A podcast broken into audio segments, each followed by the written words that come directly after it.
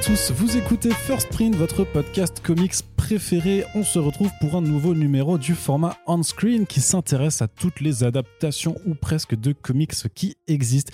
Et après vous avoir pas mal parlé de live action ces derniers mois. On est heureux de pouvoir vous causer un petit peu d'animation. Vous savez que l'animation, ça nous euh, importe beaucoup euh, au podcast. Et donc aujourd'hui, on est là pour parler de la série animée Invincible qui a achevé sa première saison sur Prime Video. Et on va en parler avec des invités gratinés aux petits oignons. Mais d'abord, il y a Corentin, bien entendu. Ça va? Ça va, Corentin? Gratine aux oignons. Ouais, complètement. D'accord. Moi, je les gratine aux oignons, mes invités t'inquiète pas. Tu vas bien Bah oui, et toi? Ça va très bien. Ça fait longtemps qu'on ne t'a pas reçu pour ces émissions collectives, donc ça fait plaisir de t'avoir une nouvelle fois avec nous. Un nouveau venu dans le podcast aujourd'hui, c'est Logan. Bonjour. Bonjour, comment vas-tu? Ça va très bien, je te remercie d'avoir accepté cette invitation. Logan, tu es journaliste, tu es l'ancien rédacteur en chef du site jeuxvideo.com est-ce que tu peux un petit peu juste euh, te présenter, vu que c'est la première fois que tu viens sur First Sprint, et donc te nous dire par exemple un petit peu bah, ton rapport à la pop culture et, aux comics de façon plus générale? Euh, Ouais, bah, comme tu l'as dit, je suis resté à jeuxvideo.com pendant 18 ans. Euh, j'ai quitté la boîte là, en mars dernier, envie d'autre chose, envie d'ailleurs. et puis bah, mon rapport à la pop culture, il est, je le cultive, on va dire, depuis, depuis pas loin de 35 ans à peu près, parce que je suis un vieux monsieur. Euh... C'est-à-dire que tu le cultivais déjà alors que je n'étais pas né. C'est assez incroyable. ouais, je savais que ça casserait un peu l'ambiance en disant ça, mais c'est vrai. C'est vrai. Donc, euh, non, j'ai toujours regardé, en fait, toujours lu des comics. Euh, j'en lis, lis peut-être un petit peu moins en fait, depuis quelques années, mais toujours très, très attaché en fait, à l'animation, entre autres. Et donc, bah, forcément, par la force des choses, ça m'amène à regarder beaucoup, beaucoup de choses, dont la série animée Invincible. Que tu attendais, que tu attendais, avais, avais, suivi un petit peu le sujet, quand ça avait été annoncé, tout ça. Ouais, ouais, j'avais suivi un petit peu le sujet ça m'intéressait en fait de, de, savoir ce que ça donnait parce que euh, je suis un peu le, vilain petit canard du groupe. Je n'ai pas lu les comics, euh, mais la série animée, par contre, ouais, effectivement, je l'attendais quand même beaucoup. Très bien. Et avec nous également une, une, nouvelle fois de retour, parce que tu deviens un petit peu un, autre un invité régulier du podcast, Yerim, aka Splinter. Salut. Salut. Et en fait, je, voulais intervenir sur un truc. Oui, tout de suite. C'est un, ouais, c'est un petit disclaimer par rapport au précédent podcast sur euh, Falcon et Winter Soldier. Oui, vas-y. Euh, je trouve qu'en fait, on a été un peu dur avec le, le twist sur Sharon Carter. Parce qu'en y repensant, je pense que ce qui s'est passé vraiment, ce qui l'a rendu méchante, c'est qu'elle a dû arriver à la fin d'Endgame, appeler dire ouais euh, bah du coup on est plus fugitif Steve va quand même rouler une grosse pelle enfin, où on en est. Et un mec a dû faire une gaffe probablement Star Lord parce qu'il est con comme un balai. Il a dû dire bah en fait il, Steve il a remonté le temps pour niquer ta grande tante en fait. Et là à mon avis là elle s'est dit bon ça suffit tout le monde se fout de ma gueule. Il est temps que je devienne une grande méchante dans cet univers. Voilà D'accord, très bien. Ben, merci pour cet ajout. Euh, donc on vous Ceci est canon désormais. C'est ça. et on vous, on vous rapporte justement bah, au podcast Falcon et Winter Soldier qui est sorti il y a quelques temps, dans lequel euh, Yerim était aussi présent. Et donc, euh, bah, moi-même, votre hôte Arnaud votre hôte préféré, puisque le seul de ce podcast, euh, puisque jamais je ne céderai ma place à Corentin. Et ça, c'est dit également. On va donc commencer. Je serai hôte du podcast à la place du hôte du podcast. c'est ça, Allez, on commence tout de suite avec euh, ben, euh, tout simplement un premier tour de table dans une partie sans spoiler. Et ben, je vais commencer par toi, Logan, du coup, puisque tu es le, le, nouveau dans ce podcast et ou le petit canard, je ne sais pas comment, mais surtout, ben, j'ai envie de connaître ton avis. Qu'as-tu pensé donc, sans rentrer dans les détails de l'intrigue. Qu'as-tu pensé de cette série? Euh, alors sans spoiler, ça va être, ça va être compliqué. Euh, non, on va y arriver, on va y arriver. Non, non, mais comme je disais, euh, moi, le, Invincible, en fait, le comics, je le connaissais parce que j'avais lu en fait les, les, les comics The Walking Dead. Et dans chaque comics The Walking Dead, en fait, tu avais des pubs pour, pour, pour Invincible. Et euh, très, euh, très euh, bêtement, très connement, très naïvement, sans doute, à l'époque, je m'étais dit, j'avais vu ça, j'avais vu en fait les, les, couvertures, je m'étais dit, qu'est-ce que c'est que ce truc Ça va être un sous DC Comics, ça n'a aucun intérêt. Donc, j'avais jamais pris en fait le temps en fait de, de, de, de les lire. Et en fait, donc après, quand même, j'ai su qu'il y avait une, adaptation. Kirkman, Walking Dead, encore une fois, je me suis dit, tiens, je vais quand même voir ce que ça donne. Euh, et euh, bah, pour tout dire, en fait, c'est mon, euh, on va dire, sans doute mon plus gros coup de cœur dans ce que j'ai regardé, et je regarde beaucoup, beaucoup de choses en série, en matière de série tout du moins, depuis le début de l'année, parce que je ne savais pas nécessairement à quoi m'attendre. et du coup, ça a été une, une réelle surprise dès le premier épisode, mais on y reviendra. la partie plutôt spoiler. Le fameux, ouais, bah oui. Voilà, où je me suis dit, Ok, d'accord, c'est ça Invincible. je ne sais pas encore exactement vers quoi ça va m'amener. donc forcément, dès les, dès, les, dès les trois premiers épisodes, on va dire, enfin le premier, les trois premiers épisodes, puisque Amazon en fait avait diffusé les trois premiers épisodes d'un coup. J'ai pas réussi à lâcher. Je crois que je les aurais en fait à la suite, hein, tout de suite, complètement scotché. Euh, par, par, euh, par le, le, le, design, enfin par l'intrigue surtout, euh, par le côté quand même assez, assez rentre-dedans en fait de, de, de la série. et jusqu'au jusqu'au huitième alors ça a été une torture en fait d'attendre une semaine à chaque fois entre, ah. entre chaque épisode parce qu'il y avait vraiment l'envie en fait de savoir en fait où ça allait nous mener et comme on dira en fait la série est pas parfaite mais elle, est, elle est tellement maîtrisée à, elle est elle te donne vraiment envie en fait tellement envie en fait de savoir ce qui va se passer au prochain épisode que pour moi, ça a été vraiment, vraiment un, choc. Euh, et j'attends euh, comme un petit fou en fait de la saison 2, la saison 3. Quoi. Super. Ouais, de toute façon, c'est super intéressant d'avoir aussi ce genre d'avis parce que le problème quand tu as lu les comics, c'est que tu connais, on va dire, le twist, le fameux le El Famoso twist de, de, cette série, qui au départ se présente un peu comme une gentille euh, parodie ou décalque de, de je sais pas de Spider-Man Ultimate Spider-Man d'Ultimate Spider-Man et ben euh, moi ça m'intéressait justement d'avoir la réaction de, de personnes euh, bah, qui connaissent pas du tout et qui justement se disent au début ouais c'est sympa c'est mignon et puis à la ah ah oui d'accord c'est comme ça c'est ce vers quoi on va partir. Et donc bah, on va en reparler euh, tout de suite après. Mais d'abord Splinter tu, toi, tu, as, tu avais lu les comics avant J'avais lu les comics, mais euh, pour le coup, je m'étais pas trop attardé dessus. C'est-à-dire que je, je, les avais empruntés et donc je les avais lus très très vite. Donc j'ai un souvenir quand même un peu flou. Euh, donc du coup, moi, mon approche, en fait, j'avais j'avais peur que comment dire qu'ils adoucissent vachement. Euh, parce que je me suis laissé avoir par, bah, par, les, par l'anime, en fait, par les graphismes, qui, jusqu'à ce qu'effectivement tu arrives à la fin de l'épisode 1, tout fait très euh, gentil. C'est-à-dire que tu dis, ouais, ils peuvent pas aller jusqu'à tel ou tel point. Et en fait, donc quand ils le font, tu fais d'accord, en fait. Ils vont complètement assumer cet aspect des comics. Euh, alors après, c'est pas. Enfin, tu vois, tu peux pas non plus euh, tout adapter, etc. Il y a des choix qui ont été faits, mais, mais du coup, c'était plutôt une bonne surprise ouais, de mon côté. Alors, pareil, on en reparlera, mais comme on se disait euh, en off, euh, j'ai pas le comparatif avec la VF, j'ai que j'ai regardé que la VO. Donc euh, moi c'est vrai que ça fait toujours ça fait toujours marrer, ça fait toujours plaisir de de, reconnaître des voix d'acteurs et de voir jusqu'à quel point ils arrivent ou pas fondre. T'avais pas un peu suivi l'actualité, justement, avec les annonces de casting qui avaient été non, relayées sur, sur Comics Blog Ouais, carrément. non, non, justement, je me suis. non, pour le coup, là, je me suis volontairement laissé la surprise. Je savais, après, oui, j'avais vu passer des annonces, je savais qu'il y avait un gros cast mais, euh, mais pas dans le détail, on va dire. Et, euh, et après, ouais, euh, concernant vraiment le côté anime pur et dur, pareil, ça fait, bah, ça faisait un petit temps qu'en termes de série, pas film d'animation, mais vraiment série, j'avais pas vu un truc où tu as vraiment de l'ambition en fait dans ce qu'ils veulent te montrer, etc. Alors après, tu as des moments où ça pêche un peu, mais c'est à peu près normal. Je pense c'est vraiment des trucs de, de budget. Ouais. Euh, mais la plupart du temps, je trouve que ils ont une manière de gérer euh, leur, leur, combat et la violence qui en découle. Enfin, le côté euh, bah, même très gore, tu vois, parfois. Plutôt, enfin, c'est plutôt, c'est plutôt pas dégueu ce qu'ils font, je trouve. Et, et après, leur angle, leur angle d'adaptation, si on, si on peut dire, je trouve que ouais, c'est pas trop con parce que c'est. Bah, c'est-à-dire, ils reprennent vraiment la base du truc. C'est-à-dire, sur la forme, oui, c'est une sorte de coming of age. C'est-à-dire que tu as T'as le, perso principal qui est euh, une sorte de post-ado, mais qui, découvre la vie en même temps que ses pouvoirs, donc qui est vraiment le schéma ultra classique euh, à la, à Spider-Man, comme on disait.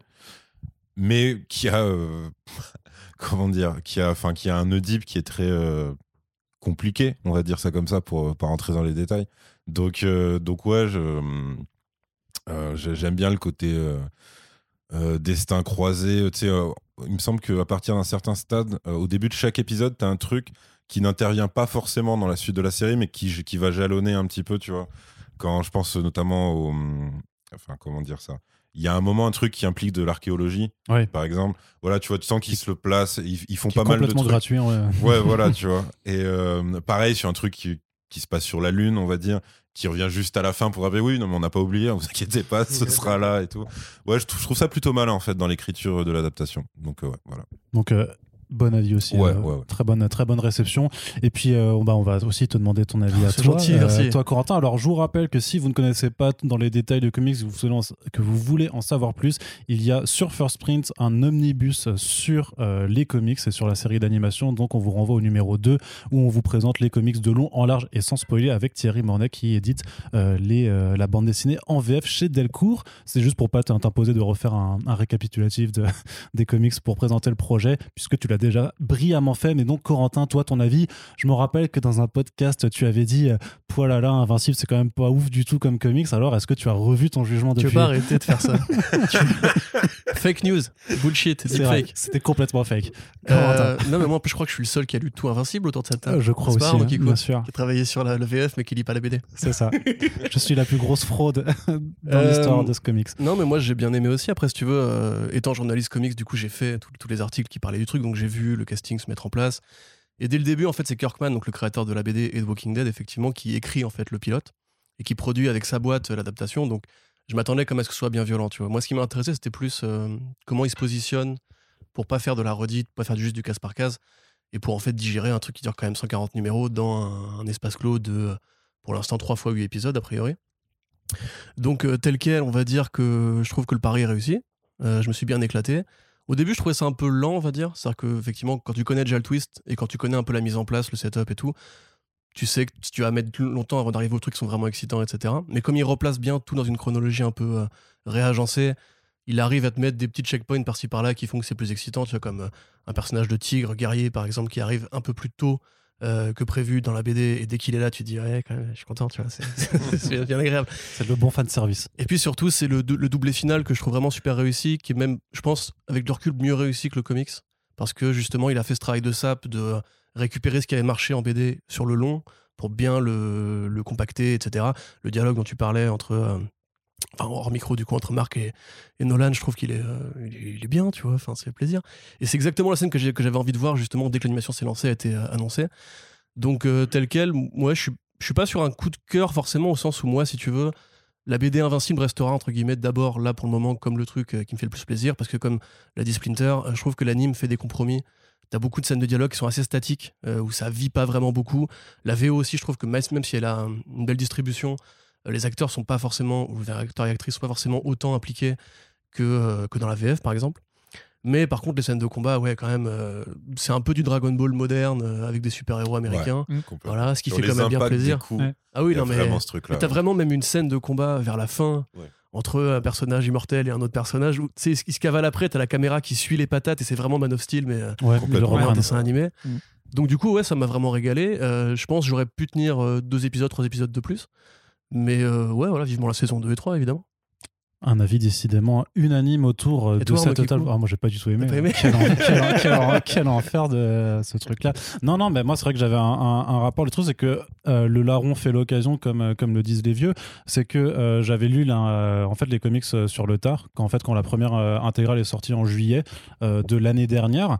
Et c'est vrai que très peu de temps après, on m'a contacté du coup pour en fait superviser la- l'adaptation en VF, c'est-à-dire grosso modo juste me poser à une table avec les comics d'un côté, euh, les textes de la transcription VF de l'autre et vérifier que tout était bien raccord, que les termes, que les noms utilisés, tout ça euh, sont bien, parce que justement il y avait l'ambition du coup de, leur côté, de, bah, de Prime et de la division française de surtout pas se mettre à dos les lecteurs de comics et les fans qui connaissent et comme bah ils ont pas forcément des gens ultra euh, euh, connaisseurs dans leur rayon donc ils ont fait appel voilà du coup à, Au meilleur. à bon non, non pas au meilleur clairement pas bah non parce que du coup moi ça m'a poussé ce qui est bien c'est Le que- Omniman de la trad française. Ouais, c'est ça bah abso- absolument pas c'était toi le mec qui les échiait. Non, c'est Viltrumite, ok non mais, non, mais tu- non, mais, euh, figure-toi que voilà entre euh, Viltrum ou Viltrum par exemple c'est des questions très bêtes comme ça mais juste voilà sur des questions de prononciation euh, c'est Stedman ou Cecil euh, comme pour faire la VO Toi, il y a plein de petits euh, t'as d'abord la, la phase vraiment de juste retranscrire le texte euh, en, en- avec la VF donc ça c'était très simple je crois que j'ai dit dans un précédent first print mais parce que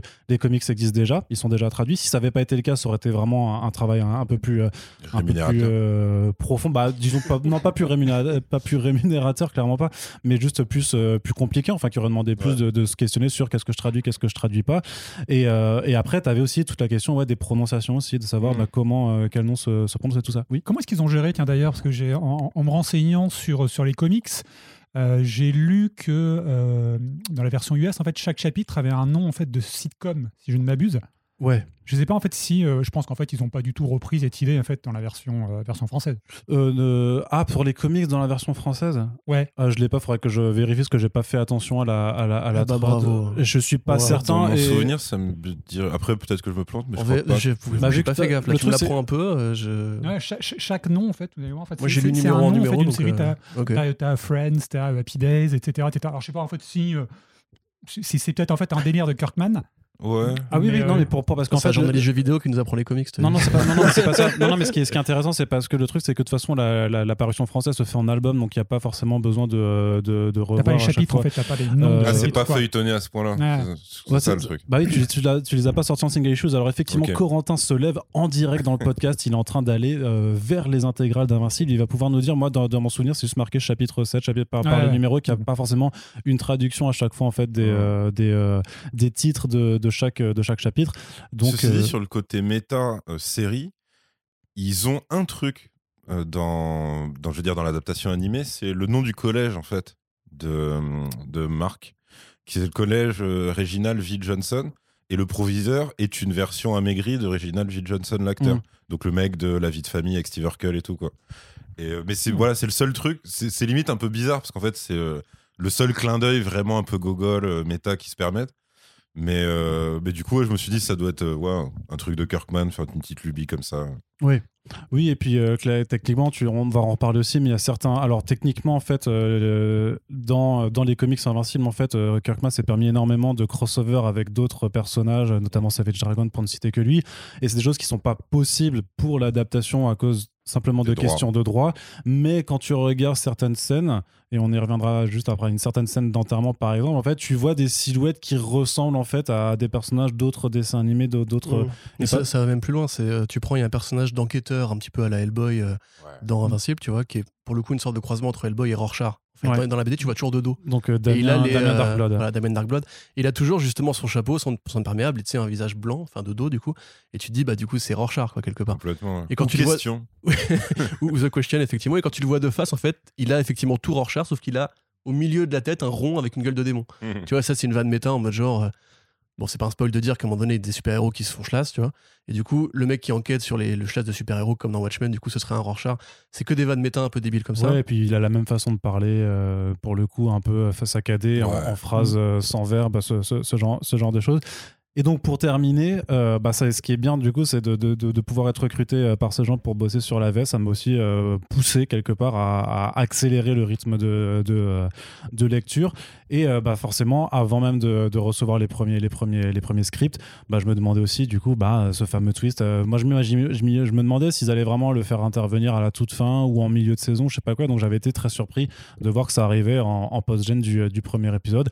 Et puis après, en vrai, bah je suis du coup pas du tout objectif sur le, parce que moi j'estime que c'est cool du coup parce que les comics du coup m'ont bah, énormément plu euh, à, partir du moment où je les lisais. Et puis en voyant le, travail qui était fait en découvrant les épisodes et tout euh, bah voilà c'était à la fois du taf et du plaisir aussi. Donc bah moi je dirais juste que c'est bien. Et c'est pour ça que vous êtes là pour en parler parce que moi j'ai une forme de conflit d'intérêt forcément à, exprimer mon avis sur la série. Mais quand même j'étais grave content de voir les changements les ajustements d'intrigue ou de personnages qui étaient faits de voir justement jusqu'où ça allait piocher des, des, des morceaux qui sont bien plus loin dans les comics et comment ça réussissait à les à les digérer et à vraiment à, former une, forme de, de, relecture un peu différente qui permet de justement d'éviter le, le, le, fait de s'ennuyer quand tu connais les comics par cœur, grosso modo.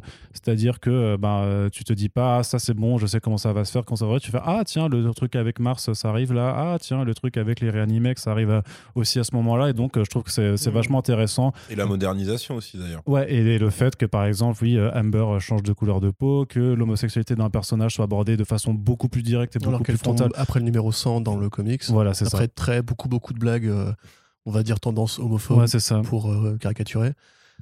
Tu veux non, non, non, c'est pas là, mais on va, on va revenir un peu sur, sur tous ces éléments. Mais du coup, euh, c'est vrai que euh, ce podcast, euh, si vous avez détesté la série, ce n'est pas la peine de nous écouter, puisque bah, ici, vous n'aurez pas ce, ce, genre d'avis et on n'en est pas désolé pour le coup.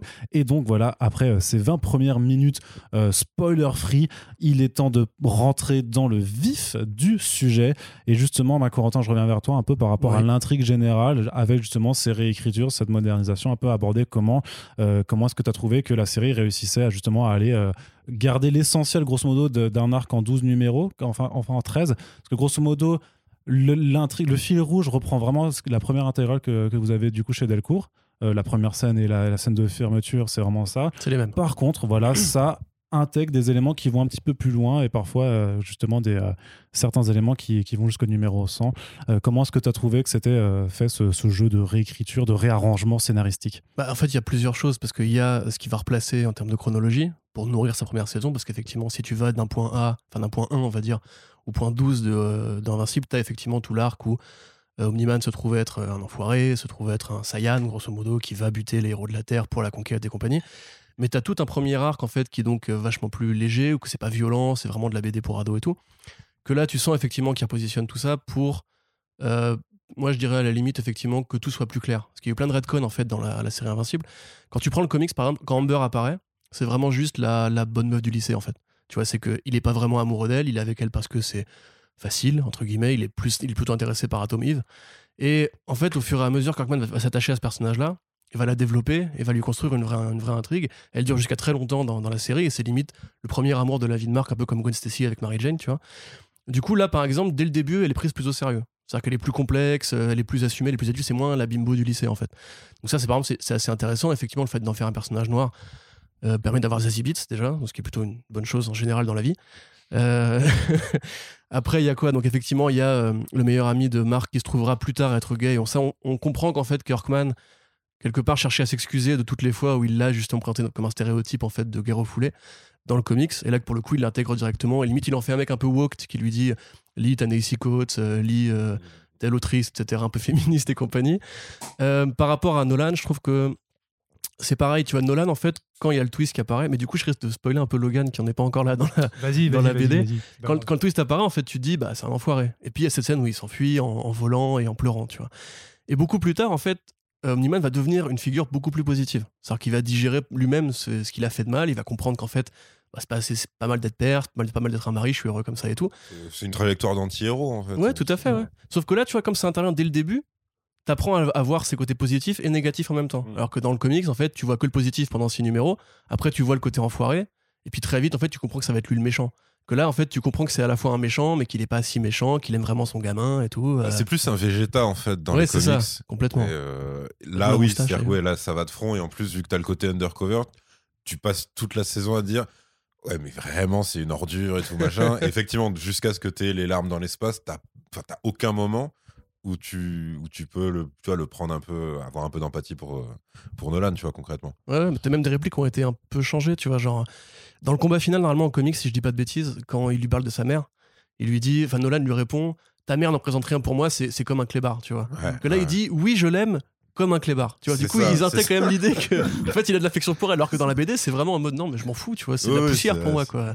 Et il y a plein de trucs comme ça qui changent après en termes de, de temporalité. On va dire que tu dis c'est la première intégrale, mais par exemple, tout ce qui concerne euh, Robot, c'est le fait que ce soit vraiment un humain et tout. Ça, ça vient beaucoup plus tard normalement. Ça vient entre les numéros 20 et 30. Ouais, ouais, c'est dans les tomes 2 et 3 même. Voilà, tout à fait. Il y a plein d'arcs comme ça qui vont changer. Les clones sont beaucoup plus présents dès le début, parce que c'est un peu eux les deux grands vilains, grosso modo. Même si c'est pas que deux grands vilains, c'est des figures très complexes. Ils sont... Moi, je les adore pour le coup. C'est mes personnages préférés. Les, frères Moller. les vilains. Et c'est que là, ils font un peu rap tout en fait. Ouais, c'est ça. C'est ça qui est drôle, c'est que l'anime les, les rend, euh, je sais pas. En fait, ça ça leur donne un côté sympa. Euh, mais qui est, qui est explicable que par l'anime en fait, parce qu'ils sont pas écrits pour être spécialement gentils ou sympathiques, tu vois. Mais ils ont un côté un peu roublard, machin. Bon, on va, on va tenter tel truc. Ok, c'est encore raté, machin. On se fait prendre à la fin. Je suis la team enquête, quoi. Ouais, c'est Il y, a un peu ce côté-là, tu vois. que...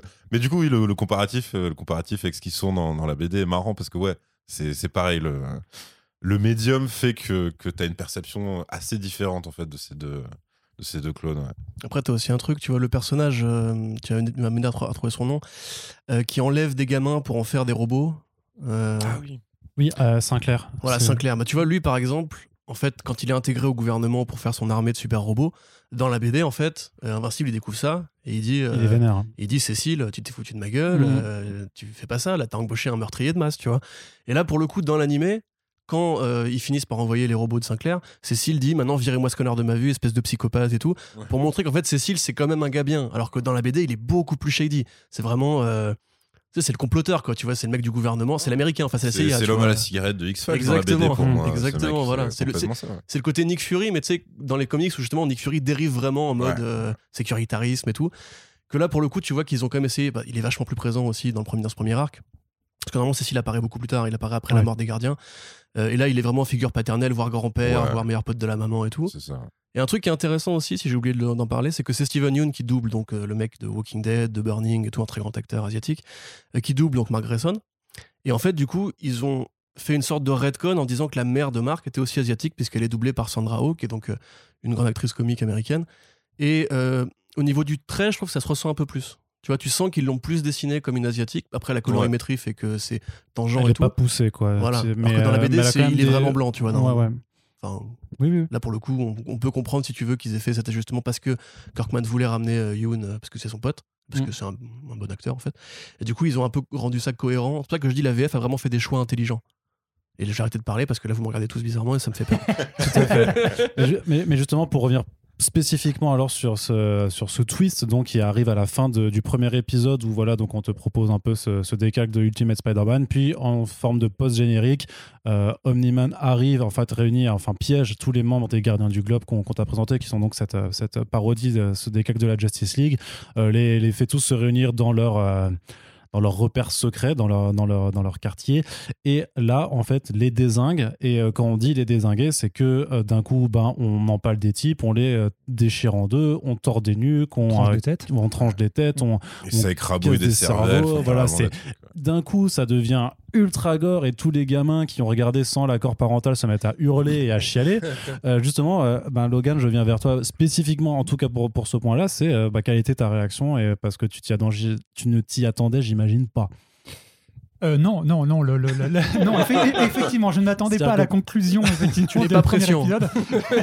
non, après, ceci dit, effectivement, je, je, en, vous écoutant, j'étais en train de me demander en fait s'il y avait des scènes auparavant, juste, j'ai plus le premier épisode vraiment bien en tête, où il y avait justement en fait des débordements pas aussi violents en fait que, que, la fin en fait mais des débordements gore. Je ne crois pas. Non non absolument pas. Je crois que t'as quasiment, euh, as quasiment non, parce que t'as une première intervention justement bah, contre les clones euh, mais c'est ouais, c'est très gentil quoi tu vois oui. t'as des scènes d'action en fait mais ça reste plus effectivement dans ce que dans très euh, tu vois bah, Superman c'est Marvel compatible quoi exactement exactement c'est plus la scène en fait tu vois de fin de, Man of Steel dont on parlait tout à l'heure effectivement où mm. on te montre effectivement c'est ça bastonne euh, t'as des immeubles en fait qui s'effondrent etc mais tu ne vois pas en fait de dommages collatéraux mm. tu vois donc tu tu peux pas vraiment t'attendre effectivement à une scène comme ça. Après, c'est ce qu'on disait en fait en off.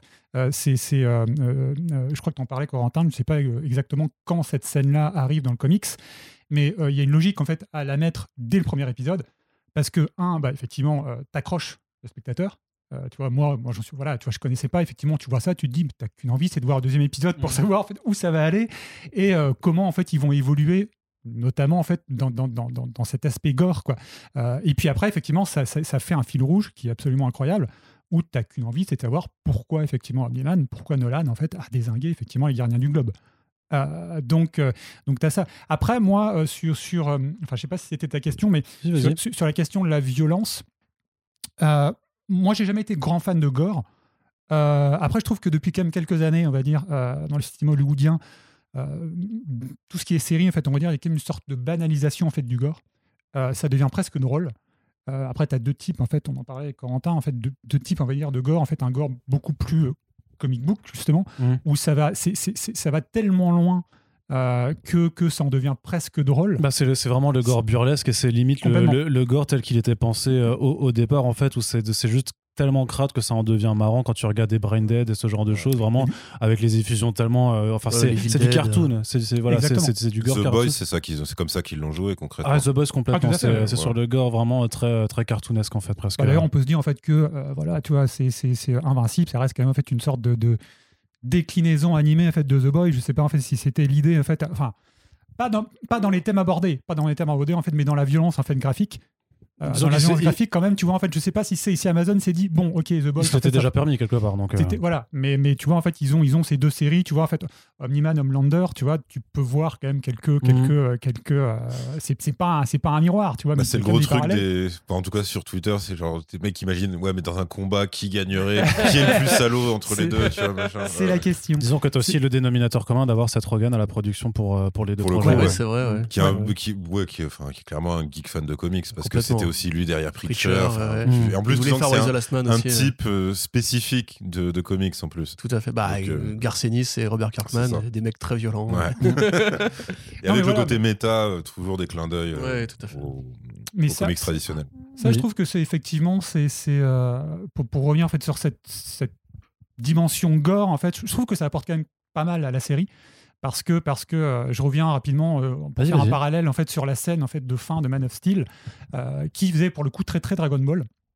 Très très Dragon Ball Z en fait où tu voyais en fait des, des, personnes qui passaient à travers des immeubles etc etc mais de mémoire en fait tu n'as aucun on va dire aucun dommage collatéraux T'as pas en fait tu vois pas en fait les, les, les des passants etc en fait qui, ouais, ça avait été reproché hein, à l'époque sur cette histoire de destruction porn où on prend jamais en compte le fait poussière, voilà il y a de la poussière mais tu vois jamais le fait qu'il y a plein de gens qui meurent et c'était un peu l'idée qui, enfin, avec le début de BVS après, d'aborder ça d'un point de vue plus humain. Quoi. Exactement. Et du coup, effectivement, euh, je crois que c'est dans le dernier épisode d'ailleurs, euh, où tu vois un, combat euh, qui est complètement fou en fait, entre, bah, entre Marc et son père, donc Omniman.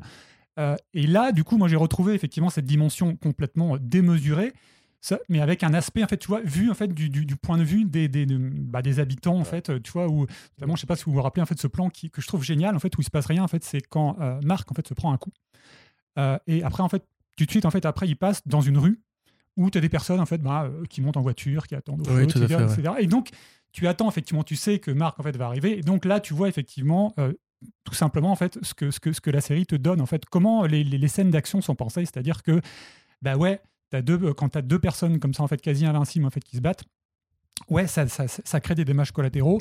Et oui, tout le monde va pas s'en sortir. Et après, donc, ça, nous donne, en fait, ça amène en fait, vers une, la scène du métro. c'est du métro incroyable. en termes de mise en scène, en fait, c'est vraiment, vraiment, vraiment. Euh, enfin, il y, y, a des passages comme ça qui te marquent. Euh, et je rajouterais aussi, en fait, tu as, un sound design, un sound design qui est très, très travaillé, je trouve. T'as beaucoup, enfin, tu vois, quand tu quand as un, coup qui est porté, tu sens vraiment l'impact. Mhm. Euh, quand quand tu as, un, je sais pas, une, une, personne qui explose, tu vois, tu sens effectivement, enfin, tu vois, il y a, y, a, y a, vraiment un gros travail là-dessus. Et ça apporte beaucoup, en fait, tout du moins, là, c'est vraiment, en fait, je fais le focus sur les scènes d'action. Ça, il y a un côté que j'avais pas retrouvé, moi, en fait, dans, dans, aucune autre série, tout du moins américaine, on va dire, notamment dans les DC, euh, où effectivement, tu peux avoir, euh, notamment dans les DC Animated, Mm. Oui, tu vois, où se permettent beaucoup plus de choses parce qu'en fait, ils sont moins sujets euh, à la censure. Donc, ils se permettent quand même beaucoup de choses, euh, mais pas autant, en fait. J'avais jamais vu en fait ce côté effectivement, euh, ce côté, ce côté démesuré, très gore en fait, qui apporte, je trouve, à la série. Après, c'est-à-dire euh, qu'il faudrait que je vérifie, mais même dans l'anime Destro qui est aussi rated R, je suis pas sûr que ça aille aussi loin dans, euh, dans le gore. Il, va, il, va, assez loin, il va assez loin Deathstroke, mais euh, là dernièrement tu avais, mais parce que ça fait partie en fait de, de, de, la série, c'était Mortal Kombat Scorpions Revenge, ouais, ouais, ouais. où là effectivement ils se font plaisir, mais Bien évidemment, parce qu'en fait, c'est parce que c'est Mortal Kombat. C'est clairement faute à Fatality à un moment. Exactement, tu me fous des Fatality, il faut que ça saigne. T'arraches la colonne vertébrale. Je crois que t'en as d'ailleurs. Mais, ça va très loin. Ça va très, très loin. Mais, voilà, mais parce que c'est ce que tu attends. Donc, et c'est dans un univers beaucoup plus fantasmé, enfin beaucoup mm. plus, tu vois. Euh, Donc, c'est, il faut pas oublier le fait que Invincible aussi, bah, t'as as, deux choses en fait. T'as as, le côté effectivement euh, super héroïque avec Omniman, avec, avec la, les, euh, tous ces super-héros. Puis après, en fait, le côté, le côté teen, on va dire, euh, avec justement bah, Marc, en fait, avec Marc, Amber, euh, Atom Eve. et c'est intéressant ce que tu disais parce que moi, c'est vrai que alors j'ai bien aimé, je, trouve qu'il n'y a, a, pas trop de problèmes de rythme. encore une fois, je connais pas le comics. Je trouve qu'en fait, ça, ça, ça, alors, il y a des scènes effectivement qui fonctionnent moins bien que d'autres parce que c'est plus classique, mais c'est davantage, on va dire, dans justement ces, relations-là, en fait, euh, euh, justement euh, des, passages au lycée, dans le lycée, etc., des passages avec, entre Humber et, et Mark. J'avais l'impression en fait d'avoir vu ça ailleurs, notamment en fait dans les Spider-Man. tu vois, où parfois ça m'intéressait moins. Je sais par exemple, moi, que le, personnage de Atom Eve, c'est pas un personnage en fait qui m'intéresse plus que ça parce que je trouve qu'il n'est pas si développé que ça dans la série. Alors je sais pas s'il a vocation euh, à être beaucoup plus développé. Oui, oui, quand même. Ouais. je suis pas aussi loin que Corentin, mais je, vois. Je, Oui, oui, oui. Ok. Bah, disons qu'elle fait tout, tout, le comics. Ça, c'est pas un spoil de le dire. D'accord. Donc, euh, donc tu vois, moi, c'est que c'est. Alors, je, on en reparlera, mais c'est quelque chose en fait qui m'intéresse, savoir en fait vers où vont aller certains personnages. Parce que là, aujourd'hui, effectivement, euh, des personnages qui gravitent autour de Marc, euh, il y a pas mal de Humber en fait est plus intéressante quand même parce qu'elle est plus centrale forcément. Donc donc et j'aime bien le personnage donc il m'intéresse. Mais pour l'instant je trouve qu'en fait toutes ces relations on va dire sont assez classiques. Après tu as mhm. la dimension aussi familiale que j'aime beaucoup euh, parce que en fait, du, du, du, premier épisode où tu as ce fil rouge, en fait, savoir pourquoi Omniman a complètement euh, bah, a fait cette désingué, tu vois, désingué en fait euh, le gardien du globe. et donc petit à petit, effectivement, tu vas avoir en fait, bah, tu vas avoir cette évolution, notamment avec l'ersatz d'Elboy dont j'ai oublié le nom, zut. Damien Darkblood. Voilà, Damien Darkblood. Donc après, tu as, la, as la femme en fait aussi de Nolan, en fait, qui commence à avoir des doutes, etc. Et j'aime bien en fait justement comment ils ont comment ils ont construit ça. Et, et pareil, tu es, quasiment au même niveau en fait que la fan en fait de Nolan. Donc, ouais, es quasiment au même niveau, tu te dis, voilà, en fait, tu as des indices, ok, elle commence à avoir des doutes. Enfin, nous, effectivement, dès le départ, on sait que bah, c'est pas un, gentil papa. Euh, et, euh, et, euh, et, au fur et à mesure, en fait, des, des, 8 épisodes, as quand même des, ils reviennent, en fait, sur, sur, sur Nolan. En fait, ils te, te, font comprendre quand même, dans certains épisodes, que tu te dis, ouais, ok, donc le mec, en fait, a quand même, ou il a un grain, en fait, où il a vraiment une appétence pour la violence. il est quand même à la base en fait d'un génocide. Hein, il ne faut pas l'oublier dans l'épisode 3, je crois, 3 ou 4, je ne mhm. sais plus. Mhm. Euh, donc... Non, c'est l'épisode 2 même avec les flarksons, justement. L'épisode 2 ce, qui, ce qui est cut d'ailleurs dans la BD. Cette scène-là, tu sais, quand il se fait enlever dans le portail, comme c'est encore dans le passage où la BD est, pas violente et encore adolescente, en fait, comme tu disais tout à l'heure, enfin hors micro, voilà, on, le revoit rentrer à la maison avec sa beubare, on comprend qu'il a, qu'il a baroudé, bourlingué, fait la guerre et tout, mais on se montre pas qu'il a génocidé, tu vois. Que là, comme en fait, ils ont intégré ce point dès le départ, ils te montrent vraiment le truc, effectivement, tu dis, euh, déjà très vite, tu comprends qu'effectivement, c'est. C'est pas un mec sympa. pour le coup, le, côté euh, Superman Boy Scout, en plus du twist de l'épisode 1, oui, t'as le côté, oui, c'est-à-dire sa manière de résoudre les problèmes, même euh, quand il est en mode sauveur de la Terre, c'est systématiquement massacrer euh, l'ennemi. Enfin, tu sais, il a pas le côté. Je te, mets, je te mets des espèces de menottes et puis je t'amène chez Cecil, tu vois. non, c'est vraiment un truc. Mais euh, après. C'est euh, pourtant, tu sais qu'il y a un moment où on se dit, c'est euh, quand t'as un problème avec un vilain, tu le balances, tu, le tu, te balances dans l'espace et tout ça. Lui, c'est non, enfin, je m'en fous, je lui tords le cou et c'est réglé. Hein, c'est vraiment ça.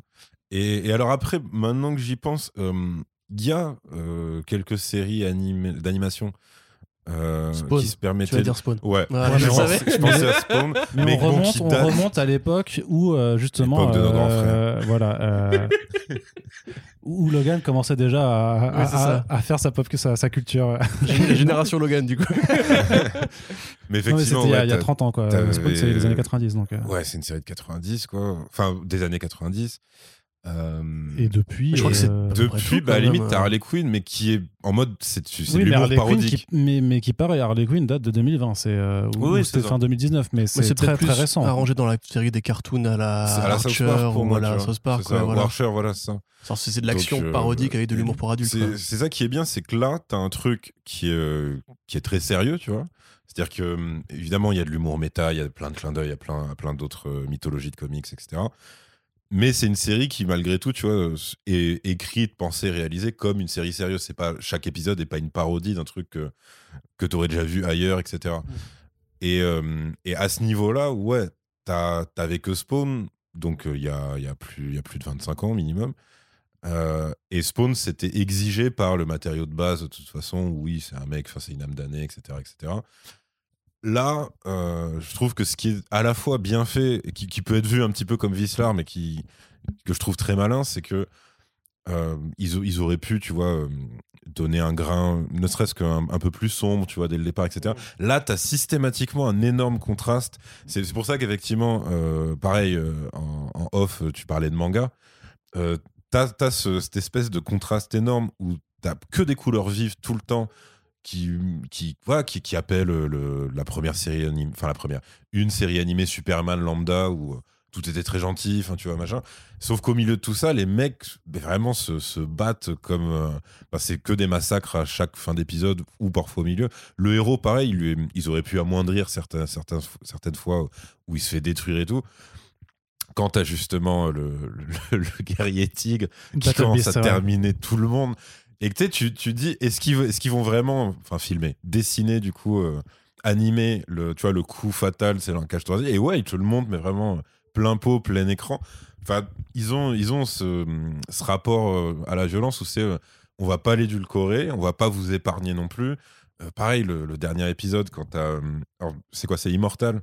Immortal, Immortal, qui, qui, donc qui ressuscite et tout. Et qui se refait chlasse.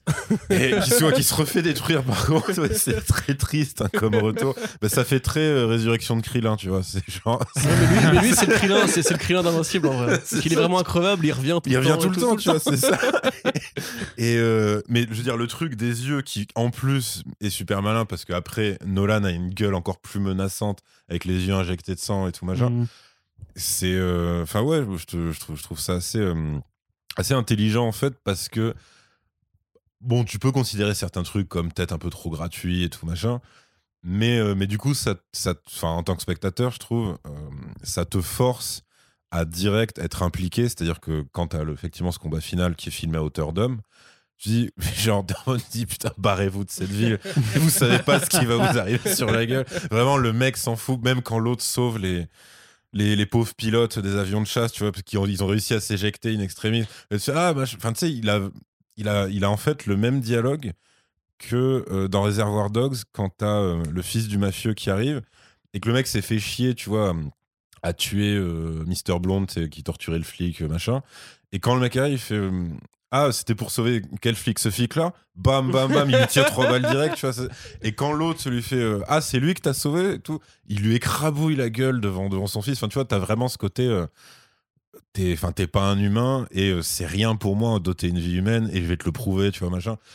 Et c'est. Hmm, enfin, moi, je sais que pour en parler, tu vois, avec des potes qui n'avaient pas du tout lu les comics et tout, il disait ouais genre à la fin t'es vraiment pris par ce truc là parce que tu dis l'autre il est inarrêtable. Enfin à ce stade de l'histoire tu vois. Tu pour l'instant tu n'as rien qui puisse te dire euh, dans un avenir proche ou lointain etc tu pourrais euh, tu vois il a pas de, kryptonite tu vois pour l'instant. Et en gros t'as euh, vraiment le, côté super méchant, terrifiant, en fait, que t'as très rarement en animation. Tu l'as dans certains films. Bah, t'avais Brightburn qui, joue, qui jouait sur ça parce que le mec est tout seul et c'est un gosse psychopathe. Mais en anime super héroïque, il te désamorce toujours un petit peu. Tu vois, t'as ce truc-là. Tu, dans les mangas, tu peux en trouver. Mais c'est vrai que eux, ils ont, ils ont réussi à faire un truc qui est un modèle assez inédit, je trouve, euh, au mm. final. Tu vois, mais, ce qui change en plus vachement, c'est que euh, on a déjà eu des Superman méchants en comics, tu vois. c'est même un trope qui est hyper régulier. Homelander, effectivement, le vilain de enfin irrécupérable, du coup. Euh, t'as euh, Redson, aussi, tu vois, mmh. Injustice et compagnie. Et Injustice revient souvent dans les débats euh, ces dernières années quand on aborde la question juste du méchant Superman. En fait. Voilà. Mais là, en fait, ce qui change, c'est que c'est aussi le daron, tu vois. Et moi, cette, en fait, la scène du métro, je trouve qu'elle est, euh, comment dirais-je, impressionnante dans le contexte de Hollywood, où généralement le cartoon, c'est considéré comme un truc pour enfants. Même Spider-Verse, tu vois, c'est grand public. Tu vois, c'est un film qui est ouf, qui est extrêmement bien écrit, animé, etc. C'est kids friendly quand même. Mais tu vois, tu, peux, tu, peux, emmener ton gamin le voir, tu vois. Mm. là, pour le coup... Encore que sur la question de l'âge, moi je me rappelle que déjà, je, l'avais dit que là, notamment quand Peter Parker se fait buter par le, par le Kingpin, je trouvais que c'était quand même assez dur euh, pour, des gosses, quoi. Plus ou moins hors champ, tu vois. Enfin, c'est. Ouais, mais il fait peur. On est, d'accord, mais on est d'accord. mais attends, je te dis pas non plus qu'il faut absolument ton gamin de 3 ans de voir, ce film-là, tu vois. Je te dis juste que grosso modo. Moi, je dis qu'il le faut. D'accord. je suis d'accord aussi. Il, faut éduquer les, les, les gosses avec Spider-Verse, ça c'est sûr. Voilà. Et euh, là, pour le coup, ça à la limite, effectivement, tu peux dire que c'est inédit ou que c'est une, euh, une production value en plus, quoi. Mais moi, vraiment, ce qui, ce qui marche sur moi, c'est la scène où il tabasse le gamin parce que ça reste un daron qui tabasse son, fils, et qui le tabasse avec les, points de Superman, tu vois. Mm. Et là, tu vois vraiment la gueule du gamin éclaté qui crache vite fait du sang et qui dit euh, Je t'aurai toujours toi, papa, dans, des siècles et tout. Et ça, tu vois, pour le coup, bon, on a eu Kikas, on a eu des BD un peu vénères, on a eu des adaptations un peu vénères parfois, mais quand même, as rarement, même dans Walking Dead, as rarement justement ce niveau, parce qu'il y a toujours dans, dans les BD de Kirkman un rapport père-fils. Il y a toujours ça, c'est pareil, tu vois, le twist de l'épisode 1 d'Invincible, c'est le twist du volume 1 de, de, Walking Dead, tu vois, avec Carl euh, qui va buter euh, Shane et tout, où tu te dis, ah ok, d'accord, mm. on part sur de la violence humaine et pas juste des zombies. Et que là, pour le coup, vraiment, quand il le fait, et vraiment case par case, limite, tu vois, tu, tu, sais, quand tu vas faire la saison 2 avec Conquest ou avec Battle Beast, tu sais que ça va aller vraiment très très loin.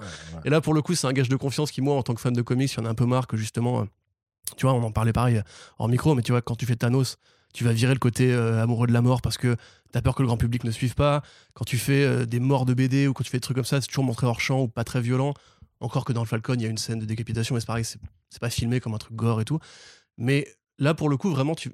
avec le John Walker qui coup de Il le bouclier. décapite? Non. Si, il le décapite, ouais. Bon, pour Ah, moi, moi, pète- je- moi, pour moi, Bah, il tu vois, voilà, bah, la la- preuve, justement, comme ouais. c'est hors champ, tu vois, t'es pas très hors champ, en fait, t'as t'as Voilà. que le, le plan Oh, sur Walker. ouais, ouais. tout. Je, pense- je pense Ouais. que s'il l'avait décapité, il serait pas enfin appart- il serait pas réhabilité. Enfin, il aurait été complètement mis en prison. Là, Bon, c'est juste qu'il c'est la série, thoracique et c'est euh, pour ça que ça y a du sang quand même. Mais Donc, effectivement, il refuse de le montrer Voilà, euh, c'est plein ça. pot, ça c'est sûr. C'est-à-dire que même Ouais. quand t'as de la violence, parce que t'as des BD qui sont violentes, genre le Thor par exemple de Garcenis, donc qui a fait The Boys, euh, qui est une BD ultra violente où t'as un nazi qui est un des gentils, enfin c'est super bizarre comme BD. Mais tu vois, Marvel fait aussi de la violence, des fois Daredevil, euh, ça peut sûr. être très violent, il y a des BD Euh, Daredevil. Même des moments de- dans l'histoire de Spider-Man qui sont. euh, Enfin, le mec se fait Oui, démonter. tout à fait. c'est bah oui. Bah, Spider-Man, ouais, c'est vrai qu'il est connu et pour en chier aussi. ouais. Wolverine aussi, tu vois. Wolverine aussi, Deadpool Ouais, aussi et tout. Deadpool Enfin, encore le film était un peu plus violent parce que c'est rated Mais parce qu'il jouait la parodie. Voilà, c'est ça. Mais tu vois, c'est assez rare quand il n'y a pas le prisme par de l'humour. tu vois. Un truc, voilà, premier degré qui jouerait ce côté-là et qui l'assumerait à fond. Et vraiment, moi, je te dis, euh, j'aurais aimé ne pas avoir lu limite la BD pour la découvrir comme ça et me dire, putain, quand même, euh, ça, ça va loin, tu vois. Donc là, tu es un peu jaloux de l'expérience de Logan. Tout à fait. non, parce que moi, après, j'ai eu ça, mais quand j'ai eu la BD, tu vois. Donc, euh, Non, mais ceci dit, effectivement, je, je rebondis sur ce que tu dis. Euh, moi, le, tu vois, il y, a- il y a un truc qui m'a presque un peu ennuyé euh, à la fin de, de- de la saison 1 d'Invincible, c'est que justement, euh, euh, au moment en fait, donc de, de la baston entre, entre Nolan et, et son fils, donc quand il le roule de coups, donc là, effectivement, c'est une des scènes en fait, les plus violentes en fait, de toute la série. Et tu comprends quand même, dans les toutes dernières secondes, qu'effectivement, où il a un petit éclair où il se dit Ok, tu me fais chier, en fait, bon, tu vois, c'est c'est- t'éprouves encore de l'amour pour moi, Ouais. tu me fais chier, je me barre. Donc là, effectivement, si t'es pas bête, en fait, tu te dis, bon, ok, d'accord, il va y avoir une évolution, effectivement, en fait, du personnage. Euh, D'ailleurs, en il, fait, pour- il lui hurle dessus, mais après ça fait très euh, Ouais. daron violent, mais il lui hurle dessus. Pourquoi tu me forces à faire pourquoi ça tu me forces pour truc comme ça, Parce qu'en ouais. fait, il me reste- qu'est-ce qu'est-ce qui me restera au bout en fait, de 500 ça. ans? Il restera toujours moi. Enfin, euh, toi, tu vois. Donc, donc là, effectivement, ah, il prend conscience que mince, euh, il m'aime quand même en fait malgré ce que je lui ai dit, malgré ce que je lui ai fait. Et là, il se barre.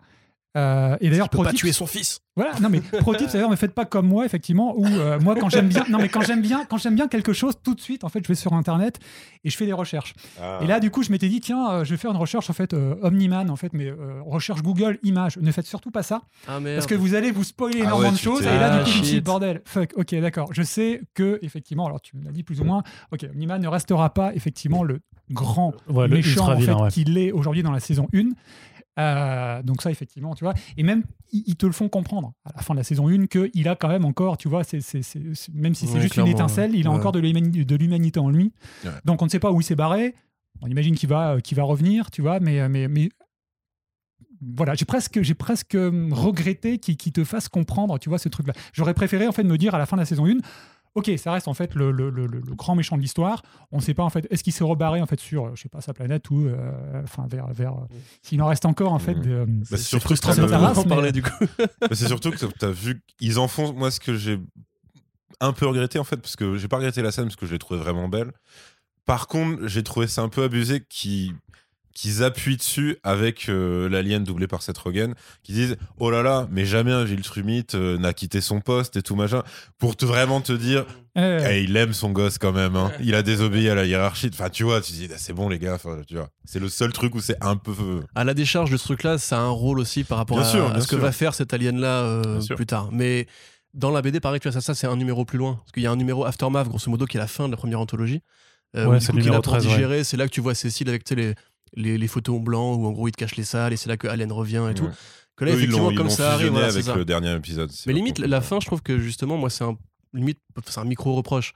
Mais je trouve que la fin, du coup, te donne trop le temps en fait de t'apesantir parce que t'as la scène avec la musique où tu vois que le peuple pense ses plaies, tu vois que la mère de, de Marc va pas bien, qu'ils vont bouffer un burger et tout. Et limite, moi, ça m'aurait, ça m'aurait été qu'en fait, on finisse limite en mode euh, c'est la merde.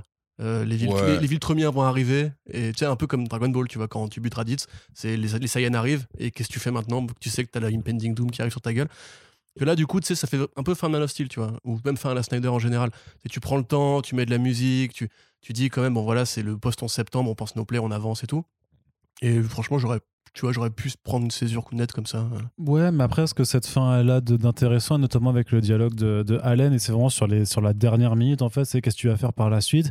Et c'est quand même Mhm. la Là, série. tu sens le Seth Rogen humour qui se dit et- Eh, et- T'inquiète. C'est ça. Et le truc, c'est que en l'espace de 30 secondes, du coup, ça te tease énormément des choses qui arrivent, donc qui arriveront dans la série par la suite, mais qui arrivent aussi dans, dans, dans les comics. Et que seule, en fait, une série d'animation pourrait se permettre. Parce qu'une série live action ne pourrait absolument pas se permettre de tourner autant de trucs différents, d'aller aussi loin. Et. Et à la fin, on dit quand même, ouais, bah, je vais aller au lycée, quoi, j'imagine, tu vois. C'est Ouais. vraiment le, truc ça. où on, on décompresse complètement le truc. Mais euh, c'est pour ça, je, je trouve qu'elle a quand même quelque chose d'intéressant en te disant, si jamais tu avais besoin de le comprendre, que les gars, ouais, on est parti quand même pour vous faire une adaptation des comics, donc c'est-à-dire des 144 numéros. Euh, donc on va, on va y aller euh, plus ou moins progressivement. Et voilà, ça, c'était renou... Heureusement, on a eu, euh, on a eu la nouvelle euh, avant d'en- d'enregistrer le podcast. Donc euh, il y a une saison 2 et 3 qui ont été commandées d'office. À mon avis, on ira au moins Mhm. jusqu'à la 4-5 parce que c'est pas possible de condenser tout ce qui reste à, faire dans les saisons 2 et 3, quand bien même on a déjà eu pas mal d'éléments de, des volumes d'après. Est-ce que vous pouvez nous dire d'ailleurs en fait euh, euh, la, la saison 1 en fait couvre combien de numéros Parce qu'en fait je sais qu'effectivement, enfin, comme vous disiez, ils ont repris des éléments en fait c'est pas chronologiquement en fait c'est pas la même chose. Ouais. Mais combien de numéros à peu près L'épisode en fait, final, euh, c'est le numéro 13 de la série. Grosso modo, le dialogue compte avec Allen, c'est 140, le numéro 13 sur 140. 144. ouais. Ouais. C'est 144, Et je te dis, par exemple, il y a des trucs qui, qui viennent d'arcs ultérieurs, Mais qui gros, ont été ouais. mis dedans Ouais. dans la saison Ouais. 1. tu Disons que grosso modo, là, à l'heure actuelle, par rapport à ce qui est même republié en VF, parce que tout est disponible chez Delcourt, mais il y a des intégrales qui sont republiées. Grosso modo, avec les deux premières intégrales, tu as grosso modo toute la saison, dans- toute la première Mhm. saison. Mais tu as quand même des petits éléments qui arrivent dans l'intégrale 3 qui sont aussi Ouais. Donc euh, ça, va piocher assez loin, mais vraiment en termes d'intrigue pure, je pense que les deux premières intégrales couvrent vraiment la, première saison. Je pense qu'ils auront du mal à faire ça en moins de 5 saisons. Ah S'ils oui, oui, veulent vraiment sûr, aller ouais, jusqu'à bah Freddie oui. Mercury et tout, c'est... il va falloir quand même muscler un peu le truc. hein. Oui, puis avec la, la, la, la Viltre War, enfin. Oui, c'est ce que je dis, oui, Freddie Mercury. Ça. Vous comprendrez peut-être dans 3 ans cette blague, mais euh, voilà, cette blague Après, faut pas est, oublier. est drôle. Il faut pas oublier aussi que, que le format de la série est quand même assez, euh, assez original parce qu'en fait c'est 8 épisodes, mais c'est des épisodes en fait de 45 minutes. Euh, Ouais. Généralement en fait et, euh, En la, animé, la ouais. quasi-totalité en fait des séries d'animation c'est 20, 20 minutes, 20 ouais. minutes, 25 minutes, 30 etc. max, ouais. Voilà. Donc là, en fait, on a 8 épisodes en fait, de 45 minutes. Donc c'est plutôt cool pour moi parce qu'effectivement, je trouve que en termes de rythme, ça va. En fait, il raconte pas mal de choses. Il y a beaucoup d'action aussi.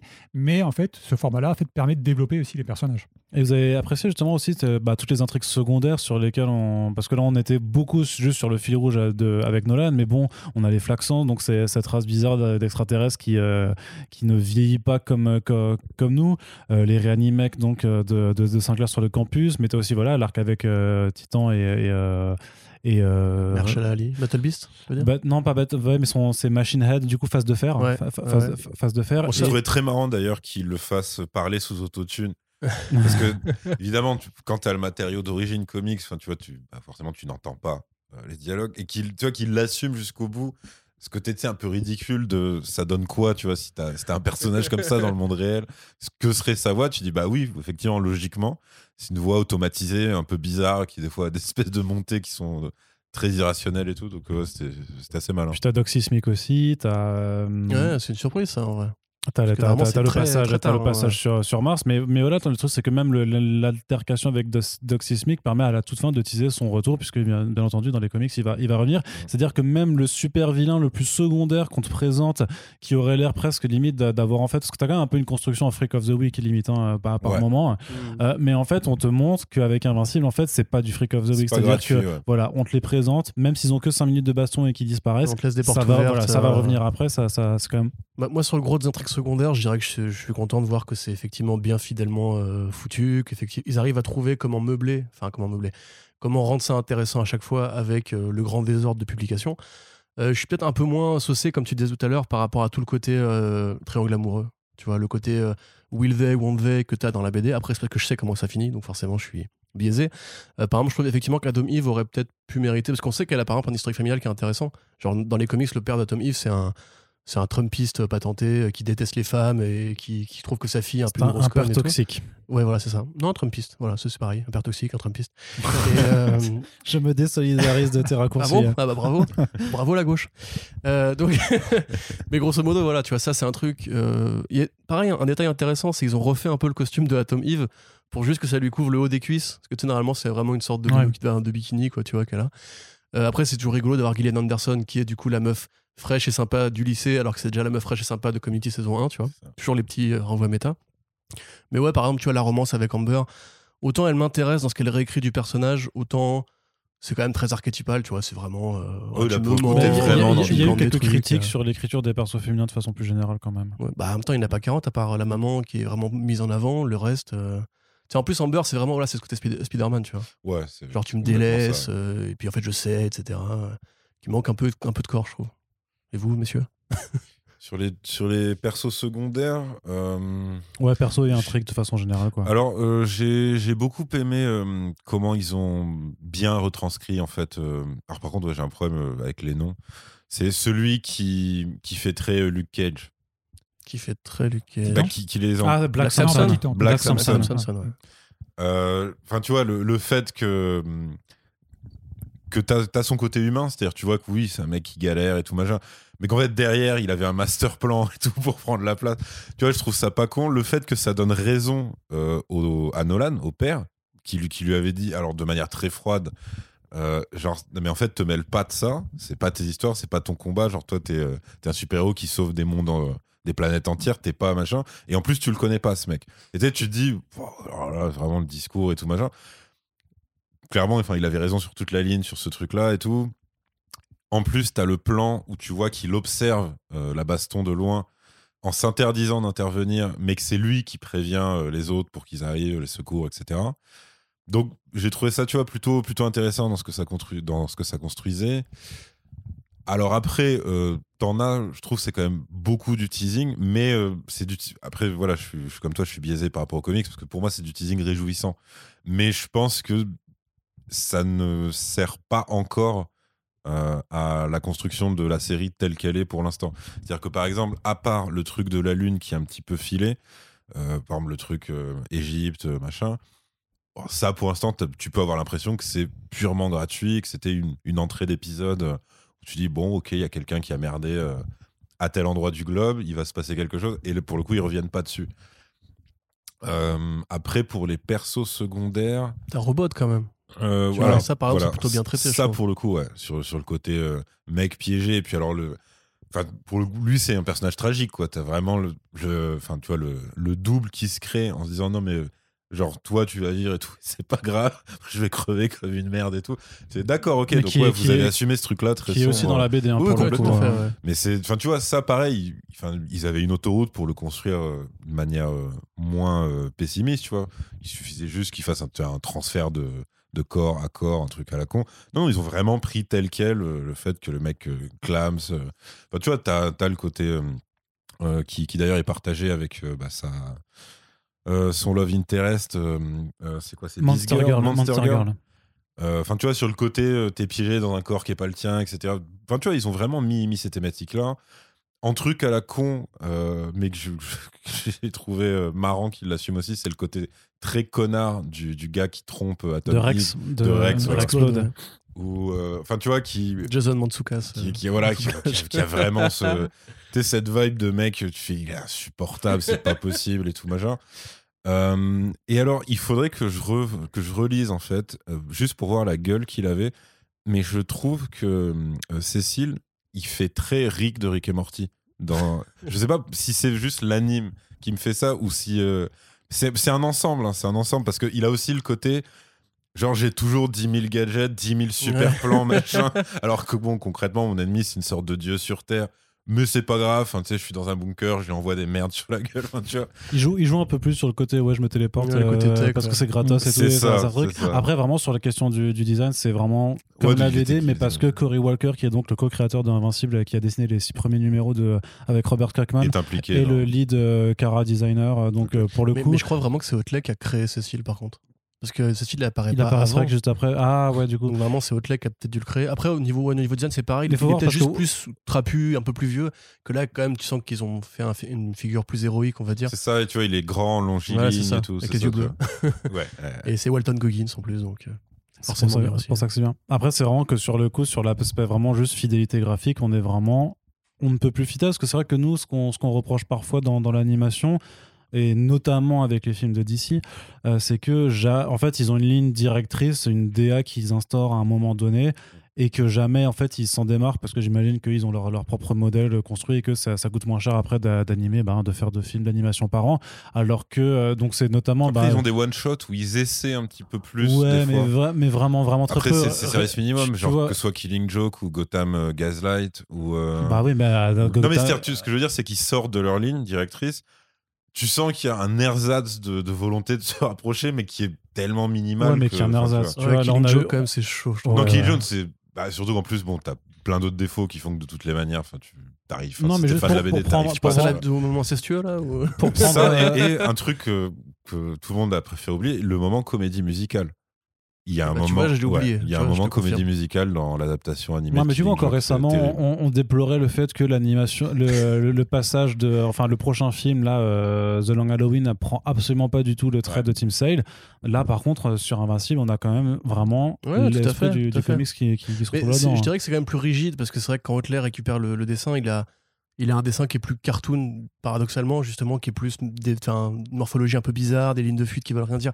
Genre, tu vois, par exemple, la scène où il transperce la deuxième fois Immortal, où pour le coup, c'est une des plages les plus célèbres de la BD. Euh, t'as vraiment ce côté, euh, t'as des gigs de sang partout, le bras qui fait 15 km d'un seul coup, c'est des énormes euh, épaules d'Omniman et tout. Que là, quand même, comme c'est Walker, en fait, c'est des, des, structures qui sont plus réalistes, tu vois, ou comment dirais-je, morphologiquement correctes, tu vois, grosso modo. Mmh. Euh, mais après, c'est pas forcément un défaut en soi, c'est juste. Parce que t'as quand même des lignes de fuite des fois, tu vois, quand, quand il y a la bataille avec les Flaxan, tu vois, quand Invincible voit la vieille qui se fait tuer, tu sais, il court et il ramasse un parpaing. Tu sais, ça va super vite du coup. Et là, t'as des déformations un petit peu, mais c'est super rapide. Et après, il défonce la gueule du mec avec le parpaing. Ça fait toujours plaisir, ça d'ailleurs. Mais sinon, en général, je trouve qu'effectivement, c'est peut-être plus statique que le dessin de Hotlek qui justement est beaucoup plus dans l'exagération, dans dans la bizarrerie euh, anamorphique, etc. Tu vois. Parce que toi, tu trouvais que l'animation était pas non plus, enfin que justement en dehors des scènes d'action, euh, l'animation était trop. Euh, bah sur les dialogues, c'est rigide. les dialogues, c'est et, euh, statique vraiment quoi. C'est vraiment les dialogues. T'as trois quatre mouvements. Et en plus, quand tu connais un peu l'anime, on se demandait d'ailleurs avec, avec Logan qui avait fait l'animation justement. A priori, du coup, c'est Bah, plutôt fait en Asie. Tu, tu me dis hein, Non. D'accord. J'ai pas la réponse. ok. Mais tu vois, par exemple, sur les dialogues, c'est vraiment 3-4 mouvements qui vont faire la scène. C'est beaucoup de clignements d'yeux, beaucoup Ouais. de légers mouvements de bouche. Alors que sur les scènes d'action, justement, ça régale beaucoup plus, c'est beaucoup Ouais. plus dynamique, c'est beaucoup plus de plans, c'est beaucoup plus de mouvements, c'est beaucoup plus de valeur de plans aussi. Et je pense que, comme tu disais tout à l'heure, c'est une question de budget en fait. Ils ont dû se dire, il faut qu'on ait des belles scènes d'action parce que du coup, on peut les giffer ensuite. Bah, c'est du super-héros Euh, aussi, donc. euh, Faut, Ouais, pas mais faut ouais, mais vraiment c'est- pas se tromper là-dessus. Je suis d'accord, mais aussi, comme, comme on le dit, c'est aussi un super-héros qui est plus humain, tu vois, qui a besoin de ces moments de vie, ces moments d'humanité. Et vraiment, par exemple, la scène où il y a l'hôpital, où Omniman est à l'hôpital, où ils vont le voir, ils font un câlin et tout. Là, c'est vraiment, tu peux compter les frames, tu vois. Hmm. Tu vois ce que je veux dire Tu, tu les as comptés, Je les ai comptés. c'est ça. Il y en a 38. C'est avec son, avec son petit clicker, il faisait Allez, une frame, deux frames, trois frames. Non, Bah, mais c'est- après, Ouais, après, ça passe aussi par les dialogues. Quoi. Ouais, carrément, carrément. Bah, justement, c'est ça que j'allais dire, c'est que hum, je pense qu'il se laisse beaucoup et peut-être un peu trop porter par euh, la force de certaines scènes qui sont uniquement écrites en fait. Et euh, je pense, je pense notamment à, pour le coup, une scène, enfin tu vois, qui est symboliquement très forte, c'est quand ils se mettent à éponger le sang euh, sur le mur. Ouais. Euh, donc, euh, bah, c'est le dernier épisode. Et ça, en fait, euh, c'est comment dire, case par case, ça marche parce que bah, c'est voilà, t'es t'es sur une page euh, fixe euh, en, en une dimension. Mais euh, là, du coup, quand t'as vraiment, euh, la, la fausse embrouille entre Rex et, euh, et le mec qui dit non, genre, genre, t'as pas à faire ça, pas encore, que et que t'as le plan sur l'équipe, tu vois, qui est prêt à se battre pour Rex et tout. C'est vrai que là, ça fait très image, image, ça, ça bouge pas assez, tu vois. Ouais. Mais le dialogue est très fort. Et euh, le fait qu'après ils se mettent tous euh, à laver le sang et tout, c'est très bien. Mais tu sens que ouais, là, ils se laissent vraiment porter par, euh, ouais, par euh, bah, en fait la qualité d'écriture de base et sans, sans forcément mettre plus de soins sur, sur, sur l'anime, sur etc. Maintenant, euh, moi j'ai bon espoir, vu le succès qui, qui sont tapés quand même en 8 épisodes, qu'ils aient une hausse de budget et que la deuxième saison justement soit un peu plus euh, en gros qu'elle soit tout le temps du niveau des scènes d'action de la saison 1 quoi tu vois même pour les scènes de un peu plus pépère posées Quelque chose qui t'avait dérangé un petit peu aussi ou pas alors?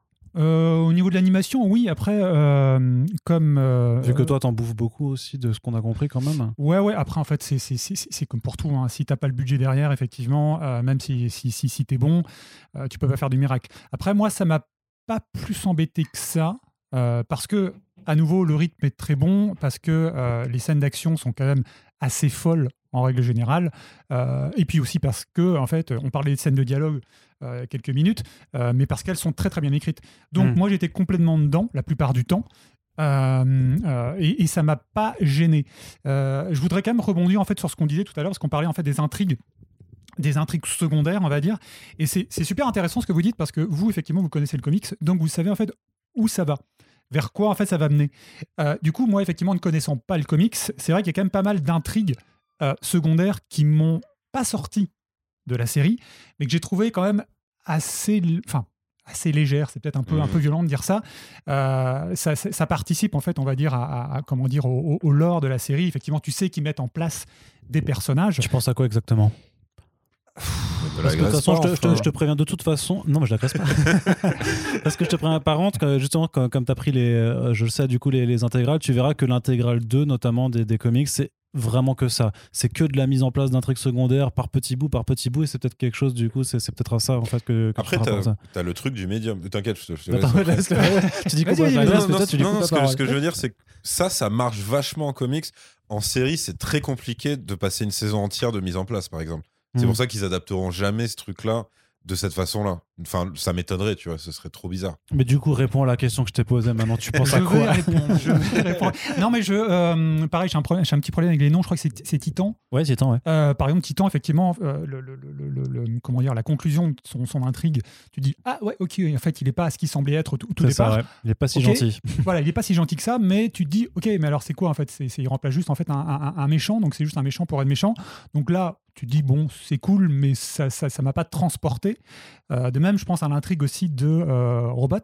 Hmm. Euh, parce que c'est sur, c'est sur 3-4 épisodes quand même.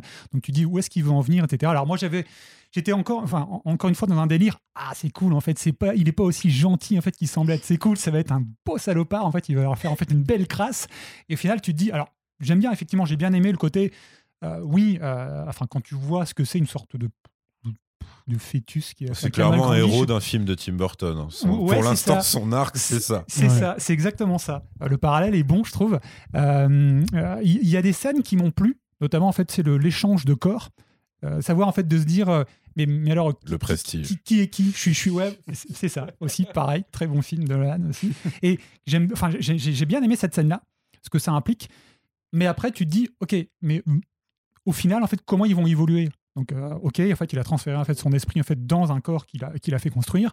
Bon, c'est cool. Euh, ok, il va peut-être avoir en fait une amourette avec euh, Monster Girl. Monster Girl. Ok. And so what? Vers quoi ça va m'amener? Donc, tu vois, en fait, ça, ça m'a beaucoup moins transporté, mais c'est aussi parce que, je veux dire, en fait, la, la, la, relation entre entre Omniman en fait et Invincible, et elle est quand même centrale, forcément. En fait, c'est, ce qui porte la série, et elle est tellement forte. et tu as tellement envie de savoir euh, vers quoi, enfin euh, pourquoi en fait, euh, pourquoi le, le, pourquoi de la tuerie en fait de, de, la fin du premier épisode. Donc tu vois en fait que certaines intrigues secondaires, je trouvais que c'était un peu, je crois que c'est, ouais, enfin je, crois que c'est toi Corentin qui parlait en fait, de bouche-trou, c'est violent aussi, tu vois, en fait, mais c'est pour, pour atteindre en fait la durée de ces 45 minutes. Alors après, il y a des, comme je disais, hein, y a, les personnages sont quand même développé. Tu sens en fait qu'ils veulent en fait amener. il se passe des choses de ces bouches-trous parce que si tu veux vraiment euh, voir du bouche-trou, j'ai envie de dire, regarde euh, Jupiter's Legacy, tu vois, pour voir comment une série oh, en fait dur. rallonge. Ah, t'as eu le temps de la mater en entier? Oui, moi je l'ai maté. Euh, bah, je l'ai maté en, en accès presse, donc c'est pour ça que j'ai pu. D'accord, ok. Et du coup, c'est. On en reparlera dans un podcast, Yerim, je crois. mais, mais voilà. Je la sentais mal. Non, mais t'as as plein de séries, en fait, justement, dans le terme vraiment bouche-trou, qui en fait juste rallonge des choses qui peut être, qui peut être dites en 30 secondes et qui juste les rallonge en 30 minutes parce que, je sais pas, il faut, euh, il faut des épisodes de 56 minutes absolument.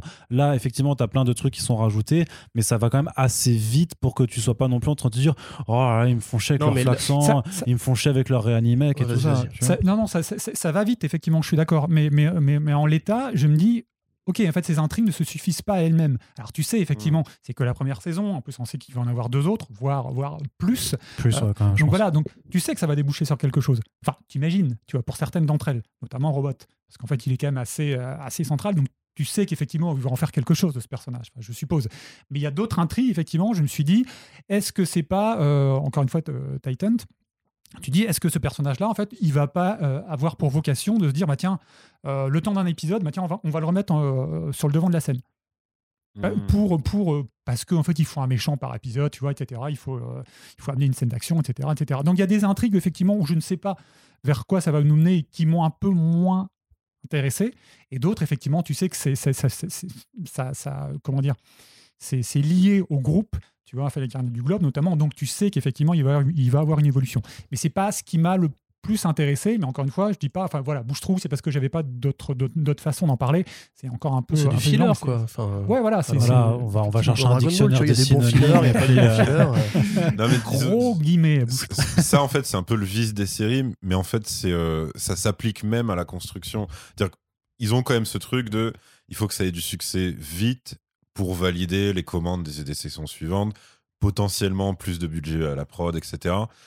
Et ça les a amenés, je pense, à faire certains choix. En plus, voilà, ils avaient que 8 épisodes, entre guillemets. je pense, par exemple, euh, à une habitude qu'ils ont prise quand même assez vite, c'est de presque toujours finir sur un moment choc. Mmh. Au point où, des fois, je pense, je me mets à la place, tu vois, d'un mec, bah, tu vois, toi qui, avait pas euh, connaissance des comics au moment où tu découvres le truc, où tu dis, ok, en fait, ça, va, ça devient un automatisme. Là, on approche du dernier acte de tel épisode. Ok, il va se passer un gros truc. Parce qu'il faut qu'il se passe un gros truc pour appeler l'épisode d'après et tout, machin. Mais ce qui est, enfin voilà, comme je dis, ça, c'est le vice des séries, c'est. Euh, c'est un truc, euh, même, même sur des dramas. Mais c'est même un vice de comics, puisqu'il y a beaucoup de, choses dans, le, pour aller acheter le numéro suivant, pour acheter ton, ton, ton, comics de 20 pages à 4 dollars la semaine, enfin le mois suivant, bah, il faut qu'on te donne parfois effectivement mais ce Mais, c'est vrai que, c'est un rythme plus euh, intensif, tu vois, les sorties des, des numéros de comics, t'as, hum, comment dire, c'est moins frappant que sur une série de 8 épisodes, où là, tu peux dire, ok, donc là, il y a eu le massacre d'un tel, là, il y a le moment où ils se font rouster par... Euh, euh, Battle Beast et ses potes. Là, enfin, tu vois, quand il n'y a pas ça, il y a une scène post-générique pour te dire, ouh, attention et tout machin. Tu vois, ils ont, ils ont un petit peu ce truc-là, mais qui, enfin, qui est induit par leur, euh, leur support, en fait. Hormis, paradoxalement, en fait, pour le huitième épisode. Où tu vois, on en parlait tout à l'heure, effectivement, tu as, Omniman en fait, qui se bat. Ils auraient pu en fait terminer là-dessus pour terminer sur un cliffhanger, tu sais, vraiment. Euh, ah, Qu'est-ce mm. qui va se passer après? Mais en fait, il désamorce un petit peu en fait toute cette tension avec la scène, moi que j'ai bien aimé effectivement, où tu vois ce qui, enfin, tu vois les, les tous les la, galerie de méchants que mm. tu as vu durant la saison, etc. Tu c'est, potentiellement un, flash forward, je sais pas comment on peut voir ça. Tu vois, donc c'est super intéressant effectivement ce qu'il lui dit. Alors, euh, qu'est-ce que tu vas faire? Bah, déjà, je vais passer mon bac, tu vois, un truc comme ça. Donc ça désamorce en fait et ça se termine en fait sur une une note pardon plus légère j'ai trouvé ça plutôt cool quand même parce que, parce que malgré le fait qu'il désamorce en fait la tension euh, liée en fait à la baston entre Omniman, au dialogue en fait entre Omniman et son fils, tu sais quand même que ça, enfin ça va être central, enfin j'imagine en fait euh, dans la saison 2 notamment quoi. Bah, disons que je pense que de toute façon cette conclusion désamorcée était aussi là pour au cas où euh, la série vraiment fasse un énorme bide, tu puisses terminer comme ça en disant juste bah en fait ouais il retourne à la mmh. normalité et au final il se passera mmh. rien les euh, flash forwards sont là pour dire si ça continue, ça va continuer, vous allez en avoir. Ça, va par là. Mais si jamais ça, ça devait s'arrêter, ben euh, c'est pas grave parce qu'on a fini sur un truc qui est pas parce qu'effectivement, non, mais parce qu'il y a une vraie option de, bâtard. Ça aurait été de finir euh, un épisode 8 qui en fait finisse comme l'épisode 7 où t'as juste Nolan qui lui dit faut qu'on parle et on finit comme ah. ça. Et ça, clairement, là, on peut te laisser vraiment sur la course. On aurait été en colère, je pense. En plus, il, manquerait du coup vraiment le, le, firmament de la saison parce que c'est quand même le meilleur épisode de la saison 1, moi je pense. Oui, oui, non. Non, mais, après, tu vois, il y avait, plein d'options. Si tu fais du du, de la fin putassière, du, tu finis même sur une tatte pas du daron et un écran noir, tu vois. Ouais. un truc C'était vraiment en mode. Je crois qu'il y a un truc comme ça dans Legends et of même Tomorrow. Si encore plus. Et eh bah, tu vois, il y a une saison de Legends of Tomorrow pardon, qui finit par Hourman qui arrive et qui dit Les gars, on a besoin de vous dans telle réalité. la saison 2 ou 3. Machin, etc. et là, t'es vraiment en mode genre, franchement. J'écoutais Yerim qui parlait et qui disait justement il faut finir sur un cliff pour euh, revenir la semaine prochaine. Je pensais à la, la première saison de Arrow, tu sais. Tu sais, il y avait un Freak of the Week qui avait genre son, sa fonction Freak of the Week. Et à la fin de l'épisode, t'avais toujours Harrison Wells qui allait dans son petit bureau en mode genre, c'est moi ah, le méchant. et the, Flash, tu, parles pas, pas Arrow du coup, c'est The non, Flash. Non, The Flash, ouais, pardon. Bah, après, t'as pareil avec Arrow, avec le truc sur l'île, quoi. Mais The Flash, c'était vraiment, c'était devenu un réflexe. En mode, c'est à la fin de chaque épisode, T'as le mec qui sort de son fauteuil de roulant et qui dit hey, Je suis le méchant et qui parle à son ordi, tu vois. genre, mais on a ah compris que c'était le cliff de fin, allez, foutez-moi la pète, mais là, pour le coup, tu vois, par rapport à ce que disait Logan, justement, je pense que ces intrigues-là, enfin, ces sous-intrigues sont éclipsées parce que euh, beaucoup d'entre elles arrivent en fait après dans le comics après le moment où justement on apprend pour Nolan et tout. Le truc de robot, en fait, va, dans Invincible, donc il y a les, ces premiers épisodes, enfin cette première intégrale où c'est vraiment la relation Nolan et Mark. Et après, en fait, comme il est tout seul et qu'il hérite un petit peu du rôle de protecteur de, la Terre, c'est ce que lui dit Cécile d'ailleurs à la fin de la série, il lui dit j'ai besoin de toi et tout.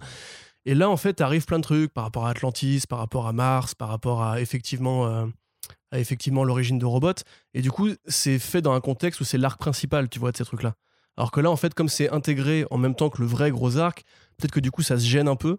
Maintenant, encore une fois, si tu veux faire Invincible en fidèle, tu vois, t'en as pour 14 euh, saisons, tu vois. Parce que c'est, si tu veux faire vraiment case par case le rythme. Ce que tu vois là, juste euh, vraiment l'arc de, robot avec euh, le jeune Rudy, c'est dans l'intégrale 3, donc c'est, c'est très ah loin dans, avancé dans la série. 30, alors, Non, puis après, bah, c'est, bah, c'est, ce que, c'était ce qu'on disait au dernier, dernier podcast.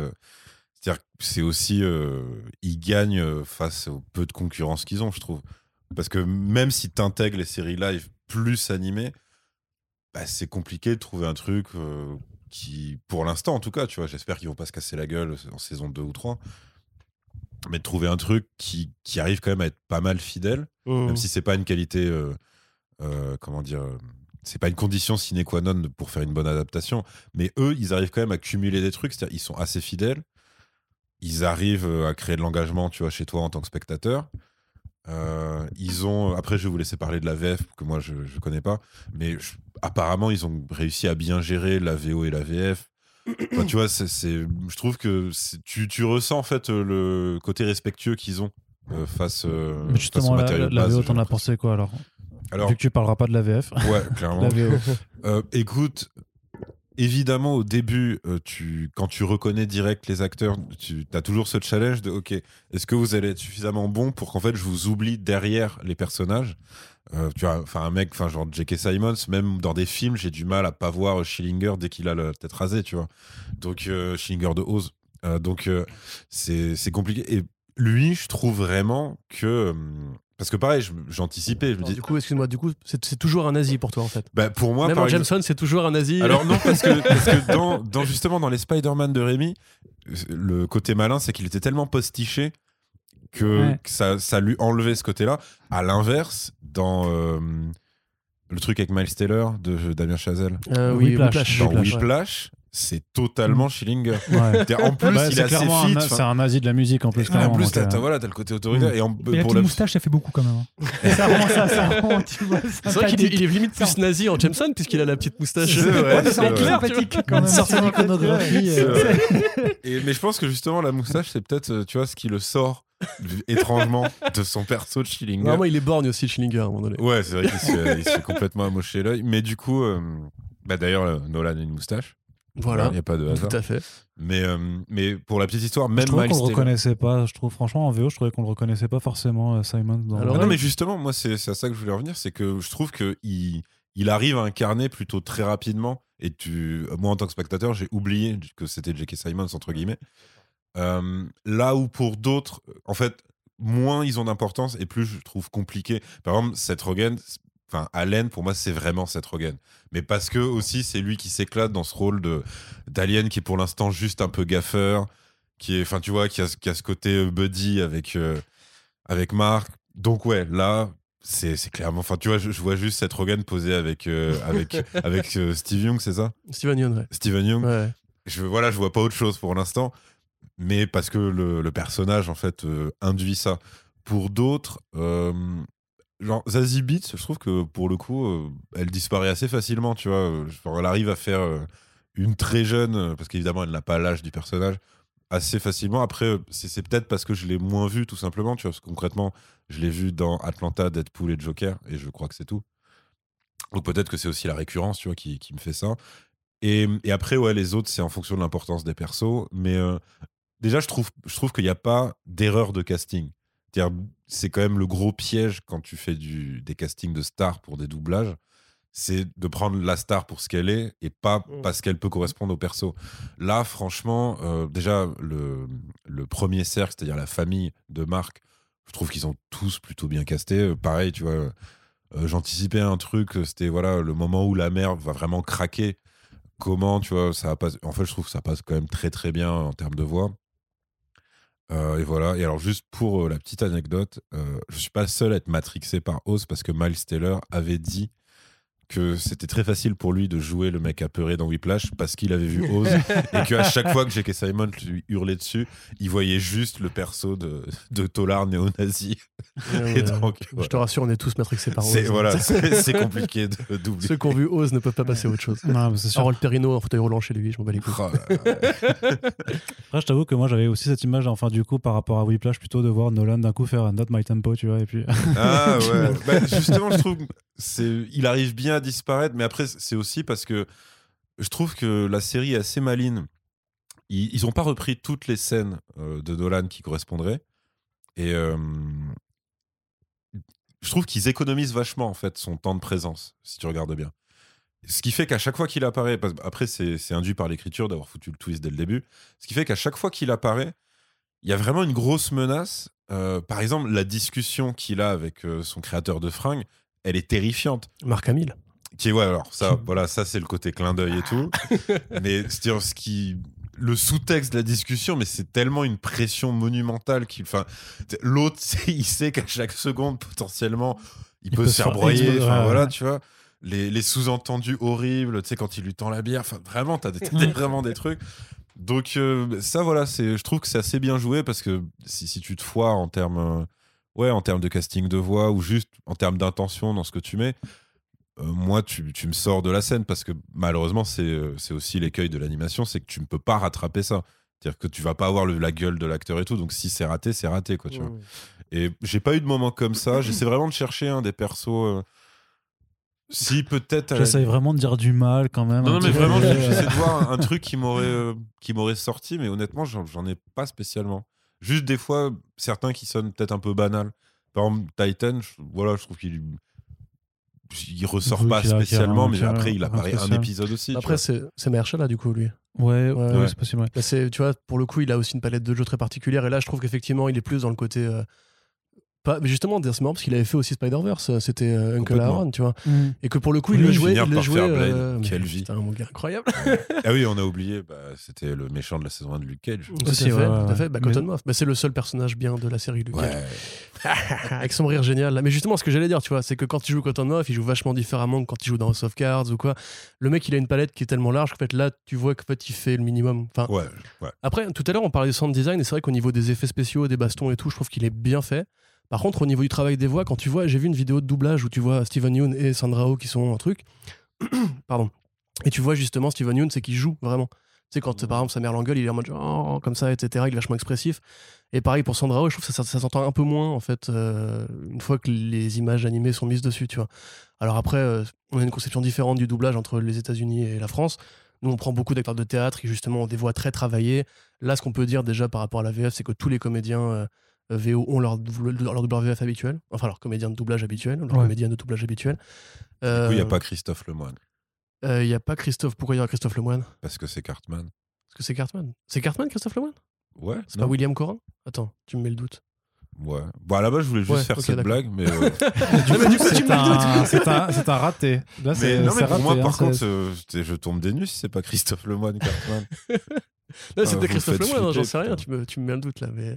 Écoute, voilà, vous allez faire vos recherches là-dessus pendant que. Euh, Attends, je, je, termine, ouais. Voilà, comme on l'a dit euh, sur la VO, non, sur la VO déjà. Sur la VO, quand même, bon casting et avec ce, ce, ce, méta-casting de Kirkman qui ramène tous ses potes qui ont déjà travaillé. Euh, alors, pas en animation, en plus, as une blague méta dans Walking Dead. T'as une blague méta dans cette blague méta parce que tu vois, donc il prend tous les acteurs principaux. il prend tous les acteurs principaux de Walking Dead pour faire donc les, la Justice League, donc les Guardians of the Globe. Ce qui du coup fait un peu, un peu CW, on prend l'ancienne génération de vedettes pour faire le passage de flambeau. je suis pas sûr que la CW ait inventé le metacasting non plus. Non, mais, tu vois ce que euh, je veux dire. Enfin, tu comprends le côté. Euh, c'est comme dans euh, dans comment s'appelle cette série là. Non, je vois pas Supergirl ou Dean Kane, c'est le père adoptif de Supergirl. je comprends pas pourquoi c'est méta donc, et la blague méta dans la blague méta, c'est que Senoqua Martin Green, qui s'appelle donc Green, joue le Green Ghost en, v, en VO. Du coup. Incroyable. Franchement, quand j'ai fait la news, je me suis dit, il y a trop de blagues à faire, je vais en faire aucune. Parce que c'est déjà relou, en fait, de base, tu vois. Et bah, du c'est bel et bien Christophe Lemoine qui fait Ok, d'accord. Bah, respect à, Christophe Lemoine. Désolé, frère. Et du coup, ouais, donc en VF, euh, donc t'as les doubleurs habituels, donc c'est bien la voix de Jonah Jameson euh, en français qui fait euh, Nolan, donc Jean, Barnet. Voilà, donc t'as Benoît Dupac, voix de Aikichi Onizuka dans GTO, qui fait Invincible, et ça, ça fait plaisir quand même. On l'a reçu d'ailleurs, il y a un first print avec lui si ça vous intéresse. Euh, donc effectivement, c'est Xavier Fagnon qui fait Alien the Alien, donc Seth Rogen, et c'est l'un des deux doubleurs habituels de Rogan. Disons, disons que de toute façon, vous l'aurez hein, si vous écoutez le, le premier numéro d'Omnibus avec Benoît Dupas qui vous explique vraiment tous les choix qu'il a fait. C'est vrai que la logique, ça a été simplement d'essayer d'aller trouver au maximum simplement ben, les voix françaises habituelles voilà, des, euh, des acteurs et des actrices en, en Voilà, ça. Euh, notamment bah, même pour les gardiens du globe d'avoir quasiment à chaque fois les, les acteurs qui jouaient de, de toute façon sachant que Benoît Dupac en fait a été euh, demandé parce que bah c'est une, une des voix si, si ce n'est la voix française principale de Steven Yeun et donc euh, logiquement vu qu'il avait aussi bossé sur la VF de, de Walking Dead il y avait tout un tas de facteurs qui faisaient que bah il y avait qu'à lui, qu'à lui demander de, de remplir Cela dit, il y aurait limite une petite incohérence en fait, qui Oui. est que euh, quand Robot en fait devient euh, son personnage physiquement euh, qui Rudy, clone- ouais, quand qui il devient clonait le jeune sur Rudy, Explode, ouais. tu vois, il garde sa voix en fait. Mm. Alors qu'il devrait avoir la voix de Jason Mantzoukas euh, Ouais, c'est en vrai. VO, tu vois, parce qu'il a pris ça, le même ouais. corps, donc il a les cordes Mais c'était une discussion qu'on a eue, je peux te remontrer les SMS et tout ça, mais euh, grosso modo, on s'est posé la question de s'il fallait doubler une voix différente ou pas, et en fait, bah, vu que c'est Adrien Antoine qui s'en occupe, et que Adrien Antoine est quand même un très bon Ouais, comédien, bien sûr. Bah, c'est la voix de Superman et Batman, noto- notoirement, et de Archer aussi. voilà, et qu'on Ah. aura normalement euh, bientôt dans, dans First Print aussi, euh, je vous le dis.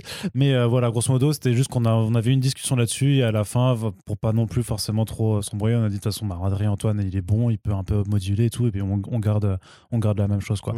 Sachant que de toute façon, c'est ça que pour les VF, il n'y a pas non plus autant d'acteurs que pour le casting VO, puisque parfois certaines personnes font euh, plusieurs voix ou que, voilà, tu vois, il y a, il y a certains, certains aj- ajustements. Mais grosso modo, on l'avait quand même déjà juste noté nous-mêmes, au-delà de- du fait que je bosse dessus, qu'il y avait quand même ces, ces choix qui étaient bah, en fait très, très intelligents. En fait, tout tout à simplement. fait. Et de pas céder même aux sirènes du Star Talent, c'est-à-dire qu'on n'a pas eu Squeezie pour faire euh, Marc, par bah, exemple. comme- oui, c'est bien. J'ai rien contre Squeezie, hein, mais juste pour dire qu'on n'a pas voilà, ramené des youtubeurs. Peut-être qu'il euh, aurait été meilleur, on sait pas. ah, bah, par rapport à Benoît Dupac, laisse-moi quand même. Non, déjà, doute, il, a- hein. il fait du rap maintenant. Laisse-le oui, bah, faire un truc ouais. dans son coin. Mais disons que voilà, non, mais ça, ça aurait, ça aurait quand même. qu'il a fait du doublage en plus, non Oui, oui, oui, Ratchet ouais. Ouais. Ouais. Non, mais il en a C'est comme sur. The Lego Movie, t'avais Griezmann. Sur sur The Lego Batman, t'avais Sur, Griezmann. sur, the, sur The Lego Movie. Mais sur ouais. Spider-Verse, t'avais Kipembe, c'était n'importe quoi. Ah bon? Ouais, mais alors en vrai, c'était. Mais c'est sur un tout petit truc à C'était chaque fois. sur euh. les, les super méchants qui apparaissent Ah, genre ok, une ouais. séquence Ouais, et qui, qui doivent dire euh, Hé Tu vois, Ouais, c'est ça. Les mecs, ils avaient dit, genre voilà, t'avais une vidéo de Kipembe en promo qui disait, voilà, donc moi je suis le Ouais, bouffon vert. Du coup, t'avais les fans qui étaient outrés. En fait, non, c'est pas grave. C'était- c'était Ouais, Ouais, mais tu comprends la logique pour ramener de, de la c'est vrai dessus, que tu l'as vu, même sur Lego Batman, t'avais euh, Antoine Griezmann qui doublait Superman. Superman a littéralement une réplique et Griezmann la foirait parce qu'elle était nulle quand même. Donc, euh, parce que c'était c'est un, c'est un footballeur, c'est t'as- pas, un- comédien. Donc, quand t'as euh, Hanouna dans euh, Sausage Party, tu vois. Ah, c'est pas, c'est pas utile, tu vois. Pourquoi Ouais. faire Ça, Enfin, c'est pas bref. utile et en plus, c'est insultant. Voilà, ouais, ça. ça. Là, pour En plus, du coup, t'as pas envie de voir le film pour donner de l'argent ça. à ça, tu vois. mais, mais disons que voilà l'écueil qui aurait pu être de- effectivement de vouloir faire un- Ouais, du star talent pas, pas forcément très pertinent là a complètement été mis, mis de côté puisque vraiment Mhm. t'as enfin, t'as un casting légitime et toi tu préfères justement euh, la, La VF, VF, ouais. par rapport Mais à J'aimerais bien VO. avoir l'avis de, de Logan, justement, parce que toi, t'as vu toute la série. ouais mais moi j'ai pas envie donc on va pas c'est ça Tout le temps, c'est tout Par le temps. rapport à Orelsan dans One Punch Man, tu vois, si t'as une échelle qui va de Squeezie à Orelsan dans One Punch Man, où, si tu, euh, où tu situes un Moi, je dis qu'il a du charme quand même. Ça, Saitama euh, mal réveillé. Ah, mais euh, c'est pour ça que j'ai dit, genre Squeezie, pour, voilà, Ah, donc c'est- c'était un l'échelle basse. Ok, d'accord. Orelsan, ce serait, tu vois, un peu plus haut quand même. Ouais, on est d'accord. Sachant qu'il y a One Punch Man du coup dans la série animée, justement dans la scène de l'enterrement, il y a un bonhomme qui est vu de dos, on voit Je jamais son visage, demandé. mais qui ressemble de ouf à One Punch Man. Et vu que si je te J'ai tu- pas fait gaffe. Ouais, bah tu, tu reverras. Et à côté, euh, le, t'as un mec encapuchonné qui ressemble de ouf à Nathan dans euh, Oblivion Song. Et pour le coup, sur lequel je pense qu'il a pu se le permettre vu que c'est Mhm. sa propre BD aussi. Mmh, ouais. Mais voilà, c'est ce genre de, de petit casting euh, méta que tu supposes, qui est clairement pas explicite parce qu'ils n'ont pas les droits. Mhm. Euh, en tout cas, pas pour One Punch Man, quoi. Mais euh, ça, il ressemble. ouais. Imagine Matt Bushman qui arrive dans Invincible. Ah, le genre, crossover Salut. interdit. C'est moi.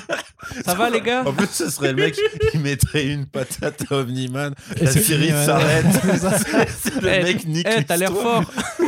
Après, Un Allez, salut. En fait, ils peuvent Je le faire faire sur- les soldes. Tu vois, si la série est annulée à la saison 3, ils pourront faire bon, en tout dernier truc, ils feront bon. Et ouais, je Il faut une patate. Il Fran- Franchement, mais tu peux le faire intervenir dès que tu veux terminer une série. ça, ouais. Si tu veux avorter un projet, tu fais bon, écoutez, on va faire le crossover avec One Punch Man. Allez, c'est bon. Et donc voilà, tu vois, tu, tu, tu le devines et t'as ce genre de truc. Mais donc pour revenir à la VF, euh, Euh, ouais, non, non, mais je rejoins en fait pas mal de vos avis. Euh, moi, c'est vrai que, euh, comme je le disais en off, euh, j'ai- tendance à regarder en VO tout ce qui est animation japonaise. encore une fois, parce que, parce que tu, tu as une énergie dans, la, dans le japonais en fait, que tu trouves pas nécessairement en fait, dans, le, dans le français, entre autres, même si tu as des très bons doublages français hein, d'animes japonais. mais par contre, pour tout ce qui est animation américaine, je vais généralement vers la VF. Tout ce qui est d'ici, par exemple, généralement, je vais en fait vers les VF parce qu'elles sont la plupart du temps de très bonne qualité. Et tu retrouves en fait toujours ces voix d'une série à l'autre. Alors est-ce que tu fais partie des gens qui, euh, qui sont outrés, ça fait depuis quelques années maintenant, parce qu'il y a eu un inversement justement des voix avec celui qui faisait enfin celui qui faisait Superman dans l'ange Metropolis maintenant fait Batman. Ouais, c'est ça, Alors, ça fait bizarre. Ça fait bizarre parce qu'effectivement moi je trouvais qu'au au tout départ je crois que c'était euh, Richard Darbois. Euh, la voix iconique en fait tu vois de voilà de, de, de, Batman. Euh, donc plein de personnages. et de plein de personnages. Mais effectivement je trouve que Adrien Antoine qui est une personne que j'aime beaucoup, j'aime beaucoup sa voix, euh, que je connais principalement à travers les animes, ceci dit, enfin les, les, les, DC. Euh, je trouve en fait qu'il a, qu'il, qu'il, a repris le flambeau euh, avec, avec, avec beaucoup d'aisance. Je, crois que c'était toi, en fait, Corentin, qui disait. Je, te rejoins là-dessus. j'aime beaucoup la VF. Je trouve que les voix, en fait, résonnent bien. le seul point négatif, je trouve qu'effectivement, c'est Adrien Antoine. autant dans le rôle de robot, ça passe. Euh, d'autant que tu as un petit traitement, enfin, tu vois, une voix robotique. Euh, robotique, robotique, robotisée, robotique. Les deux. Euh, les deux fonctionnent, je crois. Mais effectivement, quand, quand il est dans le corps de. de Explode. Ouais, Ça, ça, passe moins bien. Parce que, parce que effectivement, le personnage est beaucoup plus jeune. Donc, du coup, tu as, as, un rendu qui est assez étrange. faut s'y faire. Euh, dans, euh, dans la VO, il me semble, en fait, c'est le même doubleur. Je crois que c'est le même. je crois que ça reste Zachary Quinto qui fait les deux voix. Ah, euh, mais, il y a un effet sur sa voix qui fait qu'il a l'air un peu plus jeune. Et en plus, tu sais, comme justement, il a une autotune dans son corps de robot. Ouais, Du coup, là, il la perd, donc tu, sens le décalage un petit peu. Ouais, mais tu retrouves quand même, parce que, comme je disais, effectivement, j'ai vu toute la série en, en VF, j'ai quand même regardé le, dernier épisode en VO pour voir ce que ça donnait, notamment en fait euh, dans, dans, ce dialogue que je trouve que je trouve assez fou. Euh. C'est Quinto qui fait les, les, deux voix en VO effectivement. c'est ce que je viens de dire. Non non mais je, je, reviens juste sur je, je, ok tu me fais confiance. Je me fais pas confiance. Dis-le. Je te fais pas confiance. D'accord, merci. non mais ceci dit, ceci dit, as ce côté aussi avec Quinto. Euh, je trouve pareil, c'est peut-être un peu moindre en fait que, que dans la VF, mais tu retrouves toujours ce côté le mec en fait a une voix en fait euh, qui ne correspond pas à l'âge du personnage. Donc c'est pas que ça te ressort complètement, mais tu te dis, il y a un petit truc qui va pas peut-être là. Euh, après, effectivement, comme je disais, donc je regardais quand même euh, le huitième épisode parce que c'est là, c'est celui-ci qui a quand même des dialogues les plus, intenses, on va dire, entre, entre Omniman et Invincible. effectivement, le, J.K. Simons, sa, voix est plus, comment dire, il y a peut-être plus de jeu, je sais pas comment, comment dire ça, enfin, ça, ça, porte plus, euh, surtout à la toute fin, effectivement, quand on lui dit, voilà, qu'est-ce qui va te rester dans 500 ans, enfin, tu vois, en fait, la, la, la, la rage, tu, vois, tu sens mmh. effectivement que Omniman veut, veut, veut, faire entendre raison euh, à, à, Marc, à, son fils. Dans, dans la version française, euh, que j'aime beaucoup, encore une fois, la voix d'Omniman, en fait, me, me plaît énormément, tu as moins ce côté-là, effectivement. As moins, enfin, ça, ça porte moins. C'est moins porteur. Euh, après, euh, globalement, la voix aussi pareil, de Marc aussi. Euh, je ne saurais pas comment décrire la voix VF à comment comment dire? Pas ce côté plus adolescent, c'est très difficile à décrire, mais il y a, il y, a, y a, quelque chose en fait ouais si si peut-être de plus adolescent. Je, je, trouve pas je, je, trouve pas la façon de le décrire. Euh, pareil ça, ça bah, c'est à dire c'est à dire que quand tu as le doubleur de Nizuka qui a peut-être moins enfin Benoît Dupac a peut-être moins justement de mal à vraiment jouer à faire une voix de personnage plus jeune mais justement il double mm. très rarement des personnages de vieux en fait. Ouais, c'est ça. Même dans alors qu'il a quand même un certain âge maintenant il double encore récemment des personnages de jeunes parce qu'il a une signature vocale ça. qui sont un peu l'arrogance c'est de la jeunesse le côté un peu fou ouais c'est ça c'est exactement ça. En fait il a moins ce côté euh, peut-être mature avec des guillemets en fait que tu trouves en fait dans la VO. parce qu'il a une voix un petit peu, alors elle est pas moins aiguë, elle est pas aiguë, mais elle a des une tessiture un peu aiguë quand même. Quand, tu vois, enfin, même il a un côté de ces. Euh, bah, après moi c'est parce que j'ai grandi avec euh, GTO donc forcément je suis biaisé, mais il a ce côté un peu grande gueule, tu vois. Même mm. quand en interview, tu le vois justement, on lui dit tu vas reprendre le rôle de GTO, tu sais, il a un côté un peu gamin en mode genre ouais, et puis si je croise le mec qui va prendre mon rôle à ma place, je pète la gueule et tout. tu sais, il a vraiment ce côté en fait grand enfant, tu vois, qui marche pas bien avec sa voix, tu vois. Mais du coup, il se... c'est une question pour vous en, au niveau VF, il se démerde comment pour les scènes euh, euh, d'émotion de Marc? Tu sais, quand il est euh, désespéré Ah non, non, non, je veux dire, vous l'avez trouvé comment en gros le Ah, ok. C'est ça, c'est ça ma question. Euh, bah moi en fait j'ai pas vu le Parce 8 que en sinon, VF. j'allais du juste coup. te répondre, Pareil. bah, ils sont allés au studio, ils ont Oui, enregistré. voilà, j'imagine que voilà, ça implique un studio, un micro. Bah, que- comme Logan, moi j'ai pas vu le, le- le 8 en VF, donc euh, Ça, ça- ça- ça passe plutôt bien en fait euh, dans, dans- dans tout type de scène. Peut-être effectivement dans des scènes plus, plus intimistes, on va dire. Euh, t'as, t'as, euh, comme tu disais effectivement, euh, Arnaud, en fait, tu as cette tessiture en fait, qui, qui- est un petit peu plus aiguë. En tu as peut-être plus d'intonation, on va dire. Euh, tu, tu le ressens pas nécessairement, tu le ressens moins forcément que quand il est enjoué, etc., quand il est en colère, etc., etc. Mais ça, ne m'a pas gêné moi en fait. Ça m'a pas gêné parce que effectivement, je trouve que la voix correspond bien euh, à, la, à même en fait du, du- personnage. Enfin, c'est, cet adolescent effectivement qui, qui est quand même en train de grandir et qui est en train de, de- comprendre que bah ouais en fait euh, euh, grand pouvoir, grande responsabilité, mais en fait euh, non, tu peux pas sauver tout le monde, donc il faudra faire des choix de toute façon. Donc ça, passe plutôt bien. Le, le- la différence, j'ai trouvé, si mais pas, c'est, pas péjoratif effectivement pour la VF, c'est que alors pareil, je, ne connais pas le, le- le doubleur du personnage de Cécile. Euh, c'est une voix que je connais, que j'aime beaucoup. Donc justement, j'aime bien la tonalité, en fait, j'aime bien en fait cette voix-là. Donc euh, j'ai j'ai bien aimé effectivement euh, ce, ce personnage-là. c'est Jean-François Vléric qui le fait en VF. Voilà, donc j'aime beaucoup cette voix. Par contre, en fait, dans la VO, elle est beaucoup plus, euh, pareil, elle est beaucoup plus, j'allais dire m- m- pas monocorde, mais plus posée, on va dire. Ouais, il est très très froid. euh, Il est très froid, voilà, ouais, exactement. ouais. Donc tu retrouves un petit peu moins dans, dans, dans la VF parce que, euh, j'allais dire chantante, c'est- un peu exagéré, mais euh, il y, a, y y a plus de, de, tonalité, on va dire, en fait, dans la voix. Et c'est encore une fois, c'est une voix que j'aime beaucoup et qui représente bien en fait ce personnage. Je vais dire, c'est pas une figure, enfin si, c'est une sorte de figure paternelle aussi. euh, par, par certains côtés. Euh, et j'aime beaucoup effectivement cette, cette, cette voix-là. Après, en fait, l'ensemble du casting, euh, euh, c'est- des voix qui, qui ont peut-être moins de... Tu t'en rappelles moins, en fait, un peu plus euh, passe-partout, si je puis dire. Euh, Non, mais- parce que Passepartout, c'est dans Fort Boyard, du coup, donc ça n'a rien à voir. Pour ceux qui voient pas, du coup, Val- Valérie qui est Non, on aussi tous Fort dans- Boyard, je pense. Il a essayé, parce qu'en fait, quand je fais des blagues, il essaie d'ignorer le truc, mais là, ça ne marche pas parce qu'ils ont rigolé. Ouais, malheureusement, tu il y vois. a, t'as, t'as un acolyte là, c'est dégueulasse. Donc t'as. il fait aussi une voix dans Reservoir Dogs, en fait, c'est, euh, le Gentil. Tu vois, le fils de, euh, de Joe Cabot. Non, pas vu Reservoir Dogs non plus Sérieusement Ah, c'est le fameux qui, qui tue trois C'est balles. ça, le voilà, exactement. Et c'est aussi la voix VF de Jared, de Jared Harris, euh, je sais pas si vous voyez, c'est le vilain Ah dans, bah oui, oui. dans Sherlock Holmes 2, par exemple, l'acteur anglais avec Mhm. euh, sa belle Bobard. Donc il a souvent effectivement des rôles de Il s'appelle figure paternelle Moriarty, un peu. C'est ça, voilà, Moria. Oui, merci. Putain, je suis fatigué là, gros. c'est le mec ne pense que comics, tout le reste, c'est, pas important. Ah, donc Moriarty est jamais apparu dans un certain comics d'Alan Moore, c'est ça que t'es en train de nous dire? Putain, tu fais chier. en plus, ah, ça, c'est du spoil en plus.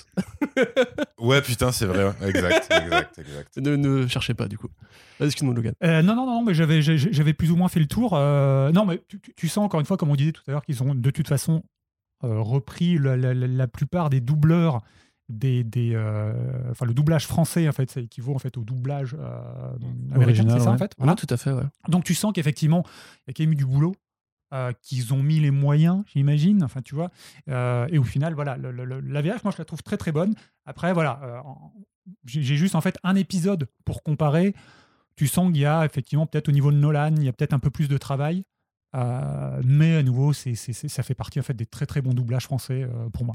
Alors j'ai aussi une question euh, à l'inverse euh, du côté émotion, le côté comique euh, d'un personnage comme Rex dans la VF. il- Ah, ça marche de ouf. Est-ce que hein. voilà, il surjoue aussi ce côté Moi, euh, moi, je, trouve, je limite ça marche mieux. Ouais, parce c'est que- mieux en VF, c'est qui- tu, tu qui vois Jason Mantzoukas, tu vois, c'est Bah oui, ce, ce mec, Maximum Derek. C'est dans toutes les séries, on dirait que c'est une sorte de d'anachronisme. Tu vois, genre il arrive, il est toujours plus bizarre que un environnement bizarre dans lequel il est, même dans les séries comiques.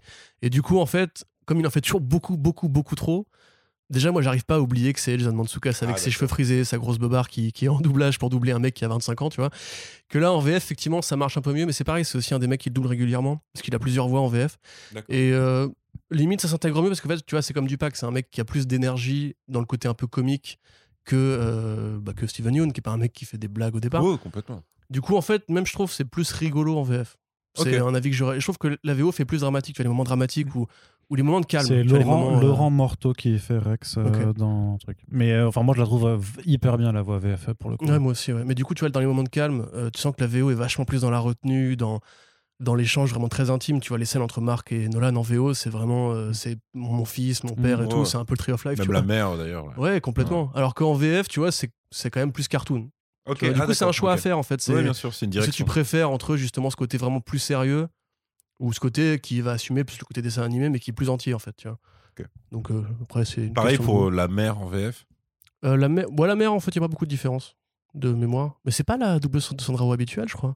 Ouais, Peut-être pas pour celle-là, effectivement. Parce que Euh, c'est Brigitte doubleuse de- Aubry et Ouais. euh, ouais, je suis pas sûr que ce soit la doubleuse habituelle de Sandra Oh. Ouais, parce euh, qu'avec pour- lui, pour le il y a coup. quand même une doubleuse justement plus arrogante normalement, enfin plus Mm. côté euh, rentre dedans et tout, euh, plus comique que là, elle est pas du tout. Après, comique, comme le disait euh, Dupac aussi dans, dans le podcast qu'on avait fait ensemble, c'était euh, à la fois il y avait ces choix qui sont faits, et puis après, tu as le côté plus pragmatique de qui est disponible ou pas. Et en plus, Bien dans sûr, un contexte de pandémie où il faut faire du coup du. Parce que ça, c'était quand même aussi euh, Mhm. quelque chose qui était un peu, un peu, euh, un peu chaud à gérer de leur côté pendant, pendant le travail sur, sur le doublage, donc euh, pendant, pendant l'automne 2020, euh, de- d'essayer de, de leur côté de se réunir, sachant que eux, depuis euh, la, la pandémie, en fait, ils ont des conditions de doublage. Et euh, je vous renvoie en, en autopromo au podcast qu'on a fait du coup avec Marie Chevalot qui joue Atom F dans, dans la série, sur vraiment les conditions où en fait les gens maintenant quasiment dans les studios en fait euh, sont, sont plus autorisés à être euh, plus que un en fait. C'est-à-dire que tu dois jouer parfois des scènes de dialogue, mais maintenant tu dois les jouer sans avoir forcément la réplique. Alors ça, elle, où elle disait justement que c'était encore plus dur quand tu es la première personne à venir enregistrer parce que tu même pas la réponse, euh, la voix, la réponse de l'autre. Ouais. Et enfin, mets-toi tu alors qu'avant ils pouvaient notamment pour les scènes de dialogue, bah, ils venaient tous les deux simplement et ils, Ils en- la scène Voilà, ils se jouaient en- entre eux. Et là, bah, c'est plus quelque chose qui, qui, est, qui est faisable pour le moment.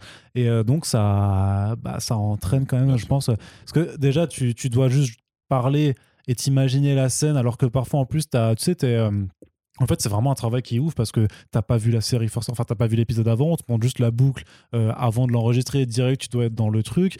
Euh, en plus, bah, si tu joues même pas avec la personne avec qui tu es censé interagir et que t'entends pas forcément comment elle te répond, donc faut t'imaginer comment elle t'a répondu et moduler. Enfin, il Ouais, y a, y a- ouais, il y a, enfin, il y a vraiment un- un- une densité de travail que, que tu soupçonnes pas en fait euh, là-dedans. Ils Pour- ont la VO quand même en fait comme, euh, comme support, j'imagine, non? Ouais, ouais, ils regardent, Ouais, ouais, effectivement, ils, regardent ouais, la VO, mais euh, c'est. Je, je veux dire qu'à partir du moment où tu dois. Enfin, moi, je suis vraiment euh, peut-être trop borné là-dessus, mais tu dois faire un dialogue. T'as pas la réplique Mm. en VF, enfin, t'as pas la réplique de ton partenaire de travail habituel en face. Comment est-ce que tu, tu Ouais, modules Surtout dans les scènes, vrai. tu sais, où parfois t'as des dialogues où genre tu interromps l'autre. C'est vraiment. Enfin, je trouve C'est que vrai c'est qu'il y a souvent même- des ping-pong normalement Ouais, qui marchent ça. quand les Ouais. deux personnes sont en studio et tout. Mais du coup, pour revenir vite fait sur Brigitte Aubry, j'imagine que tu as vu Food Irene en VF. Ouais, complètement. Bah, c'est Irène, tu vois, en VF. Ah, tu vois, donc, euh. Elle fait Ah aussi oui, donc du comique ouais, des fois. ouais, pas du tout le même. ok, Ouais, ouais, ok, c'est pas, pas Sandra Oh pour le coup. Mais non, mais après, après c'est vrai que moi, je suis, enfin, c'est plus en grandissant que je suis devenu une sorte d'odieux maniaque de la VO, donc euh, je me, je me mate tout en VO sous-titré. Mais euh, après, c'est vrai que du coup, j'ai pas de comparatif, mais par contre, dans mes souvenirs, si on, si on parle de séries animées adaptées de comics, que ce soit Superman, Ange de Métropolis et euh, évidemment euh, les Batman. séries animées de Batman de- à partir de 92. Alors, euh, sans, enfin, sauf l'horrible dernière série, enfin, sauf le truc où le Joker il a des dreads, quoi.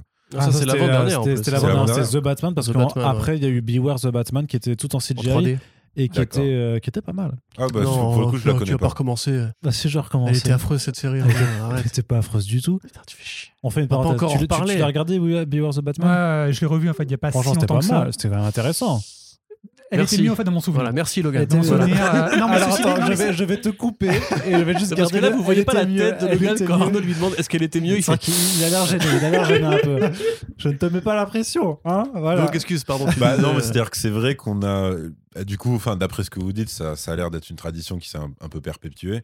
C'est que euh, on, on avait des super doubleurs, en tout cas dans mes Ah ouais. souvenirs à l'époque. Ah mais il y a quand même une tradition Et, du doublage euh, français. parce que, hein. là, Moi, évidemment, j'ai Darbois et Piraté voilà. en tête. Et tu dis, ouais, c'est euh, assez incroyable, quoi, tu vois. Comme euh, les doubleurs euh, historiques, tu vois, que ce soit de Schwarzy, Willy, Stallone, euh, De Niro, et puis euh, l'infâme mec qui double Al Pacino. c'est une private joke entre nous. Mais Entre vous et SCH, du coup. euh, Ouais, ouais, ouais, ouais, exactement. mais euh, mais c'est vrai que oui, enfin, t'as- enfin, moi je sais que je m'étais fait un, un best-of, tu vois, quand Piraté était décédé. Et tu te dis, putain, ouais, c'est vrai que la puissance qu'il envoie, alors qu'à côté, t'as quand même en modèle, t'as Marc Hamill, qui est loin d'être dégueu, qui est limite, pour certains, c'est le meilleur Joker qui a existé, tu vois, en Ouais, toujours. On peut se poser la question. hein. Et, euh, On se la pose pas ici, hein, franchement. Bon, bon, on verra plus tard. Continue. Bah après, c'est en tout cas sur la quantité et la longueur de son interprétation, ouais. De toute façon, euh, vu le nombre d'épisodes, le nombre de jeux vidéo, de films d'animation et tout. Mais ouais, Pierre Raté, c'est, enfin, c'est, c'était un monstre, quoi, tu vois. Puis en plus, Bah t'avais, enfin, ouais. tout, t'avais le Doc, euh, Minus enfin, Cortex, et plein d'autres. tu Le vilain de Indiana Jones 3. Ouais, euh, voilà, tu vois. Et Mission si, si effectivement, d'après ce que vous dites, les mecs, ils ont quand même conservé ce soin euh, apporté au doublage, tu vois, dans, dans des séries qui, dans d'autres pays, sont un peu. Enfin, tu sais, à un moment, j'avais comparé pour je sais plus quel Disney, ça devait être Les Indestructibles, parce que euh, c'était pour un sujet télé. Et en fait, quand t'as les équivalents en fait d'autres pays, des fois, ça, quand je dis ça n'a rien à voir, c'est dans le côté négatif, c'est-à-dire que c'est c'est moins soigné, tu sens que c'est plus un truc, bon, vous voulez pas regarder des sous-titres. Après, c'est pas le même rapport aux sous-titres aussi. Donc, c'est ceci explique cela. Mais c'est en mode, ok, vous voulez pas, vous voulez pas lire des sous-titres, bon, bah, très bien, on va le faire, mais ce sera service minimum, quoi. Il y aura Ouais. pas un mec qui donne ses tripes euh, au micro, tu vois. Ce sera vraiment genre oh attention, tu vas te faire avoir. C'est Ouais. presque ça, Et du tu coup, en espagnol. Oh, attention. tu vas te faire avoir. On va te faire avoir. Non, mais c'est vrai qu'il a raison. Tu vois, moi, quand j'avais appris à parler anglais, je l'avais fait avec les DVD de Friends, tu vois. J'étais jeune et bête à une époque. Et c'est vrai que tu vois, c'est un peu comme les Simpsons. On considère souvent, enfin, en tout cas, les Français qu'on Voilà, grandit avec, La VF des Simpsons, elle est quand voilà, même assez considèrent souvent que hein. Friends, les Simpsons, Batman, c'est euh, dur de revenir à la VO en fait. Et par contre, comme moi j'avais les DVD, t'avais les versions espagnoles, italiennes, allemandes. Et quand tu, j'ai voulu justement pareil apprendre l'allemand avec la version allemande de Friends, c'est impossible. Ah. T'as pas Emmanuel Curtil, t'as pas le doubleur de Joey, qui est le doubleur de Sangohan aussi euh, en Dragon Ball Z, t'as pas ces- la doubleuse de Whoopi, de Whoopi Goldberg qui fait Monica, c'est de l'allemand. t'as pas quoi. tous ces gros. Mais à la limite, justement, moi Je suis j'étais parti pour apprendre je suis l'allemand. vois. alsacien, Mais je sais. que l'allemand, je Voilà, sais ce que je sais, hein. je sais, t'inquiète, pas que j'ai arrêté, tu vois. Mais c'est vrai qu'en général, on est quand même considéré comme un pays, comme je disais, qui tu vois. Jacques Franz qui est mort récemment, donc qui était la voix de Niro aussi et, de, euh, et de Mel Gibson. euh, lui, pour le coup, il est respecté euh, par tous les comédiens, mais pas que de doublage. Quoi. Il a une voix. Ouais, juste, ouais. il a écrit l'histoire de très souvent des mecs qui, qui font, comme euh, vous avez dit tout à l'heure, du théâtre à côté, Bah oui. etc. Il y a Patrick Poivet, pareil, qui était donc euh, Bruce Willis, qui est mort aussi. C'est une triste époque pour les doubleurs. Euh, lui, pour le coup, moi, j'ai jamais, jamais voulu voir un film de Bruce Willis en VO, à part Pulp Fiction ou un ou deux autres par-ci par-là. Pour moi, Bruce Willis parle pas anglais, tu vois. Ça, quand il ouvre la bouche, il y a rien en Angleterre, et puis on va aux États-Unis, il arrive en France, et là, d'un seul coup, il parle, tu vois. Sinon, il est muet, tu vois. Pour moi, je sais même pas, je saurais même pas te dire à quoi ça ressemble sa voix, tu vois. Mais c'est marrant parce qu'en fait, on en parlait encore avec un pote dernièrement des, des, des, des VF, des VO. Euh, moi, par exemple, y a. Alors, c'est des films qui comptent vraiment beaucoup pour moi. C'est la, la, la trilogie de Retour vers le futur que je n'ai Ouais, bah jamais, oui, sûr. jamais vu en VO. Et je sais que je ne la regarderai pas parce que, parce que la VF, pour moi, elle est. Elle est, elle est Enfin, c'est un chef-d'œuvre. C'est l'une des meilleures VF qui jamais été faite. hein. Et même en fait, tu vois, dans les, si, si tu compares par exemple, justement, on parlait de ça avec un, avec un ami, le, le Mauviette, tu vois, en, en Oh, VF, c'est juste un chicken. Donc déjà, tu vois, c'est, je sais pas, il y, a- il y a un truc pour moi, en fait, c'est mieux écrit, on va dire. Enfin, Mmh, ouais, l'adaptation en fait est tellement bonne qu'elle en devient meilleure en fait que la version originale, tu vois. C'est-à-dire que la VF a écrit des répliques Ouais, qui n'étaient ouais. pas dans la VO déjà.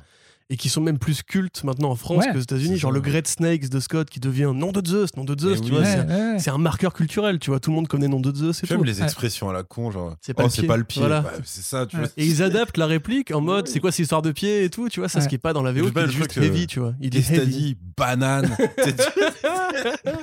Tu dis oui, ok, d'accord. C'était. euh, Il y avait un vrai taf. C'est pour ça, moi, je suis comme toi. J'ai du mal à revenir à la VF pour le cinéma.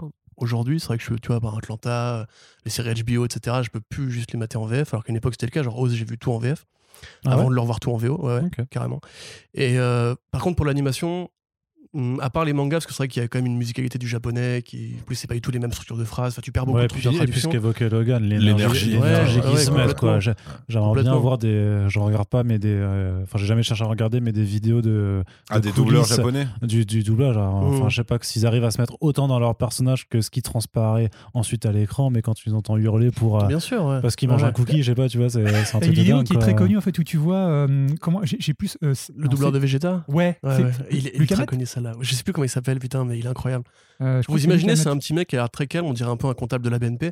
Il a des lunettes, il a l'air super sympa et tout. Mais tu sais, mais par contre, il a vraiment cette voix nasillarde là, Son Goku.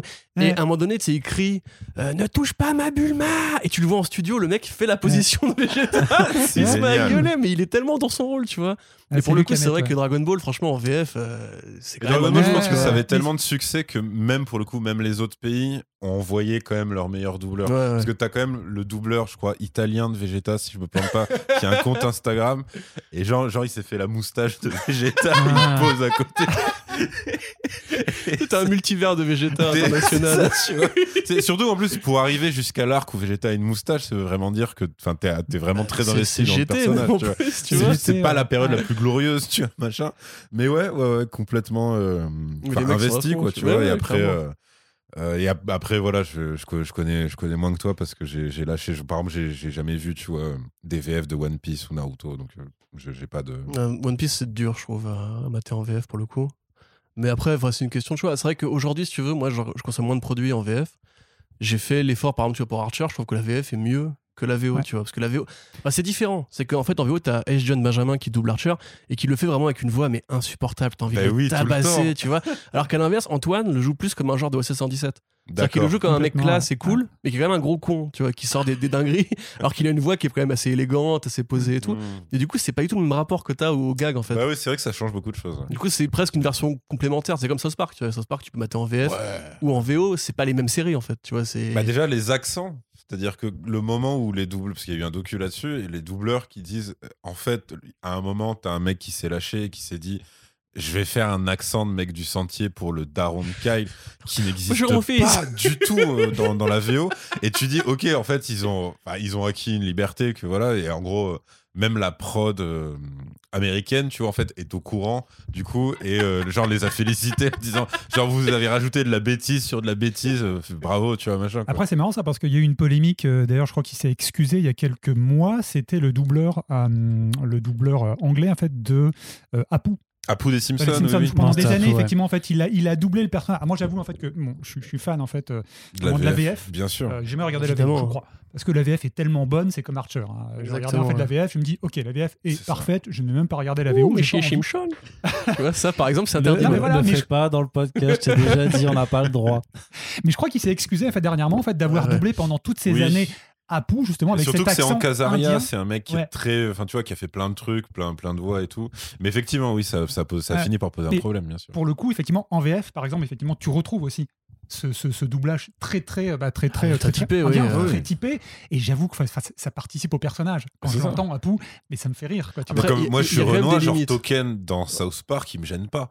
Parce que c'est de la bêtise sur de la bêtise. Ce que demander parce que tu vois dans les Simpsons par exemple à part le docteur tous les personnages noirs donc Lou, euh, Carl euh, ils ont tous cet accent euh, oh mais comment tu vas et ça, par exemple moi j'avoue tu vois j'ai vu les débats sur le web je me suis dit c'est vrai que si t'es renois justement tu grandis avec ça mm. tu peux te dire mais attends je parle normalement en fait tu vois c'est mm. Mm. après en fait alors honnêtement moi je sais pas si c'est qu'on est matrixé parce qu'on a grandi avec ça depuis l'enfance mais disons par exemple ça m'a gêné dans Shrek parce que t'as le côté pourquoi l'âne, tout d'un coup, il a un accent entier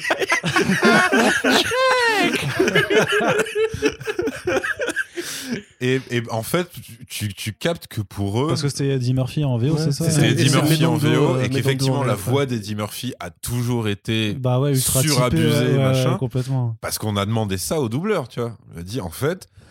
Tu, bah tu, tu, tu, vas pas te transformer en Eddie Murphy. Par contre, ce que tu peux faire, c'est surjouer en fait un horrible accent en étant, tu vois, extravagant, machin. Et du coup, en fait, ça a donné le là sur plein de persos de Renoir les guignols de l'info, Obama parle avec l'accent d'Eddie Murphy. Oui, c'est ça. Mais, alors, comment tu parles si tu regardes, mais si tu regardes bien, ils l'ont, ils l'ont fait parler comme ça au moment où Obama, dans la vraie vie, a surjoué le côté je suis un noir cool. Et c'est seulement à ce moment-là qu'ils ont commencé à le faire parler comme ça. Sinon, avant, il avait un mec qui imitait en gros la voix d'Obama, mais en français avec un côté très solennel tout le temps et tout. Mm.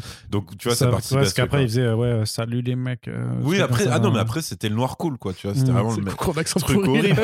non, mais j'ai pas voulu le faire parce que j'ai pas envie de vouloir le faire. Parce que je le fais très mal. Attends, attends, imiter une imitation raciste, est-ce que c'est raciste? Bah, Je sais pas. Racisception. Non, mais tu vois, ça par exemple, moi je serais dans les Simpsons, ça allait plus loin parce que par exemple, Apu, ils l'ont carrément viré de la série à cause de ça. Non, non, non, pour, le coup, je crois que c'était un hoax en fait. Il, est. Ah ouais Non, c'est juste qu'ils ont changé le doubleur. Hein. Ok. Et je crois que ça s'est arrêté là, mais en fait, il a jamais été question de le supprimer le perso. En fait, c'était les, si tu veux, c'était les mecs. Euh, Comme souvent, c'est toujours les mêmes mecs qui montent en épingle les trucs. En gros, c'était les mecs un peu anti-JW qui ont fait oh là là, ils veulent nous supprimer la tout, machin. Euh, mais je veux dire, c'est comme les mecs qui, ont dit ouais, alors apparemment, euh, ils veulent cancel La Belle au Bois dormant. Blanche-Neige, Blanche-Neige, Blanche-Neige, pardon. Parce qu'elle s'est réveillée. Euh, enfin, elle se fait embrasser dans son sommeil, du coup. Voilà. Et, sauf qu'en fait, apparemment, c'est parti d'un sketch parodique. Les mecs ont fait oh là là, ils sont sérieux et tout. Alors vraiment, en fait, c'est parti d'un article d'un journal local de San Francisco qui en fait faisait une review d'une nouvelle attraction d'un parc Disney euh, sur Blanche-Neige. Dans l'ensemble, grosso modo, sur 95% du texte, ils disent que l'attraction, elle est trop cool, mais ils disent, par contre, il y a un truc qui a été gardé, c'est cette histoire de baiser non consenti. Du coup... Qui n'est pas dans le compte original. Qui n'est pas dans le compte original, mais du coup, ce 5% d'un texte dithyrambique, qui est juste une petite critique qui est adressée, en fait, a été reprise en épingle par Fox News, qui en ont fait un truc incroyable en disant « Oh, c'est n'importe quoi, machin, ils veulent nous annuler Blanche-Neige. » Du coup, c'est arrivé sur le Fox News. Et comme et, c'est arrivé sur le Fox News français. Voilà, et comme nos éditorialistes, tous médias confondus quasiment, sont trop cons pour pouvoir en fait s'informer, ils ont repris le truc en épingle directement de Fox News. Et du coup, tout le monde réagit. Libé fait une caricature.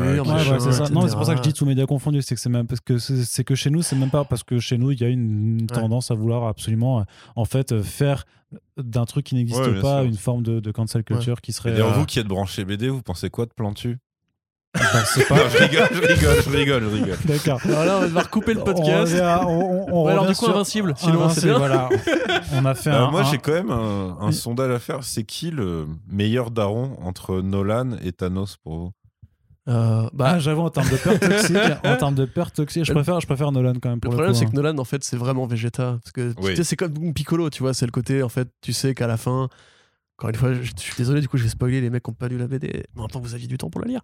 Euh, tu sais qu'à la fin, on en avait 20 temps pour le ne faire. Ne serait-ce comme hein. tu disais toi, toi-même, tu veux en fait les larmes désamorcent déjà et tu sais qu'en fait, il s'ouvre cette porte-là. Tu vois, il s'ouvre cette Thanos, porte il a pleuré pour. Euh, pour Gamora. Pour Gamora. C'est vrai. Ouais. Et merci de Notre My Thanos. Ouais, un peu quand même. Ouais, mais le, il y avait du regret, mais est-ce qu'il y avait des larmes? Ouais. Non, mais le truc, c'est que vraiment, vraiment si, tu, si, tu, parles juste par rapport aux comics d'origine, je veux dire que le, Nolan de l'adaptation. La, de, S'il pleure, il pleure quand il, quand il récupère la pierre de l'âme et qu'il voit la version petite fille. Ouais. Et oui, ah, qu'est-ce que ça t'a coûté Everything. Everything. Voilà. Là, il a ce côté. Le mec me coupe dans mon propre podcast. Non, non, c'est moi qui coupe la parole ici. mais ce que je veux dire, c'est que le Nolan de l'adaptation, c'est le Nolan des comics, alors que le Thanos de l'adaptation n'est pas complètement le Thanos des comics. Il y a quand même toute une part de, du personnage qui n'est pas du tout abordée. Mm. Donc pour moi, c'est quand même Nolan. Ok. Clairement. Et alors pour répondre du coup au, débat euh, Made in Twitter. Non, c'est lui le host, t'as vu non, non, non, parce que je pense qu'on a tout dit en vrai sur, la, sur cette première saison. C'est-à-dire, c'est-à-dire que euh, la semaine prochaine, quand vous écouterez First Print, ça fera Salut, c'est Splitter. J'espère que je parle pas comme ça. Vous écoutez First Print. Mais s'il y avait un fight euh, Homelander, euh, Nolan. non, mais tu fais chier, mais c'est quoi Non, mais ça. Bah, écoute. Non, mais ça, par contre, en vrai, vraiment, vraiment, en, vrai, fais ça pour la popularité du podcast, hein, c'est tout. en vrai, Omniman est plus fort comme Lander. Ok. Ouais, complètement. De toute façon. Mais je Lander, il est petit. Mais, mais, perso, quoi pour dire ça? Bah, bah, sur les BD que j'ai lus. Ah Bâtard Et là, Non, mais en fait, si tu veux, Mike. il, il t'explique vraiment que si tu veux, tu sais, comme le débat à la con, genre, qui est plus fort entre Goku et Luffy, entre machin. Non, c'est pas, ça, c'est, c'est, pas ça. C'est, c'est, et c'est qui le plus fort entre Goku et Luffy ouais, Mais moi, j'ai une théorie là-dessus. et tu vois, il y a vraiment un comparatif à tirer entre Invincible et Dragon Ball Z. Et c'est pas pour rien qu'on fait des références là-dessus depuis tout à l'heure, c'est qu'en fait, ils sont au niveau des Saiyans, en fait. Et à la fin, il t'explique grosso modo que les mecs peuvent péter des planètes s'ils veulent en défonçant le cratère, etc. Que Homelander, c'est quand même plus le côté Superman, mais version cinéma, tu vois. Genre, il peut arrêter des avions, il peut te déviscérer à la main, mais il peut pas non plus, genre, déplacer la Terre ou la Lune euh, en poussant, tu vois. Il y a quand même en fait une vraie question que tu peux te poser en, termes, en, tant que geekos dans la saison 1, c'est qu'effectivement, quand il affronte Immortel, qui porte bien son nom, tu vois, tu te dis, bon, ok, en fait, il l'a tranché en deux. Mais enfin, tout à l'heure, en fait, enfin, quelques épisodes avant, il lui avait coupé la tête, il est revenu. Donc là, effectivement, est-ce qu'il va revenir? Tu peux te demander, en fait, c'est qui le plus fort? C'est qui le plus fort entre Immortel et Omniman? Il... Mais Immortel, c'est un peu... il n'est pas immortel. Immortel, c'est un peu le Kenny de ouais, South Park. Tu vois, c'est qu'en fait, ah, lui, c'est une blague méta à la fin, il, ne même plus vraiment à la fin. À la fin, il est juste là pour grosso modo dire je suis immortel et tout. Il a même un destin assez tragique aussi dans le futur possible de euh, telle terre, etc où en fait on t'explique maintenant tu, tu le vois dans l'épisode. fait grave en fait une non non non non non, j'ai juste grosso modo il, dure longtemps parce que comme c'est comme immortel celui revient souvent. Mais on t'explique il y a même un dialogue dans Invincible où on te dit qu'en fait il est pas si fort mais comme il est increvable et qu'il vole et qu'il a des bonnes patates il est au-dessus de la plupart des hommes tu vois. Et même d'ailleurs c'est montré dans l'épisode que c'est euh, ce mec euh, de l'histoire américaine on le voit normalement dans l'épisode oui, 8. Oui, tu le vois. c'est ça, voilà. Il y a un flashback très rapide, effectivement. Voilà, tu vois. Et grosso modo, en fait, lui, c'est limite une blague méta, en fait. C'est limite, c'est le Captain America meets Vandal Savage de l'univers euh, invincible en fait, tu vois, en mode je serai toujours là, mais je suis, je suis pas une menace en fait pour qui que ce soit parce que. Mais après, par contre, c'est vrai qu'il y a un truc qui rend peut-être la chose difficile et c'est peut-être, euh, mais ça c'est vraiment du chipotage de de, de geek. C'est euh, des fois il triche, je trouve, avec l'échelle de pouvoir. Parce que sinon, en fait, Omniman est tellement plus fort qu'absolument tout ce qui se trouve en face de lui que, bah, à part euh, fuir et être terrifié, enfin, tu vois, t'as t'as plus d'enjeu. Bah, c'est un peu le problème de toute façon dans, dans, dans ce genre de récits, c'est qu'effectivement quand on te, quand on te dit c'est le personnage le plus fort de l'univers, euh, tu dis forcément à certaines scènes où toi, bah en fait il, pourquoi il serait pas là parce qu'il est omniscient, ouais, bah il ouais. entend tout, Mm. il voit tout, Mm. donc il devrait être là, il réglerait le truc. Mais C'est là que les mangas souvent font un truc, c'est qu'ils ils mettent des chiffres dessus, tu vois. Dans One Piece, t'as les primes, qui te donnent un petit peu le niveau de Mhm. puissance. Dans Dragon Ball, dans l'arc de Freezer, etc. T'as les 9000, ouais, détecteurs et tout. T'as les niveaux d'énergie. Ouais, c'est ça, tu vois. Ceci dit, il joue un peu là-dessus en fait sur l'épisode 8, tu vois en fait où, euh, où Cécile euh, envoie Omniman en fait parce que euh, alors attends vas-y reprends. pas de problème. non, en fait, il a tout essayé donc il dit bon qu'est-ce qui me reste? Bah tiens, en fait, il me reste cette créature euh, Lovecraftienne. vois. Complètement. Je vais La le balancer, je vais le balancer en fait voilà parce qu'en fait Non, il- Holy Mary, pardon, Ah. je crois que c'est. et ils nous font comprendre en fait d'ailleurs que je crois pas que tu le vois dans la série mais en fait il l'a déjà affronté au tout Ils début disent, etc. ils te le Ils te le disent, ouais. ouais, ils te le disent, c'est Ils ça. te le disent et, Ils te le disent, et dans les comics elle est en hors champ en fait, tu, tu la vois à peine euh, entre deux cases quoi. Donc voilà, effectivement, tu as ce, t'as ce côté où tu te dis, euh, parce que en 8 épisodes, bah, voilà, tu as compris qu'effectivement, Omniman, bah, il est invincible, quoi, tu vois. C'est, Non, c'est- Invincible c'est son fils du coup. Mais c'est, c'est, c'est tu, tu Invincible- suis rien Logan. hein, l'invincible c'est- alpha, on va dire, tu vois, c'est le papa quand même, donc tu vois. euh, et tu te dis, ok, donc. Bon, finalement, il n'est pas si puissant que ça parce qu'il n'arrive pas à venir à bout en fait de cette créature. Mais je pense qu'aussi, en fait, c'est pour le, le- le- la dramatisation du truc, pour, pour étirer un petit Ouais. peu, etc. Et puis pour amener aussi vers, euh, bah, vers cette baston en fait entre, Mm. entre son fils, euh, avec son fils, quoi, tu vois. C'est ça. Parce que t'as vraiment le côté où c'est vrai qu'il se fait quand même, bah, il se prend des patates de Immortal. Euh, il, se, il se prend même des, des, des gros coups de- d'une portion de l'armée de- d'hommes robots Ouais, des Euh, euh, réanimés. de quoi. Sinclair. Et, et en fait, dans ces moments-là, tu dis, mais attends, vu le moment où il encaisse une patate de plein fouet sans sourciller et sans bouger de son propre fils, et qui lui fait please, et qu'il le défonce derrière, et où là, ça fait très Broly. C'est-à-dire, c'est vraiment, tu sais, quand il se prend le Ouais, Kamehameha, ouais, ouais. et que Euh, ça- il, a, il a continué d'avancer, ça ne lui fait rien. T'as vraiment ce truc-là où tu dis, mais attendez, en fait, les, les mecs d'avant, là, il aurait juste fait ça, c'était fini pour eux. Enfin. Tu vois ce que je veux dire? Et c'est vrai que bon, des fois, ils ont tendance à tricher parce que t'as pas le choix. Enfin, quand t'as un perso aussi. euh, Après, ça c'est appelé à évoluer. Mais, euh, mais disons que oui, t'as as quand même des moments où tu dis, attendez, euh, même les gardiens du globe au début, il y a un moment Ah, où ils se mettent il tous sur lui. ouais, ouais. Oui, mais il y a un Mhm. moment où ils sont tous sur lui, et malgré tout, le mec s'évanouit après et tout. Et à un moment, il se fait dominer, tu vois. Et en fait, tu te dis, bah non. Je veux dire, il en fait, il peut, il peut les terminer euh, direct, quoi, tu vois. Mais c'est ça qui est intéressant, en fait, on parlait tout à l'heure euh, de, de, de Homelander en fait, et Omniman. Euh, euh, Homelander, en fait, dans la série, et dans les comics aussi, en fait, de, de, de, de mémoire, hormis à la fin, il se fait jamais vraiment très mal mener. Tu vois, donc après, en fait, il a ce côté, euh, c'est ce que j'aime beaucoup, en fait, dans The Boys aussi, je digresse un petit peu, mais voilà, où euh, à chaque fois en fait que tu vois le personnage dans la série et dans les comics aussi, en fait, tu sens la menace. Tu dis, oh là là, j'espère en fait que ne- l'énerve pas, l'énerve pas, parce qu'en fait, tu te prends en fait un, un- c'est même pas un coup de poing, en fait, c'est c'est c'est c'est un, un coup de doigt, on va dire. En fait, c'est t'as plus de tête, quoi. Et en plus, Et- il est sadique. Là où Et Nolan n'a sadique. pas le côté plaisir, jouissance du meurtre, c'est plus. euh, Ex- il- exactement. enfin, tu vois, Là, Exactement. le truc passe au, quand, quand, quand la meuf de l'agence lui présente un potentiel candidat euh, pour euh, intégrer les Seven et que c'est genre je crois que c'est un asiatique Ouais. euh, euh, aveugle Aveugle, genre c'est ouais. Lord Daredevil quoi Ouais. et qu'en fait juste par agacement le mec lui écrabouille les oreilles ça pisse le sang de partout Tu sais, tu fais ok non en fait juste je veux être très loin de cette personne Ouais, C'est- ça. Et en fait, justement, dans, dans, dans, dans Invincible, tu as, quand même, euh, t'as quand même ce côté. euh, oui, Omniman, en fait, est, est surpuissant, euh, mais il se prend quand même des patates, en fait. Et donc, pour peu, effectivement, qu'il soit face à un, adversaire vraiment à sa hauteur, peut-être son fils, tu vois, je sais pas comment, comment ça va aller. Euh, mais, mais, mais voilà, en fait, il peut potentiellement mourir. Il n'est pas, il est pas immortel, justement. Tu vois, donc, euh, il y a ce côté, effectivement, là aussi, il est menaçant. Il est menaçant, et on parlait justement. euh, il a failli faire la blague non immortel c'est l'autre personnage. Putain, Yerim commence à me C'est- connaître autant que Corentin, c'est assez j'ai vu dans ses yeux tu vois il y a un truc hein. J'ai cherché, dans ses yeux, j'ai- j'ai cherché dans ses yeux cette blague. Je me suis dit, mince, en fait, il aime la faire. Je, je, je, retenu, justement. C'est syndrome de la tourette Mais- de Arnaud. Non, mais on en parlait en fait parce que justement, ce côté, c'est ce que j'ai bien aimé ici, ce, ce côté que j'aime bien en fait dans Homelander. En fait, à chaque scène, tu te dis. Ouah, faites gaffe à ce que vous, euh, ce que vous allez euh, lui dire parce que potentiellement, en fait, s'il si, s'il s'énerve, euh, il n'y a plus personne. Mm. Et dans Invincible, en fait, j'ai vraiment ressenti ça euh, lors de la scène, justement, avec, euh, avec son pote de toujours, enfin celui qui, qui, qui- qui crée les costumes, je crois. Voilà, Oui, où, oui, il, oui. où il boit des bières. c'est ça Art Spiegelman. Voilà. Et tu te dis, en fait, à ce moment-là, comment en fait il va, il, va gérer le truc? Parce qu'en en fait, il sait. Il sait qu'il sait. Art Rosenbaum, pardon. Art Spiegelman. j'allais dire, euh, j'étais en train de vérifier parce oui, que non, Art Spiegelman, c'est l'auteur de comics qui a fait euh, Mouse. C'est Mouse, voilà. Continue, Art continue. Rosenbaum. Mais cette séquence, en fait, est super intéressante, justement. Parce que tu, tu, tu te dis, comment tu vas gérer, en fait, la question Parce que Mm. tu sais, en fait, que, voilà, il, enfin, il sait qu'il sait. Tu vois Donc, euh, tu dis, OK, c'est quand même ton pote, tu bois des bières, c'est cool. Mais tu lui fais comprendre quand même que. Qu'il ouais, va te niquer euh, la gueule en deux deux Ouais, ouais, pas comme il fais, veut. fais Mm. gaffe à ce que tu, enfin, fais gaffe à la façon que tu vas gérer en fait, voilà ce que tu sais, Ouais. tu vois. Parce que, Ouais, parce que la phase suis- sur euh, un homme euh, pote, qui fait pas euh, confiance à son tailleur, enfin, il a une phase horriblement menaçante comme ça. Ouais. Et en plus, tu veux- pour le coup, c'est bien animé parce que tu vois la peur sur le visage du vieux qui en mode euh, Ok, voilà, je suis assis sur un toit avec un mec qui a massacré les plus grands héros de cette planète. Voilà. cette soirée se passe très bien. Je vais mettre ça sur Insta, c'est super cool. Très grosse détente. Tu sais, Ok. j'y- pensais, il y a un truc aussi qu'ils ont drop plus tôt que dans le comics. C'est le côté, si Invincible s'entraîne, il est plus fort.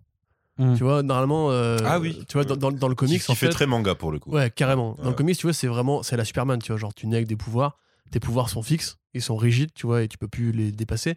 Alors qu'en fait, il y a un arc dans la série Invincible qui est même tombé assez tardivement, je crois que ce sera la quatrième intégrale a priori, Mhm. où justement, en fait, euh, il combat euh, des adversaires très puissants, et du coup, en fait, là, il réalise que il s'est pas entraîné, qu'il a pas fait en fait son footing quotidien, sauf que c'est en vol, qu'il a pas essayé de soulever de la fonte et tout, et qu'en fait, il a un potentiel à développer, tu vois. Ce qui fait qu'en fait, dans la série euh, Invincible en comics, Mark va devenir plus fort que ça, qui effectivement fait du coup très manga. Et là, ils l'ont intégré directement dans, au début pour te dire en fait qu'il y avait une, une courbe à respecter. Et même tu vois par exemple au, au concours que ce qu'ils sont avec son père, où tu sais, son père traverse le mur du son, vraiment à la Man of Steel, c'est avec le- Ouais. L'effet mm, d'air euh, Oui, qui dépasse des et tout. différents euh, paliers et tout. machin. C'est ça, et après il rentre à la maison et il dit à sa mère, ah, je lui apprends à passer le mur du son et tout, ce qui est vraiment, je trouve, pareil, très manga, très shonen, tu vois, en mode, Ouais, euh, complètement. il va power up, t'inquiète pas, c'est parce qu'il est jeune et tout, euh, ce qui est plutôt cool, à mon avis. Très bien. Après, t'as as aussi un truc, euh, au-delà, pour le coup, en comparaison plus sérieuse avec euh, pas seulement The Boys d'ailleurs, mais plein d'autres, c'est le côté détournement, tu vois, de la figure super-héroïque. Parce que, en fait, ça, c'est un truc en comics qui existe bah, forcément depuis très longtemps parce que, bah, parce que ça, ça, vient, ça vient de ce médium-là. Mais là, du coup, euh, parce que pour, pour avoir fait un sujet là-dessus, alors c'était plus sur les parodies, mais en termes de- d'image animée et de film, tu vois, tu as d'abord eu, euh, je sais pas, tu vois, un peu les premières époques euh, où c'était plutôt le, le pendant humoristique, tu vois, que ce soit Mystery Man, que ce soit des conneries comme ça. Ouais. Après, tu as le côté humoristique, mais hardcore, que ce soit super ou qui casse. Et là, en fait, tu arrives à, un- à une espèce d'entre-deux. Parce que pour le coup, The Boys, tu as quand même le côté ouvertement euh, provoque, parodique et tout. Et là, en fait, tu as quand même un côté très sérieux premier degré, tu vois, dans la série. C'est-à-dire que tu as le parcours, le parcours d'un jeune qui doit devenir un homme, etc. etc. T'as malgré tout le côté méta, t'as la déconstruction totale euh, bah, de la figure de leur Superman qui est juste dégueulasse, machin. Et enfin, tu vois, je sais pas, je trouve ça assez intéressant de voir que hum, il y a vraiment euh, un goût pour ça. Parce que, évidemment, ils feront jamais, euh, même si c'était en film cinéma, tu vois, ils feraient pas les chiffres euh, que, bah, que, que fait par exemple Marvel Studios, tu vois, c'est juste pas possible. Mais tu sens qu'en fait, t'as as un besoin d'avoir un pendant un peu. Oui, on sait que les super-héros, en fait, c'est profondément con et c'est de la merde et idéologiquement, ça peut être dangereux et tout machin. Qui, tu vois, qui, qui a tendance, qui a à revenir. Alors, pas beaucoup au cinéma, mais plus pour le côté euh, télé, enfin télé, série, euh, stream. Euh, et je sais pas, je trouve ça assez intéressant parce que ça Tu veux rejoint. dire que c'est du comics post-moderne Comment? Tu veux dire que c'est du comics post-moderne? Bienvenue Du Arte. du comics. Ouais, c'est un peu ça, quoi, en fait. Mais en vrai, Euh, Kikas, c'était déjà un peu ça. Kikas, c'est déjà ça, Tu mais j'ai l'impression qu'il a pas impacté autant qu'il aurait dû, tu vois. Ouais. Et puis après, t'as le problème ouais. de la suite qui était nul. Parce qu'elle était trop avant-gardiste. Non, mais par contre, c'est vrai qu'il y a un truc en mode tu veux être un super-héros, bah vas-y, va dans la rue, t'as cassé la gueule. Et le daron qui traîne sa fille pour être une super-héroïne, c'est en mode te tire dessus à bout portant. Ouais, avec, euh, ouais, tu vois, en c'est mode c'est euh, c'est tes limites. Pareil, au, au niveau daron moustachu, tu peux faire un, un comparatif entre Big Daddy et Ouais, euh, Omni-Man, tu vois. Bah, surtout dans la version, pour le coup, dans la version film plus que dans la version comics. C'est un mec qui est dans, dans une illusion totale, en fait. Il n'a pas, pas- de cause, en fait. C'est pas un bon fan de comics, daron, euh, de hein. merde, quoi. Les darons moustachus, c'est pas ouf dans les comics. Ouais, clairement. Voilà. C'est vrai. Je pense qu'on peut faire. J'avais juste une question très très très euh, très su... très loin dans très superficielle. non mais très superficielle après ce qu'on là c'était tellement deep et tout mais euh, parce qu'on est clairement clairement euh, l'avant-garde de Arte mais juste le fait d'intégrer le titre de la série, le logotype de la série en plein milieu des phrases, vous mhm. avez trouvé que ça, que ça, ça fonctionnait ça ou pas? Parce que c'était quand même un, un, choix qui était plutôt rigolo. Moi, je, moi en fait, j'ai trouvé ça marrant. Pas toi, pas toi. moi, moi, je t'avoue que j'ai trouvé, j'ai trouvé ça marrant et, euh, et original. Après, mhm. tu, tu, me l'enlèves, ça, ça me manque pas. Mais euh, ouais, je me suis dit, pourquoi pas, tu vois. plus, c'est marrant parce que dans. Enfin, c'est marrant. C'est euh, c'est spécial parce que du coup, dans je sais plus quel épisode, ça intervient au bout de 14 minutes. Enfin, tu as, des moments où. tu sens que les mecs, ils ont pas envie non plus de forcer le dialogue nul. Genre, écoutez les gars, euh, mm. on est dans les 47 premières secondes, il faut que quelqu'un prononce le mot invincible. Vous vous démerdez, voilà, j'ai besoin de ce mot dans ma phrase et tout. Donc non, tu sens, tu sens que c'est pas, c'est pas fait euh, en mode forceur, quoi. Voilà. Non, complètement pareil. Enfin, c'est du même avis. C'est, c'est, c'est, effectivement, c'est, cool. C'est, c'est marrant, c'est original. Après, ça va pas au-delà de ça. Euh, je voulais juste rebondir en fait sur ce qu'on disait en fait tout à l'heure. En fait, on parlait, en fait, je rebondis. Je, t'apporte le ballon là. Tu, Attends, j'ai fait 7 ans de basket, mec. Je sais rebondir. Je sais rebondir. Euh, non, mais en fait, c'était intéressant. On en parlait en off effectivement parce qu'il faut savoir que euh, il y a quelques mois, il y a Sandra John en fait qui a reconfirmé, enfin qui a confirmé que l'adaptation live oui, il y a toujours l'adaptation était film toujours dans les tuyaux. Ouais, ouais, et justement, on en parlait avec Corentin. En fait, on se demandait en fait, qu'est-ce que ça pourrait donner? Qu'est-ce que ça pourrait donner? Parce qu'on sait en fait que bah, C'est justement là-dessus que je voulais euh, ouvrir la conclusion du ah, podcast ah, c'est de se dire c'est euh, vos attentes pour la suite, vu que les séries ont été, enfin vu que la série a été prolongée pour deux saisons, mais aussi de effectivement d'interroger ce fameux euh, film live action qui sera toujours en développement. Mm. oui, non, mais surtout qu'est-ce que ça peut apporter de plus? Parce que à mon sens, et là je le fais vraiment en ayatollah de l'animation, pour moi, Invincible, et de façon générale, les comics n'auront jamais autant d'intérêt que lorsqu'ils sont portés en animé parce que l'animation n'a pas les euh, limites techniques que le live action a. Donc, vas-y. Non, on en parlait en fait au, tout, tout début de ce, de, de ce podcast, c'est que euh, euh, qu'est-ce que ça pourrait donner en fait en live action? On l'a déjà vu en fait en termes de scène d'action, bah, ça pourrait donner en fait la dernière scène notamment en fait de Man of Steel. Euh, dans le côté démesuré, tu vois. Dans le côté démesuré, attention. Euh, juste en fait les immeubles qui s'écroulent, etc. Des mecs en fait qui passent, euh, de, bah, de, qui font des kilomètres parce qu'ils sont pris une patate. Effectivement, tu sais que c'est possible. Après, dans, dans, dans, dans l'approche de, de, la série, c'est-à-dire c'est-à-dire quand même bien hardboil, là tu dis, ok, d'accord.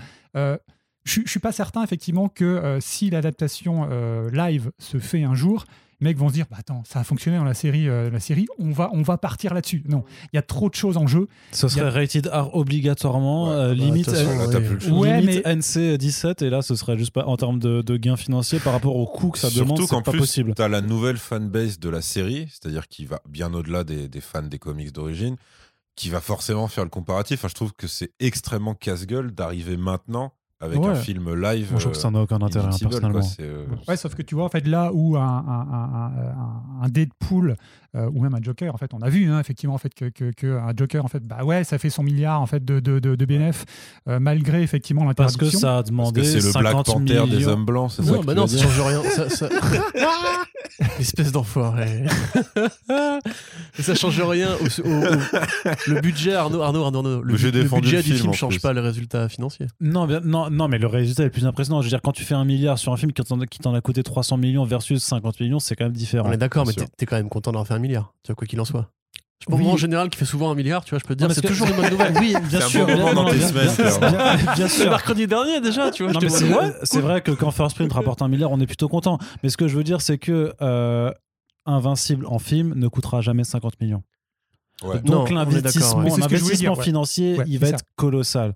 Donc tu peux pas te le permettre. Voilà. Et tu sais effectivement que euh, s'ils veulent faire en fait une adaptation, et encore tu vas adapter en fait Invincible en un film, euh, ça n'a aucun sens. Tu peux pas tout faire rentrer. voilà, mais surtout ouais, quel, arc tu veux faire en fait. Mais c'est ça en fait. Donc il faudrait faire en fait un film. Ouais, c'est compliqué. Il faudrait faire un film en fait qui prend le meilleur, mais pas de tout le comics. En fait, tu vois en fait d'une première intégrale, enfin tu vois au, hasard, tu vois. Je pense euh, qu'il prendrait l'arc avec son père uniquement en fait, parce qu'ils n'ont pas la place pour autre chose. Tu aurais peut-être deux trois méchants, mais en mode il les termine. Ouais, mais là, mais c'est la fin, c'est juste la fin de sa relation avec son père. Qui se laissent ouvertes du coup, elles n'auraient pas de finalité. Donc, ce non, non, je pense qu'ils ne s'ouvriraient pas de porte. C'est-à-dire que ce serait en gros, comme quand Spider-Man, euh, il va arrêter le rhino en début de film.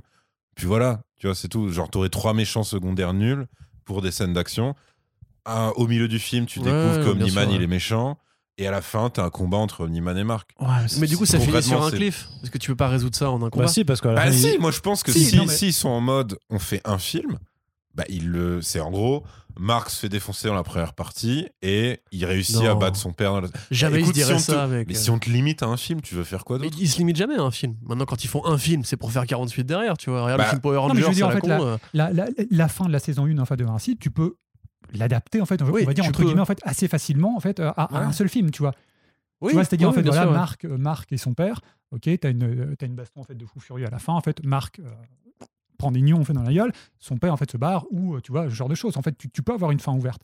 Tu vois, mais tu, tu peux avoir un film qui se suffit plus ou moins à lui-même en fait avec une fin ouverte. Tu vois. Mais malgré tout, le problème c'est que euh, si film il y a, il arriverait après la série, donc tu as un point de comparaison et tu t'adresses en fait pour le coup au même public parce que je veux dire en fait Invincible s'il garde en fait cette tonalité enfin ce, ce- ce côté très gore je, je, je sais pas si on en a parlé d'ailleurs en fait si tu retrouves cet aspect très gore en fait dans le, dans le comics Ah, c'est bien bien sûr, sûr, oui, oui, complètement, voilà. C'est une marque de fabrique presque. Le- Voilà. Le, le comics va plus loin. hein, c'est- donc ça fait partie de l'ADN du coup en fait tu ne peux pas avoir même si effectivement pour le pour le Venom 2 je crois qu'avec Carnage en fait euh, ils ont précisé que ce serait pas ce serait euh, ce C'est serait PG. c'est Ouais, ouais. PG-13. hein. PG-13. Mais même Doctor Donc, Strange 2. cho- enfin, cho- chose que je peux pas imaginer Et Morbius, qui est un film de vampire, PG-13. Ouais. Et jusqu'à nouvel ordre pour l'instant, Blade, film de vampire aussi, PG-13. hein, voilà. et Morbius qui est réalisé par Raimi en plus et donc tu te dis enfin c'est c'est- Non, non, c'est- Non, Doctor non, Strange. non, Doctor non, c'est Strange, Doctor ouais. Strange pardon c'est Doctor Strange Voilà. Mais tu vois, en fait, enfin, c'est il y a déjà en fait, enfin, pour, pour revenir à Venom, tu vois, 2, avant même d'avoir vu le film, bon, il y a un côté un peu dé- enfin, décevant qui est de se dire, attends, Mais enfin, bah, what, what the complètement, fuck, enfin, complètement. PG-13 avec Carnage, enfin non, c'est c'est pas possible. Bah, parce il que est fait en sang, quoi, déjà. Donc, euh, Voilà. Et je pense que Invincible, il y aurait la même chose. Enfin, ce serait le même ressenti. Tu te dis, enfin, tu fais pas un PG-13 euh, de, de- une adaptation enfin, d'Invincible, c'est pas un PG-13. Sauf que le problème, c'est que on en revient à ce qu'on disait, c'est que si tu veux faire en fait une adaptation live d'Invincible, il faut mettre les moyens. Il faut en fait que tu aies des gros moyens. Et pour le studio derrière, je suis pas certain qu'ils se disent, bon allez, on tente en fait le, le, le, le, le, le R. Ah non, c'est sûr, c'est sûr. ouais, c'est sûr. on va y aller, on va y aller à fond. La fait, seule euh, configuration où je verrais que ce serait possible, ce serait que la série animée, ce serait fini. Du coup, qu'on aurait eu cette adaptation qui serait fidèle, qui reprendrait les grandes lignes, tous les éléments et tout. Et que... Parce qu'il faut une série pour un univers aussi vaste, avec tous ces personnages, les, les Guardians, euh, Nolan, euh, Viltrum, euh, Marx, Histoire d'amour, etc. Tu peux pas faire dire ça dans une heure et demie, deux heures, trois heures en vrai. Même, Après, même... c'est le défi de toutes les adaptations de comics, ça, concrètement. Mais, ouais, mais il y a des Parce que trucs que quand tu plus sur le premier. Spider-Man, le- tu peux dire la même chose. Tu peux dire, mais attendez, euh, il y a trop. En plus, t'as la découverte des pouvoirs. Enfin, tu vois, Ouais, la que- mais tu tu vois. vois, Sauf moi, que je- chaque Spider-Man en fait a été pensé comme une, Comme une saga. trilogie. Voilà, et c'est pour ça que moi je pense ouais. que si on Donc, avait les euh, moyens de le faire, une série télé Spider-Man qui reprendrait le Ultimate de Bendis ou le travail de Straczynski, serait, ce serait plus logique parce que Spider-Man c'est du feuilletonnant aussi, tu vois. Bien sûr. Quelque bien part, sûr. on a été un peu floué, nous, toute, toute notre vie, à avoir des films alors que c'est un héros de série en vrai, tu vois. Ah bah oui, les, les comics, oui, c'est. Voilà, Normalement, ces c'est facilement adaptable. le hein, bar des vilains, les cours au quotidien, Ouais. mets tout ce côté feuilletonnant que tu perds au cinéma. Après, j'adore les films de Rémi et tout, y a pas de problème, mais, mais je vois pas comment tu peux faire tenir Invincible. Du coup, ce que je verrais moi, ce serait genre, voilà, la série animée se termine. Et quelque part, euh, parce qu'on est dans un monde de franchise, il faut toujours réitérer. T'es t'es comme euh, Walking Dead, tu vois, Walking Dead, t'as as, deux spin-offs. Euh, il va y avoir des films avec Rick aussi, etc. Enfin, c'est genre, c'est un empire. hein. C'est la même personne. un peu tiré sur la corde, on va dire. Ouais, un petit peu, ouais. Donc je les verrais bien tirer sur la corde encore une fois parce que c'est Kirkman, c'est la même personne, il a besoin de fric et quelque part c'est son, son deuxième. Mais Besoin, Il a T'as encore toujours- besoin de fric t'as toujours besoin, t'as toujours Après, besoin de fric. fric. relatif. milliard, en fait, tu vois, que chaque mois, nous, il on y en a a besoin toujours besoin de fric, en fait. pour, euh, Si tu veux, acheter c'est un que- appart. Lui, il a besoin de fric pour acheter une île. Moi j'ai besoin, ouais, j'ai besoin de fric pour payer, pour payer mon niveau, c'est loyer. la hein. même chose, c'est les mêmes problématiques. que Mais nous, c'est les hein, mêmes vois. problématiques. Non, en fait, tu vois, c'est quand, il est comme t'as- toi, il est comme nous. Quand t'as C'est 6 vrai. euros sur le chèque, si tu veux, t'as toujours besoin de fric. Tu vois, t'as plus juste envie de fric, t'as besoin d'aller plus loin. Tu vois. Et je le vois bien rincer la licence. Par contre, effectivement, je vois pas, particulièrement maintenant, comme tu l'as dit ou comme vous l'avez tous les deux, avec le compartif de la série animée, forcément, tu perdras des trucs. Bah et en plus, tu perds le côté chatoyant de ce puis, design en a fait, vraiment très coloré. C'est ça, les designs, les costumes et tout, mais il y a, il y a plein de trucs qui vont juste absolument Bah pas oui. euh, réussir à se transposer Même, en, même en la- le film qui casse, qui est quand même assez coloré, assez, assez pop, assez chatoyant, vivant et tout. Ah, mais il est sombre. Il est sombre Ah par oui, rapport à la BD sombre. qui Ouais, justement est vraiment euh, des designs ridicules et tout. Mhm. Euh, ça passe un cran, tu vois. Après, pour moi, c'est vraiment une réussite ce film-là. Ouais. Mais ce qui casse, c'est une mini-série, deux mini-séries, trois mini-séries. Tu peux faire un film sur une mini-série. Invincible, c'est 140 numéros. Tu Ouais. fais pas un film avec 140 numéros. Mais ça, de toute T'imagines le truc Ce sera. Même, même. Snyder, quand il fait la Snyder Cut, où vraiment il veut tout mettre dedans et Mhm. tout, il y, a, des- il y a des manques. Vois, il n'arrive pas à résoudre Temiskira, il n'arrive pas à résoudre plein de trucs. Et en 4 heures, tu vois, il, il fait qu'un arc, en fait, qui est le combat contre Steppenwolf. Donc, moi, je pense que c'est pas adapté pour le cinéma. C'est comme, tu veux faire un film Walking Dead? Ok, super, qu'est-ce que tu fais? soit tu fais juste le gouverneur, soit tu fais juste Negan, et encore faire Negan sans ce qui va. Ce bah non, ça bah non parce que Negan ça arrive après le build-up sur le reste. Voilà, tu vois. alors en fait tu le penses en termes de conclusion en fait de série, tout simplement. Quoi. Oui, ça par contre je suis d'accord. Tu vois, si, si, ah, si Prime voulait produire un film entre guillemets, mais du coup ce serait bizarre. Tu vois, tu passes d'une série animée. support différent. Tu passes une série animée à un film en image réelle. Après, ce serait un challenge de ouf pour le coup. Vraiment, ce serait un truc qui a jamais été vu ou quoi, mais ça pourrait être intéressant, mais à la limite, tu fais un, film en animation. Tu sais, comme ils font pour euh, hmm. les Christmas Special, tu vois, de Doctor Who. je termine. Vas -y, vas -y. Tu vois, quand Doctor Who se termine, tu as un Christmas Special qui est un long film de 1 heure et demie, mhm. qui est le blockbuster de césure entre deux saisons. Je les verrais bien faire ça pour Invincible, tu vois. C'est à mesure, parce qu'on on, l'a pas dit, la série est vraiment un succès pour Prime Video. Prime Video va remettre de l'argent dedans. J'ai mes sources. Et, euh, et typiquement, euh, toi aussi, t'as tes sources, en plus. Et typiquement, tu vois, je les verrais bien si la série vraiment performe bien il y a des arcs c'est comme la, guerre des, du multivers euh, mhm. voilà. T'as la guerre de Viltrum aussi qui est un arc vraiment important. Tu peux les faire en film ça par exemple. Mais tu les fais en, film entre deux saisons tu mais, vois. mais ça reste animé. Ouais, tout, ouais après moi attention parce qu'en fait quand je parlais en fait tu vois de films qui clôt en fait une, série je pensais à, The Walking Dead. Chose qui ne se fera pas parce qu'effectivement t'as les films sur Rick etc etc t'as la dernière saison qui va arriver donc ok. Euh, par contre effectivement sur sur sur Invincible euh, terminer en fait ou clore par un film live alors en fait que tu as eu 2 3 4 5 saisons en animé je pense que non ça le, très le, choc serait trop violent quoi. Ça, ça aurait pas de sens quoi. non et puis et puis vraiment l'idée de faire de, de, quand même continuer de faire des films c'est parce que l'animation pour adultes est toujours pas non plus forcément ultra reconnue du grand public. Il y a qu'à voir quand même ce qui s'est passé avec Spider-Verse où les trois quarts des gens ne sont pas allés le voir au mm. cinéma parce que c'est de l'animation, c'est pour les enfants, gna gna gna, je suis pas cultivé, tout ça, donc je vais pas, je vais pas le voir. Euh, alors que c'est quand même la meilleure chose qui a été faite dans le registre super-héroïque euh, de la dernière décennie. Mais il y a vraiment un, problème d'une, encore d'une partie de la population qui a ses a priori, n'est pas conscient, je sais pas, enfin il y, a tout un tas de facteurs qui expliquent ça, ça euh, mais qui fait que l'animation reste boudée en fait à partir du moment où elle sort du registre, voilà, du registre jeunesse, c'est ce que j'allais dire. Et donc, mais il y a même qu'à le voir en France avec des productions comme tu sais, euh, comme Last Man, comme People et tout ça. Ça, c'est très apprécié par ceux qui le regardent, mais ce n'est pas assez regardé. C'est des succès de niche à chaque fois. Voilà, c'est ça. Et c'est pour ça que j'imagine que s'il veut maintenir le, le live action, c'est parce que tu as une partie euh, du public qui euh, vraiment ne jure que par le live action pour ce qui est du, du comic book movie et qui, qui, ne veut pas entendre parler, parler d'animation parce que, euh, parce que Marvel a légitimé complètement le modèle sur le grand écran. C'est ce que tu disais, en fait, tu le vois très bien en fait, pour Into the Spider-Verse. Je pense que 100% des critiques, enfin, il n'y a eu que des critiques dithyrambiques. Tu vois, en fait, autant en fait, de la critique en fait que du public. Je crois, ouais. C'est Oscar du meilleur film d'animation. Ouais, voilà, enfin, il, est, il est quand même assez, assez fou et il a fait que, tu vois, 300, que, ah ouais, non, mais moi j'étais ultra 375 hein. millions. Ah, tu vois, par ah rapport en bah fait aux films de Marvel qui font généralement 800, 900, voire plus. C'est pareil pour Big Hero 6, tu vois, pareil, Oscar du meilleur film d'animation, euh, Walt Disney Production, etc. Il a pas fait plus de 500, 600 millions, tu vois, par rapport à Marvel, c'est ridicule. Si tu compares en fait au, au, euh, en, fait, je pense que pour le grand public, et on voit en fait avec les chiffres de, des Walt Disney, va dire, plus, plus, plus, plus traditionnels, effectivement, c'est du Walt Disney, donc en fait c'est pour la famille.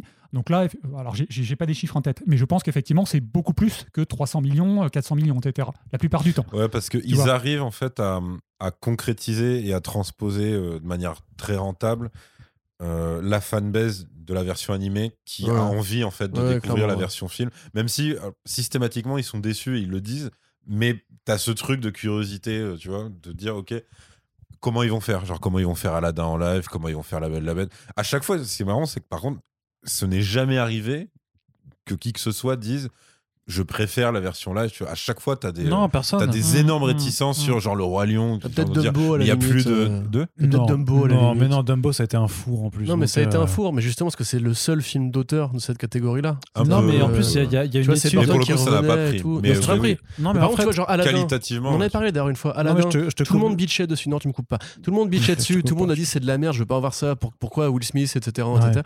Et le film, euh, j'étais à Disney quand j'ai quand j'ai juste regardé Wikipédia du truc, ils ont fait un milliard. Ouais, ouais, bien sûr. J'étais en mode, mais, mais il a eu, que, de la mauvaise presse. En plus, c'est pas logique, tu vois. T'as une, ah, vu la qualité du film, si.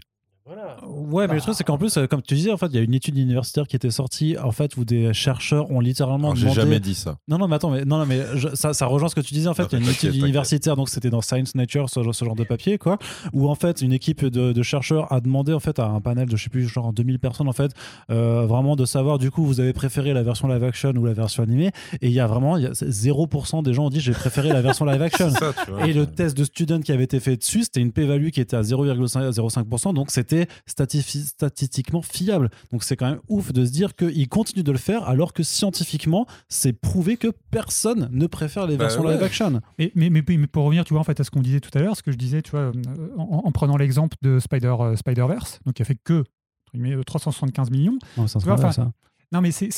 Non, mais c'est intéressant. C'est intéressant parce que je, je regardais quand même par, euh, par, par curiosité combien avait fait, par exemple, le, le- le- euh, Les Indestructibles. Les Indestructibles, en fait. C'est- Ouais, mais c'est Pixar. Ouais, mais justement, C'est justement en fait, les. Indestructibles, en fait, c'est. euh, moi, c'est les Pixar que je préfère. Surtout Indestructible 2. C'est mon film ever, en fait, euh, l'un des meilleurs films. Tu préfères le super-héros 2 au jamais 1?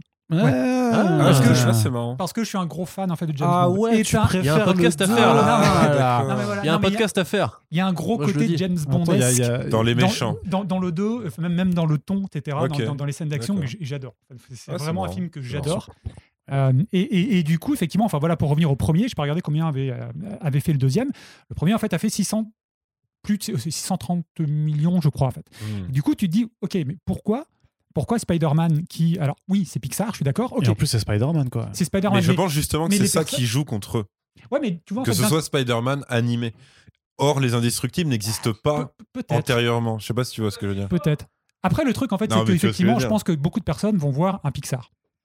Ouais. Moi, Ouais, le premier, ouais, tu vois, en fait, enfin, c'est un Pixar. C'est que un soit le gage de sujet, qualité. ouais, je vais le voir. clairement. Je vais le voir. Après, en fait, il y en a effectivement que j'aime moins que d'autres, mais je vais voir en fait parce que c'est un Cars. Pixar.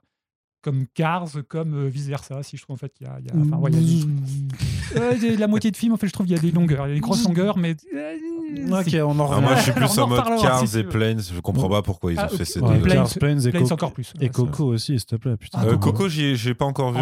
J'ai eu des. Coco, je l'aime beaucoup. donc, euh, J'ai eu des gens qui m'ont dit tu vas chialer et d'autres qui m'ont dit non, pas du tout. En fait, tu vas chialer parce que, grosso modo, on te filme le truc, on te joue du violon dans l'oreille gauche et on, te- D'accord, ok. et on t'épluche un oignon sur tes On en reparlera. niveau-là. Mais Ah, on en parlera. Mais le fait est qu'effectivement, tu vois, c'est- d'un côté, donc voilà, tu as, ce nom, tu as Pixar, tu as Disney.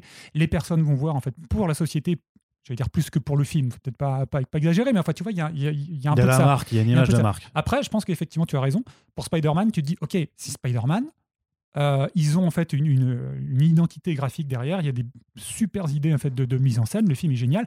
Pourquoi il a fait que 300 millions? Je pense qu'effectivement, c'est le syndrome Marvel. Parce que Marvel, à côté, effectivement, tu as des live action de, de, bah, de Spider-Man depuis quand même pas mal de temps. Ils ont toujours très, très bien fonctionné.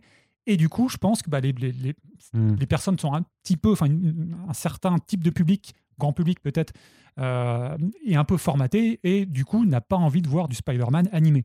Tu vois, on aura beau te dire effectivement, si, va le voir, en fait, il faut que tu le vois, ne serait-ce que pour ta culture, on va dire, tu vois, c'est, il faut que tu le vois. Et quand on voit effectivement les résultats au box-office, bah, c'est, c'est, c'est- c'est là, quoi. Donc, euh, Mm. donc, pour revenir à ce qu'on disait, tu vois, avec Invincible, franchement, je pense que. Alors, encore une fois, hein, euh, Seth Rogen en fait, a précisé euh, en janvier dernier que le, le, le, le- le- le sujet était toujours dans les tuyaux.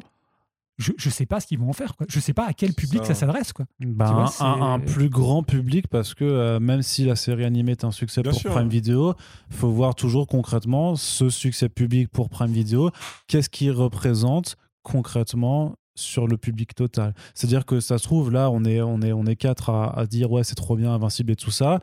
Euh, sur euh, une plus grande proportion du, du grand public, est-ce que euh, Ah bah, je nous pense quatre que on même le représente niveau de violence peut être un frein pour certains. C'est con parce que nous, Oui. nous effectivement, on n'a pas ce rapport-là. ça, Donc on, on dit ouais, c'est cool, c'est fidèle à la BD. C'est vrai que moi, Euh, mon cool, adolescence, un- c'était Cannibal Holocaust et tout ça, donc euh, clairement, j'ai pas Ah référence, on va se euh, dire, Il c'est ne cool. plaisante pas du tout. Non, je plaisante pas, pardon. Non, parce que je me rappelle quand on avait fait Brightburn et que tu disais putain, Mm. enfin, il y a, Ouais. ils assument le côté quand Mm. tu utilises des super pouvoirs dans le monde réel. Évidemment, oui, t'exploses des gens, etc. Ah, mais Ouais. quand tu vois que le fou, en fait, que ça a été Brightburn, parce que c'est pas connu, parce que moi, c'est un film que j'aime beaucoup, qui est, qui est très, très. qui est très qui est, qui est plein de défauts mais qui a une sincérité dans sa démarche cool, en quoi. Je vraiment trouve ça ouais. ouais. cool, tu vois, excitant, quoi, tu vois. Et quand tu vois, en fait, le four que ça a donné, bah, Mais, mais après, je, je pense que c'est c'est un réel frein. C'est-à-dire, t'as des gens qui vont dire Mais non, en fait, pour moi, un univers super-héroïque, c'est fait pour être familial. Et euh, vous, votre truc, c'est c'est trop gratuit, c'est beaucoup trop gore, c'est beaucoup trop violent. Mm. C'est juste que nous, on n'a pas ce rapport-là, en fait, euh, à la fiction. Concrètement, tu as des gens, pour eux, un, film de super-héros, c'est un truc où tu emmènes tes enfants. Et donc, c'est vrai que je. je, suis pas forcément d'accord. je, dis pas, je dis pas tout le monde, je dis qu'il y, a des, y a des gens, c'est leur, rapport. c'est leur rapport. Mais, The Boys, c'est. Bah, oui, mais c'est du live action, tu vois. Et c'est le plus gros succès de Prime Video. Ça, pour le coup, c'est quand ça s'est lancé, c'était les chiffres de Mandalorian. ils se euh, positionnent directement sur mm. on va se foutre de la gueule de Marvel et DC. ils, ont même, dans leur modernisation, ils, enfin, ils ont modifié et pour le coup bien adapté le côté provoque euh, très dur et très gratuite euh, qui existe dans les comics par rapport, euh, au, bah, par rapport aux comics traditionnels, que ce soit Marvel ou DC, où tu as des parodies directes de, d'équipes entières de super-héros. Eux, alors, ils, ils ont pas fait ça à fond. C'est-à-dire que je pense pas qu'ils vont, par exemple, faire le mec qui est un mix entre Batman et Iron Man et qui est juste un horrible obsédé sexuel. Et encore que, tu vois, c'est ils ont ils dans ont, le comics ont... Tech Knight couche avec un astéroïde. Ouais. Et ça c'est vrai. c'est un vrai Alors non, en, réalité, il a une tumeur, il a une tumeur au cerveau. Ah, spoil pas. Ah ouais, ok, pardon, pardon. mais oui, effectivement, c'est un mec, il n'a pas de super pouvoir, donc c'est pour ça le côté Batman Iron Man et c'est pas un baiser fou, c'est-à-dire il ne peut pas s'empêcher en fait de baiser tout ce qu'il voit, mais tout ce qu'il voit, ça veut dire euh, une machine à café, un canapé, un trou dans un mur son, son équivalent de Robin, du coup, c'est ça qui l'a fait vriller parce qu'il dit putain, ouais, je deviens incontrôlable et tout. Il va chez le psy. Euh, je, crois qu'il il baise un gobelet. Mais c'est n'importe quoi. Et, et, tu dis, ok, d'accord. Euh, The Boys, c'est ça dans la BD. Comment tu le fais, machin. effectivement, ils ont trouvé le bon truc. De bon, déjà, c'est, c'est pas dit qu'ils intègrent pas ce connard parce que vu qu'à chaque saison, ils ont ce truc de provoque, de repousser, repousser, repousser. Ils ont quand même dit, alors je sais pas je pense que ce serait une séquence de 30 secondes, que disons que tu as un arc qui implique une île, on va dire ça comme ça, les créateurs ont quand même dit on essaie de voir comment l'adapter, mais c'est possible. Mais ils ont repris en fait d'ailleurs en fait, des, des, des idées de, de, de, de, cet arc-là dans la première saison où tu vois, tu sais, le, le, le, la boîte à partous un petit peu. Là. Ouais, voilà, le mec en fait qui court et en fait qui va directement dans voilà euh, où il doit aller. Donc tu as, des petites idées, mais après effectivement, tu vois, on, parlait en fait de cette ultra violence. Euh, euh, ça reste, n'oublions pas en fait les États-Unis. Et autant effectivement tout ce qui est gore. On y va, c'est cool. Tout ce qui est sexe, ouais, tout ce qui est c'est quand même beaucoup, beaucoup plus compliqué. Hein. Et puis en plus, as, encore une fois, tu as le côté positionnement. C'est-à-dire que tu as le fait qu'ils aient intégré le making-of d'un film dans leur série, où là c'est vraiment une parodie pour le coup de Marvel Studios, avec le plan sur les, sur les meufs super-héroïnes et tout, où tu dis ok, ils sont littéralement en train de se foutre de leur gueule. Et le truc, c'est aussi pour ça que tu as une partie du public de The Boys qui est quand même con comme un balai, c'est que tu as aussi des gens qui en fait détestent euh, le marketing woke de Marvel Studios et qui juste pour ça vont adorer The Boys et qui du coup ont été très déçus quand à la fin de The Boys, il y a une nazie qui se fait exterminer. Parce qu'en gros, tu vois, c'est la fameuse euh, incompréhension des mecs qui aiment Cartman au premier degré, tu vois. Et euh, parce qu'ils vraiment ils sont d'accord en fait avec le perso, tu vois. Ouais, qui ont fait non mais c'est pas possible. et en fait, bon, t'as toujours ce truc là. Je connais. Confirmé, ça existe. mais du coup, le personnage nazi, c'est un méchant, c'est n'importe quoi. Pourquoi il est méchant? C'est trop facile. Il est juste nazi. ça. Mais ça, par contre, c'est intéressant que The Boys soit une, une, critique, une parodie, une satire des comics, et que la série, donc l'adaptation, soit une satire des adaptations. C'est ça. C'est là où je les trouve malins. Mm, mm, mm. Pour moi, le, le souci qu'ils auraient dans une version live de Invincible, c'est qu'il y a quand même une partie qui est très premier degré. Et cette partie premier degré fait que tu es obligé de prendre au sérieux en tant que spectateur les moments d'ultra-violence, en fait. Parce que il y en a certains, oui, ils sont tellement outranciers qu'ils peuvent être drôles. Non, mais c'est ça. Mais la plupart du temps, en fait, t'es juste triste pour les pauvres mecs qui sont en train de se faire exterminer. Non, et puis tactiquement, le meurtre des gardiens du globe, il est affreux en, en, ah tant que bah tel. C'est mm. vraiment euh, un assassinat en pur, pur et dur. Tu vois, il n'y a pas, y a pas de, euh, de recul, de nuance, quoi que ce soit. C'est un, massacre. Voilà, Même le truc avec Battle Beast, t'es triste pour l'équipe oh. de petits jeunes. Ouais, clairement. Ils se font exploser. Non, mais, tu vois, ça renvoie un petit peu à, euh, à comment dire, l'introduction en fait, de Watchmen de Snyder, tu mm. sais, avec le, le, la mort en fait du, euh, du comédien, qui est enfin une scène que j'adore. Tout à fait. Mais, mais voilà, en fait, tu, n'as pas envie de te marrer quoi. En fait tu vois c'est tu dis ok d'accord en fait il vient d'être defenestré en fait ça, ça commence enfin l'ouverture encore une fois est folle. Donc voilà tu vois c'est c'est si, si, la scène, effectivement, si, si la fin de, de, l'épisode 1 de la saison 1 de, de, un film en fait, était, euh, était adaptée au, au, au cinéma, enfin comment tu le prends enfin ouais justement t'as pas envie de t'as pas envie de te marrer quoi tu te dis attends il y a quand même quoi 4 5 6 personnes en fait qui viennent de mourir 6 euh, personnes qui viennent de mourir comme ça sous mes yeux voilà c'est le début potentiellement oh. en fait du film ouais, enfin comment je prends ce personnage en fait, de, tu vois, de Nolan, quoi. comment je l'appréhende, quoi, tu vois. C'est vrai que le côté, réaliste en plus casse qu'on disait tout à l'heure sur l'absurdité de cette violence. Tu vois, c'est là en fait, je vous écoute mmh. parler, je réfléchis en mode est-ce qu'il y a déjà eu genre des films de baston? Qui étaient aussi violents qu'invincibles. Il y en a, tu vois, il y a The, Red Comes For Us par exemple, ou effectivement The Red. Mais ça, tu vois, à la limite, c'est une violence absurde parce que c'est fait dans un contexte asiatique qui aime bien exagérer. c'est comme dans euh, ce film de. Euh, mais The Red, moi, je trouve, enfin, je trouve absurde dans la quantité. mais pas dans la manière de la mettre en scène. Il y, a quelques plans de machette un peu, un peu vénère, mais, t'as pas le même rapport. C'est pas des hein. organes, c'est pas des giclées de sang. Ça, tu vois. Parce que là, c'est des mecs avec des, des super pouvoirs surhumains. Donc forcément, tu dis, bah oui, dans la vraie vie, un mec qui a des super pouvoirs, oui, il va traverser ton corps comme ça, il va t'écarteler, machin. Et là, tu bascules en fait. Bah, c'est pour ça que Brightburn, c'était ça leur point de vue. C'était ok, mais nous, on va la jouer film d'horreur. Parce qu'en fait, un mec qui fait ça dans le cinéma hollywoodien actuel, c'est un méchant de film d'horreur. C'est pas un mmh. méchant de film d'action. C'est un autre genre en fait. Tu, bascules de genre. Là, quoi. Après, ça existait, hein, mais c'est un horrible exemple. L'espèce de, de gens qui ont essayé de faire un truc euh, en, en cross médium, si on peut dire, c'est-à-dire euh, anime et film alors, tu as beaucoup, euh, je, pense au préquel de euh, Dernier Train pour Busan, qui est en anime, tu vois. Ouais. Mais parce qu'en fait, c'est un préquel, euh, je, crois que c'est Seoul Station, ça s'appelle. c'est plutôt très bien fait et tout, tout c'est dans le même univers. Mais là, pour le coup, tu as une adéquation totale, c'est-à-dire que c'est le même univers, c'est la même violence qui est mise en scène de la même façon. Par contre, pour, bah, par exemple, pour Superman Returns de Singer, ils ont fait un film d'animation lié à cet univers, donc c'était promotionnel. Ah et ces crétins, qu'est-ce qu'ils ont fait? Ils ont pris l'anime de Superman, l'ange de Métropolis, sauf que du coup, c'était euh, donc c'était euh, Brainiac Attack ou je sais pas quoi, sauf que c'était le Lex Luthor de Kevin Spacey. Donc en fait, tu avais le design du Lex Luthor de la série, c'est-à-dire le Renoir très froid, etc., qui euh, agissait comme un bouffon en fait parce qu'il devait se caler sur le jeu de Kevin Spacey en fait. Et donc, du coup, quand tu connaissais la série, tu, regardes le truc, tu fais, mais attendez, pourquoi Lex Luthor est débile comme ça? Pourquoi machin? Mais vraiment, c'est-à-dire que du coup, l'anime suivait, c'est-à-dire que le mec faisait des grimaces, etc. Et comme tu as dit, tu vois, même toi, tu le connais pas ce film. Personne, tout le monde l'a oublié, enfin, il n'y a, pas de, y a pas de truc.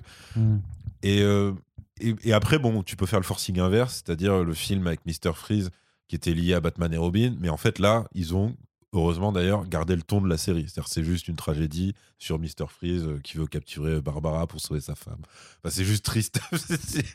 quand, tu penses les fans de Mr. Freeze, quand le film est sorti, il devait être deck. Ouais, c'est ça. C'est là je me dis, en fait, nous qui avons Invincible maintenant, euh, quand on a déjà vu justement comment le film Batman et Robin a pris Mr. Freeze par rapport à Earth of Ice ou à la série animée, où c'était quand même un des meilleurs personnages.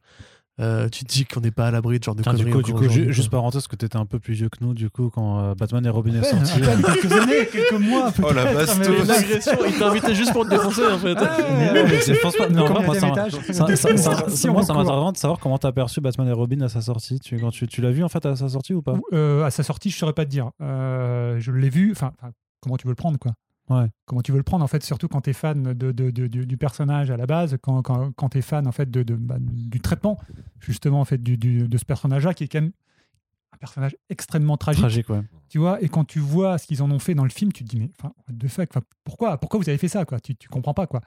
Et euh, C'était la réaction du créateur du personnage de Bane du coup qui s'était fait oh interviewer ah au moment de Dark Knight Rises. Kevin Nolan là, et, du coup t'as Jack Dixon. T'as un mec tu vois qui, lui demande euh, voilà, bon, il y a déjà eu une précédente adaptation de votre personnage et tout, euh, comment vous l'avez pris à l'époque et tout machin. Et il dit exactement ta phrase. C'est-à-dire, il dit Je ne comprends pas ce qu'ils en ont fait. Je ne comprends pas pourquoi ils l'ont adapté si c'était pour faire ça. Tu sais, il a, il a même pas de haine ou quoi. C'est juste vraiment de l'incompréhension. si vous voulez créer genre un Golgoth et tout, bah, faites-le, un homme en plante ou ce que tu veux en fait. Mais là, pourquoi ils ont juste, Ou juste qu'il leur croque, tu vois. il y a moyen d'en faire une brute vénère. Euh. Ceci dit, moi j'avais entendu, alors je sais pas si c'est vrai, c'était, c'était le réal de Batman et Robin, donc euh, Joël, je sais jamais comment on prononce, Schumacher, Schumacher, Schumacher, Schumacher, Arnaud Allemand, Schumacher, alors Schumacher, dans ce cas. Schumacher, comme euh, Joël, du coup Joël Schumacher. ah ouais. Joël, si. Ah, je ne sais pas si tu dois le dire comme ça. Vas-y, hein. Ah, les réalisateurs d'un café euh, De toute façon, il est mort. Mais, C'est vrai. Oui, c'est vrai, putain. Vrai. Mais pourquoi tu casses l'ambiance On se marrait bien, là, on était bien. Bah, on était en train de faire tes blagues et toi tout de suite tu niques l'ambiance hein Qui repose en. Qu'est-ce Mais en fait, il avait dit, alors je sais pas si c'est vrai, mais en fait, il avait dit qu'à l'époque, euh, donc euh, c'était, euh, si je ne m'abuse, c'était le, le- le troisième en fait qui arrivait du, euh, après, le, Ah oui, après les deux Batman ouais, le ouais. défi, voilà. Ouais. Et en fait, il voulait faire quelque chose de très sombre aussi. Il voulait faire quelque chose de très sombre et c'était Warner qui lui avait dit non non non non euh, fais quelque chose en fait de plus de différent alors je sais pas s'il lui avait dit en fait fais quelque chose de plus coloré Hmm. mais on veut quelque chose en fait de plus coloré justement en fait de, de- de différent en fait des deux Batman de Burton qui étaient quand même très sombres ouais. donc fais autre chose. Et du coup, effectivement, ça a donné ça. Alors, priori, en fait, c'est pas vraiment la vision qu'il avait en fait du, du, du film. Est-ce qu'il y Non, a parce que la vision c'est etc. dans Marvel du coup donc ça n'a rien à voir vraiment vraiment rien Tu peux pas t'en empêcher. Ah, oui, c'est une vraie maladie. hein.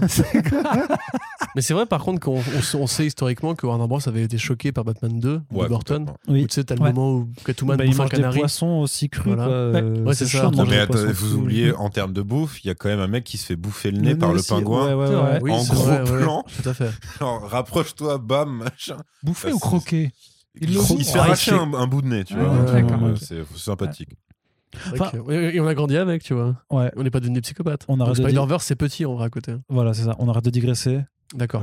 Et on conclut quand même sur du coup On vos, paraît a- bien, là, t'es chiant. vos attentes. Non, mais bien sûr, mais ça fait quand même deux On heures et demie que les on gens en nous écoutent et, tout. voilà, Euh, juste vos attentes du coup sur Invincible sur les saisons 2 et 3 qui arrivent. Euh, alors forcément, Corentin sera biaisé puisqu'il connaît complètement euh, la suite, mais euh, Yerim. euh, Bah ouais, moi je suis un peu entre deux parce que hum, parce que bah, j'ai j'ai lu les comics, mais j'ai un souvenir très flou. Est-ce que, tu, ce est-ce que que tu vas, j'attends- est-ce que tu vas les relire? Ouais, c'est possible pour le coup, ouais carrément. Bah faudra que tu me les envoies en fait. Je peux le faire, je peux le faire en plus. donc, euh. Euh, moi j'attends qu'ils, pour le coup, qu'ils qu'ils restent dans, dans cette constance-là, dans cette continuité-là, par, par rapport à le- bah, dans leur rapport à l'œuvre d'origine en fait. Pour l'instant, je trouve qu'ils se démerdent quand même pas mal. Euh, je pense que plus ils vont avancer et moins il y aura le côté justement euh, euh, un peu gratuit de certaines pistes en mode teasing Ouais. parce que tout va se Tu réaliser. auras le payoff. Exactement. ouais. Euh, J'attends certains arcs en particulier. Euh, je pense qu'ils ont complètement les moyens de le faire et de le faire bien en plus. Euh, et après, c'est vrai que sur la forme, en termes d'anime, euh, vu que ça a été, euh, comme, comme vous avez dit, un gros succès, j'attends quand même qu'ils mettent un peu plus de thunes dans, hors baston, en fait. Dans des moments où tu pourrais avoir des très belles scènes purement dialoguées. Là où pour l'instant, t'as pas non plus l'impression de voir genre une caricature d'animé euh, manga par exemple où t'as l'impression que c'est que des scènes de remplissage entre trois bastons on n'en est pas là du tout. Mais disons que euh, tu vois de ouais, donner un peu plus de cachet euh, aux scènes aux scènes posées tu vois un peu pépère. Et puis ah oui et puis forcément parce que alors, sans, sans rien spoiler il y a des persos importants qui ne sont pas encore là bah, que, qui continuent le- des bons casting voix quoi. Parce que apparemment que Oui. ce soit pour la VO comme la Ouais. VF ils ont ils ont plutôt soigné leur, leur choix. Donc voilà c'est ça mes attentes pour le coup Ok, je me tourne vers toi, Logan. Euh, moi, d'un point de vue purement pragmatique, pragmatique pardon, une animation, bah voilà, tu vois, un, un petit peu plus, plus ouais. ce dont je ne doute pas de toute façon, puisque en fait, quand tu commandes une saison 2, une saison 3, c'est que tu as envie de mettre plus de moyens, c'est que tu y crois. Donc je pense que dès la saison 2, en fait, euh, l'animation sera un petit, peu, un petit peu meilleure que ce soit dans les scènes de baston, même si ça se voit un peu moins, ou les scènes, effectivement, euh, peut-être au niveau des visages, effectivement, qui soient un petit peu plus expressifs, etc., dans des scènes, en fait, un peu plus intimistes. Euh, et puis, bah, ce, ce dont on a parlé, en fait, durant, durant ces 2h30, euh, notamment, moi, en fait, au niveau des intrigues secondaires, comme je disais, effectivement, un, petit peu dé- déçu parce que je ne sais pas, en fait, vers quoi, en fait, elles vont mener. Euh, donc, certains personnages soient un petit peu plus... plus développés. J'attends de voir aussi en fait la relation entre Amber et euh, euh, et, euh, et Marc, savoir en fait si justement en fait ils vont euh, ils vont la travailler ou alors si c'est effectivement non mais il y aura joué. pas de scène de cul non plus enfin. Et mince, bon, bah, alors écoute, bah, je, je barre. J'allais en Allez, venir, allez, ça salut. Je barre, donc ça, ça ne m'intéresse plus du tout. Je me désabonne. Donc je veux juste en fait de l'action et du gore, c'est tout. D'accord. Parce que qu'on je se rappelle très bien quand même de cette fameuse scène de Lele dans Invincible 25, hein, quand même, qui est restée dans les mémoires, clairement, euh, Corentin. Ça, je réfléchis pour essayer de te contrer pour voir s'il y a vraiment une scène non, de cul pas dans de- la série. Non, Je ne pense scène de- pas, je ne Euh, pense pas. il y a des scènes de cul, mais elles seront jamais montrées explicitement. C'est ça. Non mais voilà, j'attends pas, euh, j'attends pas. euh, J'allais dire en fait une dimension un peu plus cosmique parce qu'on sait qu'effectivement, si j'aimerais bien effectivement qu'ils reviennent sur les Il y a plus, origines. il y a plus euh, de spatial quand même. hein. Voilà, j'aimerais bien qu'ils reviennent en fait sur les origines d'Omniman. Revenir en fait sur justement Mhm. euh, Euh, comment, comment il en est arrivé là? Parce qu'il y a cette. Les il y a mecs ce, qui savent. encore une fois, il y a, non, mais il y a ce discours, tu vois, en fait, euh, qui, qui parle en fait de- d'eugénisme, en fait, de, de, de, de puissance de la race, Ah bah, etc. le Tu premier dis, vrai flashback euh, qu'ils te font, tu dis Ah, d'accord, ok, ouais. Bah, Euh, si ça. tu connais pas, ouais, tu dis Oui, d'accord, en gros, c'est une planète, ouais, comme tu dis, d'eugénistes fous qui sont Ouais. c'est ok. Euh, je- Ah, t'es faible, pense on que va clairement te tuer. Tes attentes sont bien quadrillées. Ouais, Ah ouais, bah ouais. voilà. Donc, donc, Normalement, tu vas avoir tes payoffs. euh. Donc ça c'est cool pour saison 2, saison 3, je ne sais pas. Mais D'ailleurs, ce qu'on- euh, qu'on n'a pas dit, c'est que toi, t'as acheté en fait les intégrales déjà. Ouais. Donc tu vas te mettre au comics.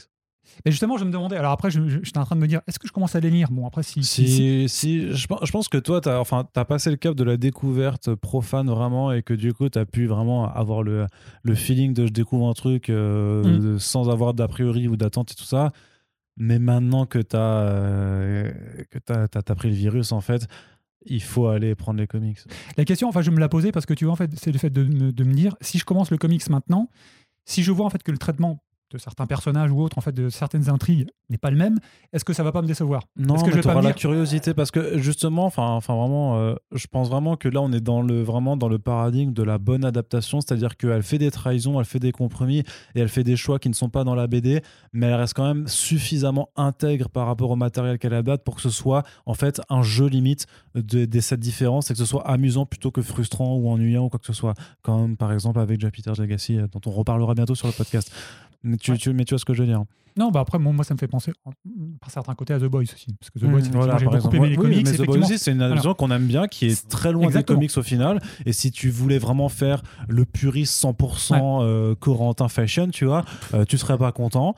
Euh, mais vu qu'on n'est pas content comme ça non plus. mais justement, c'est-à-dire que même toi, tu es content. Donc c'est-à-dire que voilà, on n'exige pas le euh, décalque parfait, mais quand ça retranscrit assez euh, de, de l'adap- du, du, du comics original euh, et en en gardant un peu un minimum d'âme, ben c'est pas grave si ça fait pas non plus euh, à, à 100% en fait ce qui était dans le papier sur, sur l'écran. Bah, de toute façon, qui casse 1, c'est une bonne adaptation Ouais. exactement pour cette raison. mais limite mieux, et même Kingsman qui est une meilleure en fait adaptation Alors que, pareil, que la juste BD, le tu 1. vois. À chaque fois, il y a la malédiction. Ouais, Oui, euh, oui, mais voilà. Les Mais deux. disons que la BD originale Kingsman est vraiment pas ouf, alors que le premier film est vachement plus intéressant.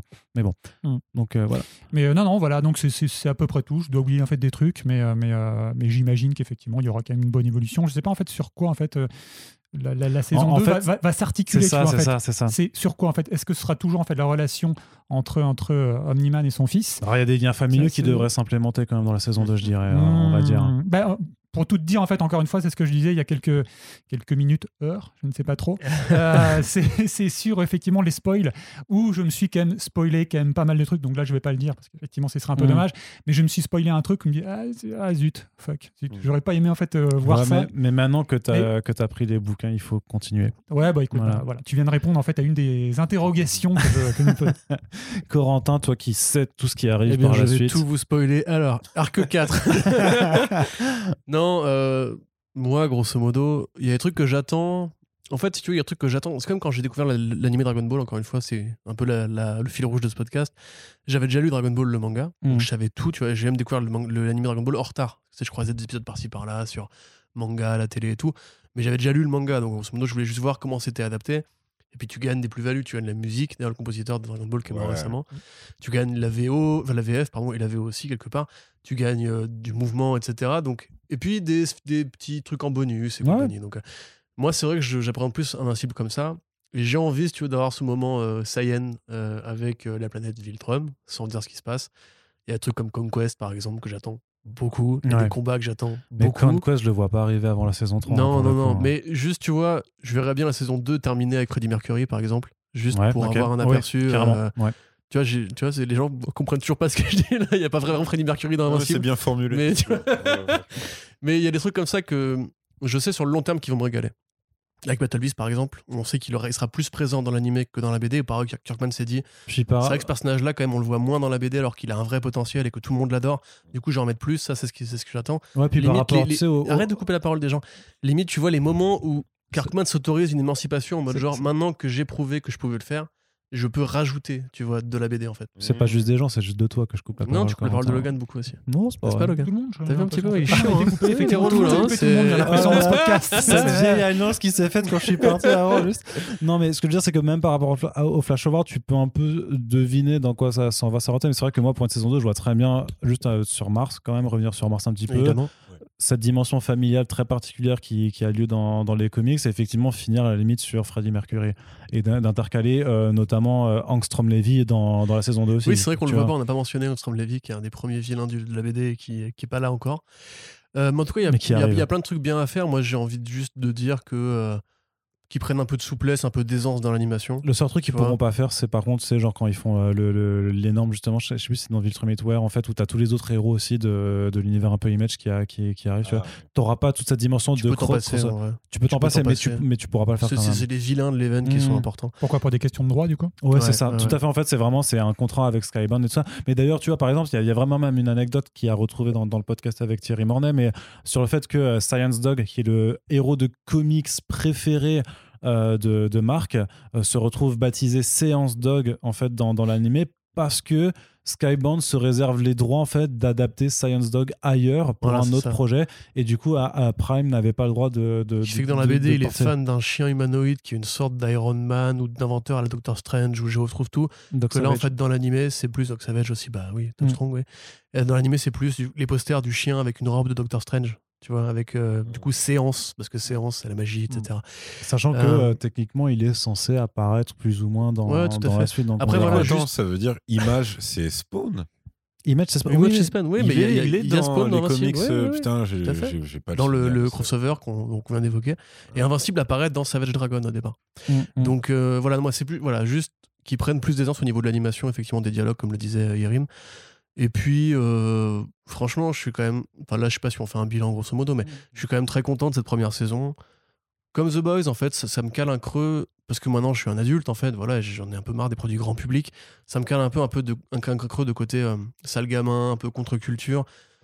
Mais toujours un petit peu pris au sérieux, c'est pas juste de la production à la South Park, à la Archer, encore une fois, à la Rick and Morty, c'est quand même, ça raconte une vraie histoire Ouais. Bah, avec c'est des codes de fiction pour adultes, tu vois.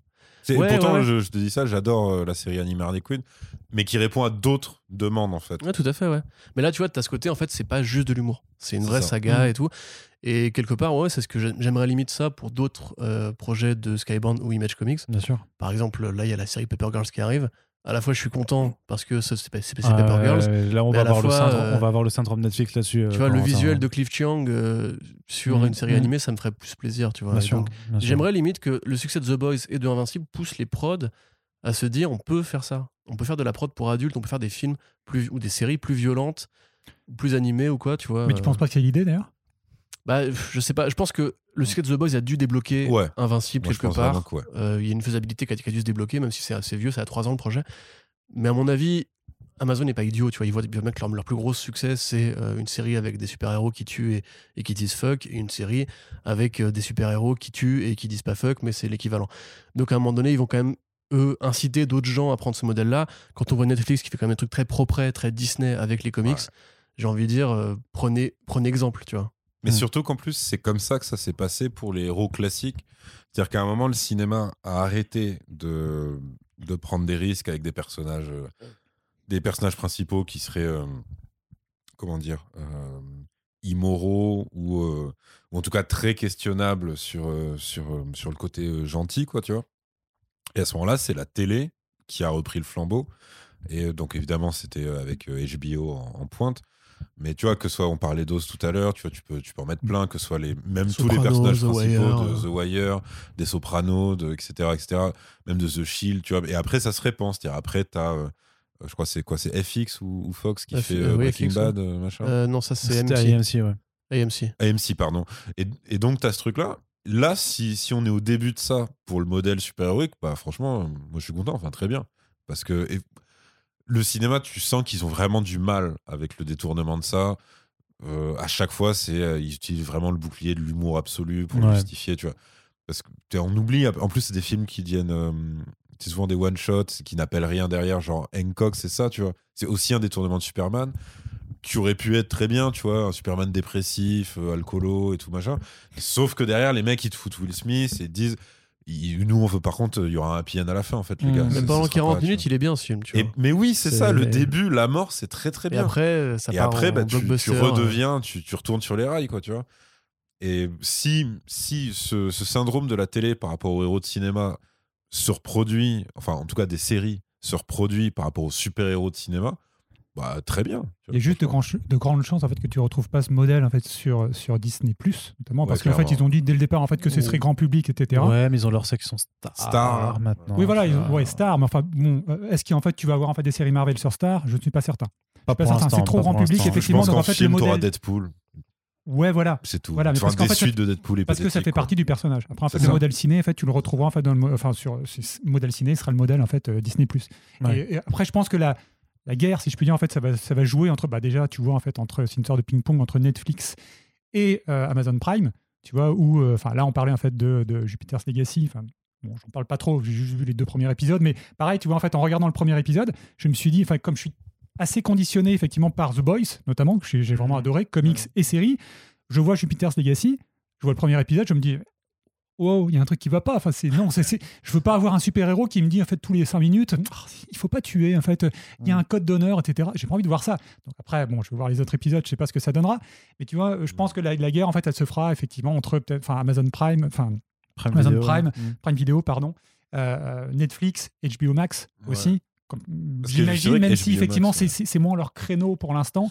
Mais on, Ils on ont fait Watchmen malgré tout. Ils ont fait HBO Watchmen. Ils ont fait HBO, Watchmen. euh, C'était était- pas HBO Max, c'était HBO tout. Ouais, HBO Max va faire la série HBO. Peacemaker de James Gunn et la Qui série Batman de ouais. Matt Reeves, enfin la série Ouais. Gotham de Matt Reeves, donc a priori Ah, adulte, d'accord, tu vois, ok. pour le coup. Voilà, ouais. exactement. Donc là, en fait, on peut se dire qu'entre ces trois plateformes, tu auras quand même, je pense, pas mal de, de- de bonnes choses, Mm. d'offres effectivement intéressantes. Après, Disney, moi, j'ai rien contre Disney. hein. J'ai beaucoup aimé, effectivement, bon, la vision, euh, Falcon and the Winter Soldier, dans une moindre mesure, mais j'ai bien aimé. On est d'accord. ouais. mais, mais, mais voilà, il y, a- y y de très très bonnes choses, mais tu ne retrouveras pas, je pense, ce ton, euh, que, que, ce soit, que ce soit sur Disney ou via euh, Star ou euh, Stars. Ouais. Je suis pas certain, effectivement, que tu aies un jour, en fait, une série Marvel, tout du moins. Bah non, parce que justement, en fait, Prime Video réagit au modèle Marvel, qui est le modèle dominant actuellement, qui est la plus Mm, grosse boîte Exactement. D'entertainment dans le monde. Eux, ils ont intérêt à, à- à réjouir les gens qui aiment bien ce qu'ils font, comme Coco, comme Pixar et tout, où ça reste quand même Et super justement, calibré. voilà, et qui, et qui- ah, justement à ce public qui se dira oui, ouais, je peux recouper la fuck. Marvel, fuck le capitalisme, fuck euh, un Mais peu, oui, si tu veux, ça. le, le- le monopole euh, de l'argent en donnant ça que c'est Jeff à Prime Bezos qui Video, voilà, c'est ça, ouais. Ouais, alors, c'est- au final, la finalité est la même. hein, C'est ça, euh, voilà. Bah, dans l'absolu, après, on peut se poser ces questions-là au niveau in- industriel, mais au niveau culturel, en tout cas, c'est sûr que Prime et même FX, tu vois, pour le coup, qui appartient au groupe Disney, et là, ouais. parce qu'il y a une case de gens qui aiment bien en fait des produits pour adultes, comme American Horror Story, qui est un produit FX et tout. Ouais. Euh, et HBO, American Crime Story. American Crime Story et HBO Max justement euh, qui a priori pour l'instant fait plus des séries de spin-off de films Mhm. par des réals comme Gunn ou comme Reeves il y a aussi peut-être un intérêt à voir justement ces mecs là qui viennent du cinéma passer à la série et faire un produit qui a priori sera du coup euh, auto-contenu hein. c'est une saison de Peacemaker c'est une saison de, de Gotham Central enfin de Gotham et mine de rien, ça peut aussi peut-être amener les gens au côté bah, on peut avoir du sériel euh, adulte avec Ouais. euh, Mhm. pas d'humour enfin il y aura, y aura de l'humour dans Peacemaker mais sans forcément le côté super-héros qui va avec quoi. Après, je Mhm. pense qu'il y a aussi un truc qui joue sur les séries Marvel, je veux dire.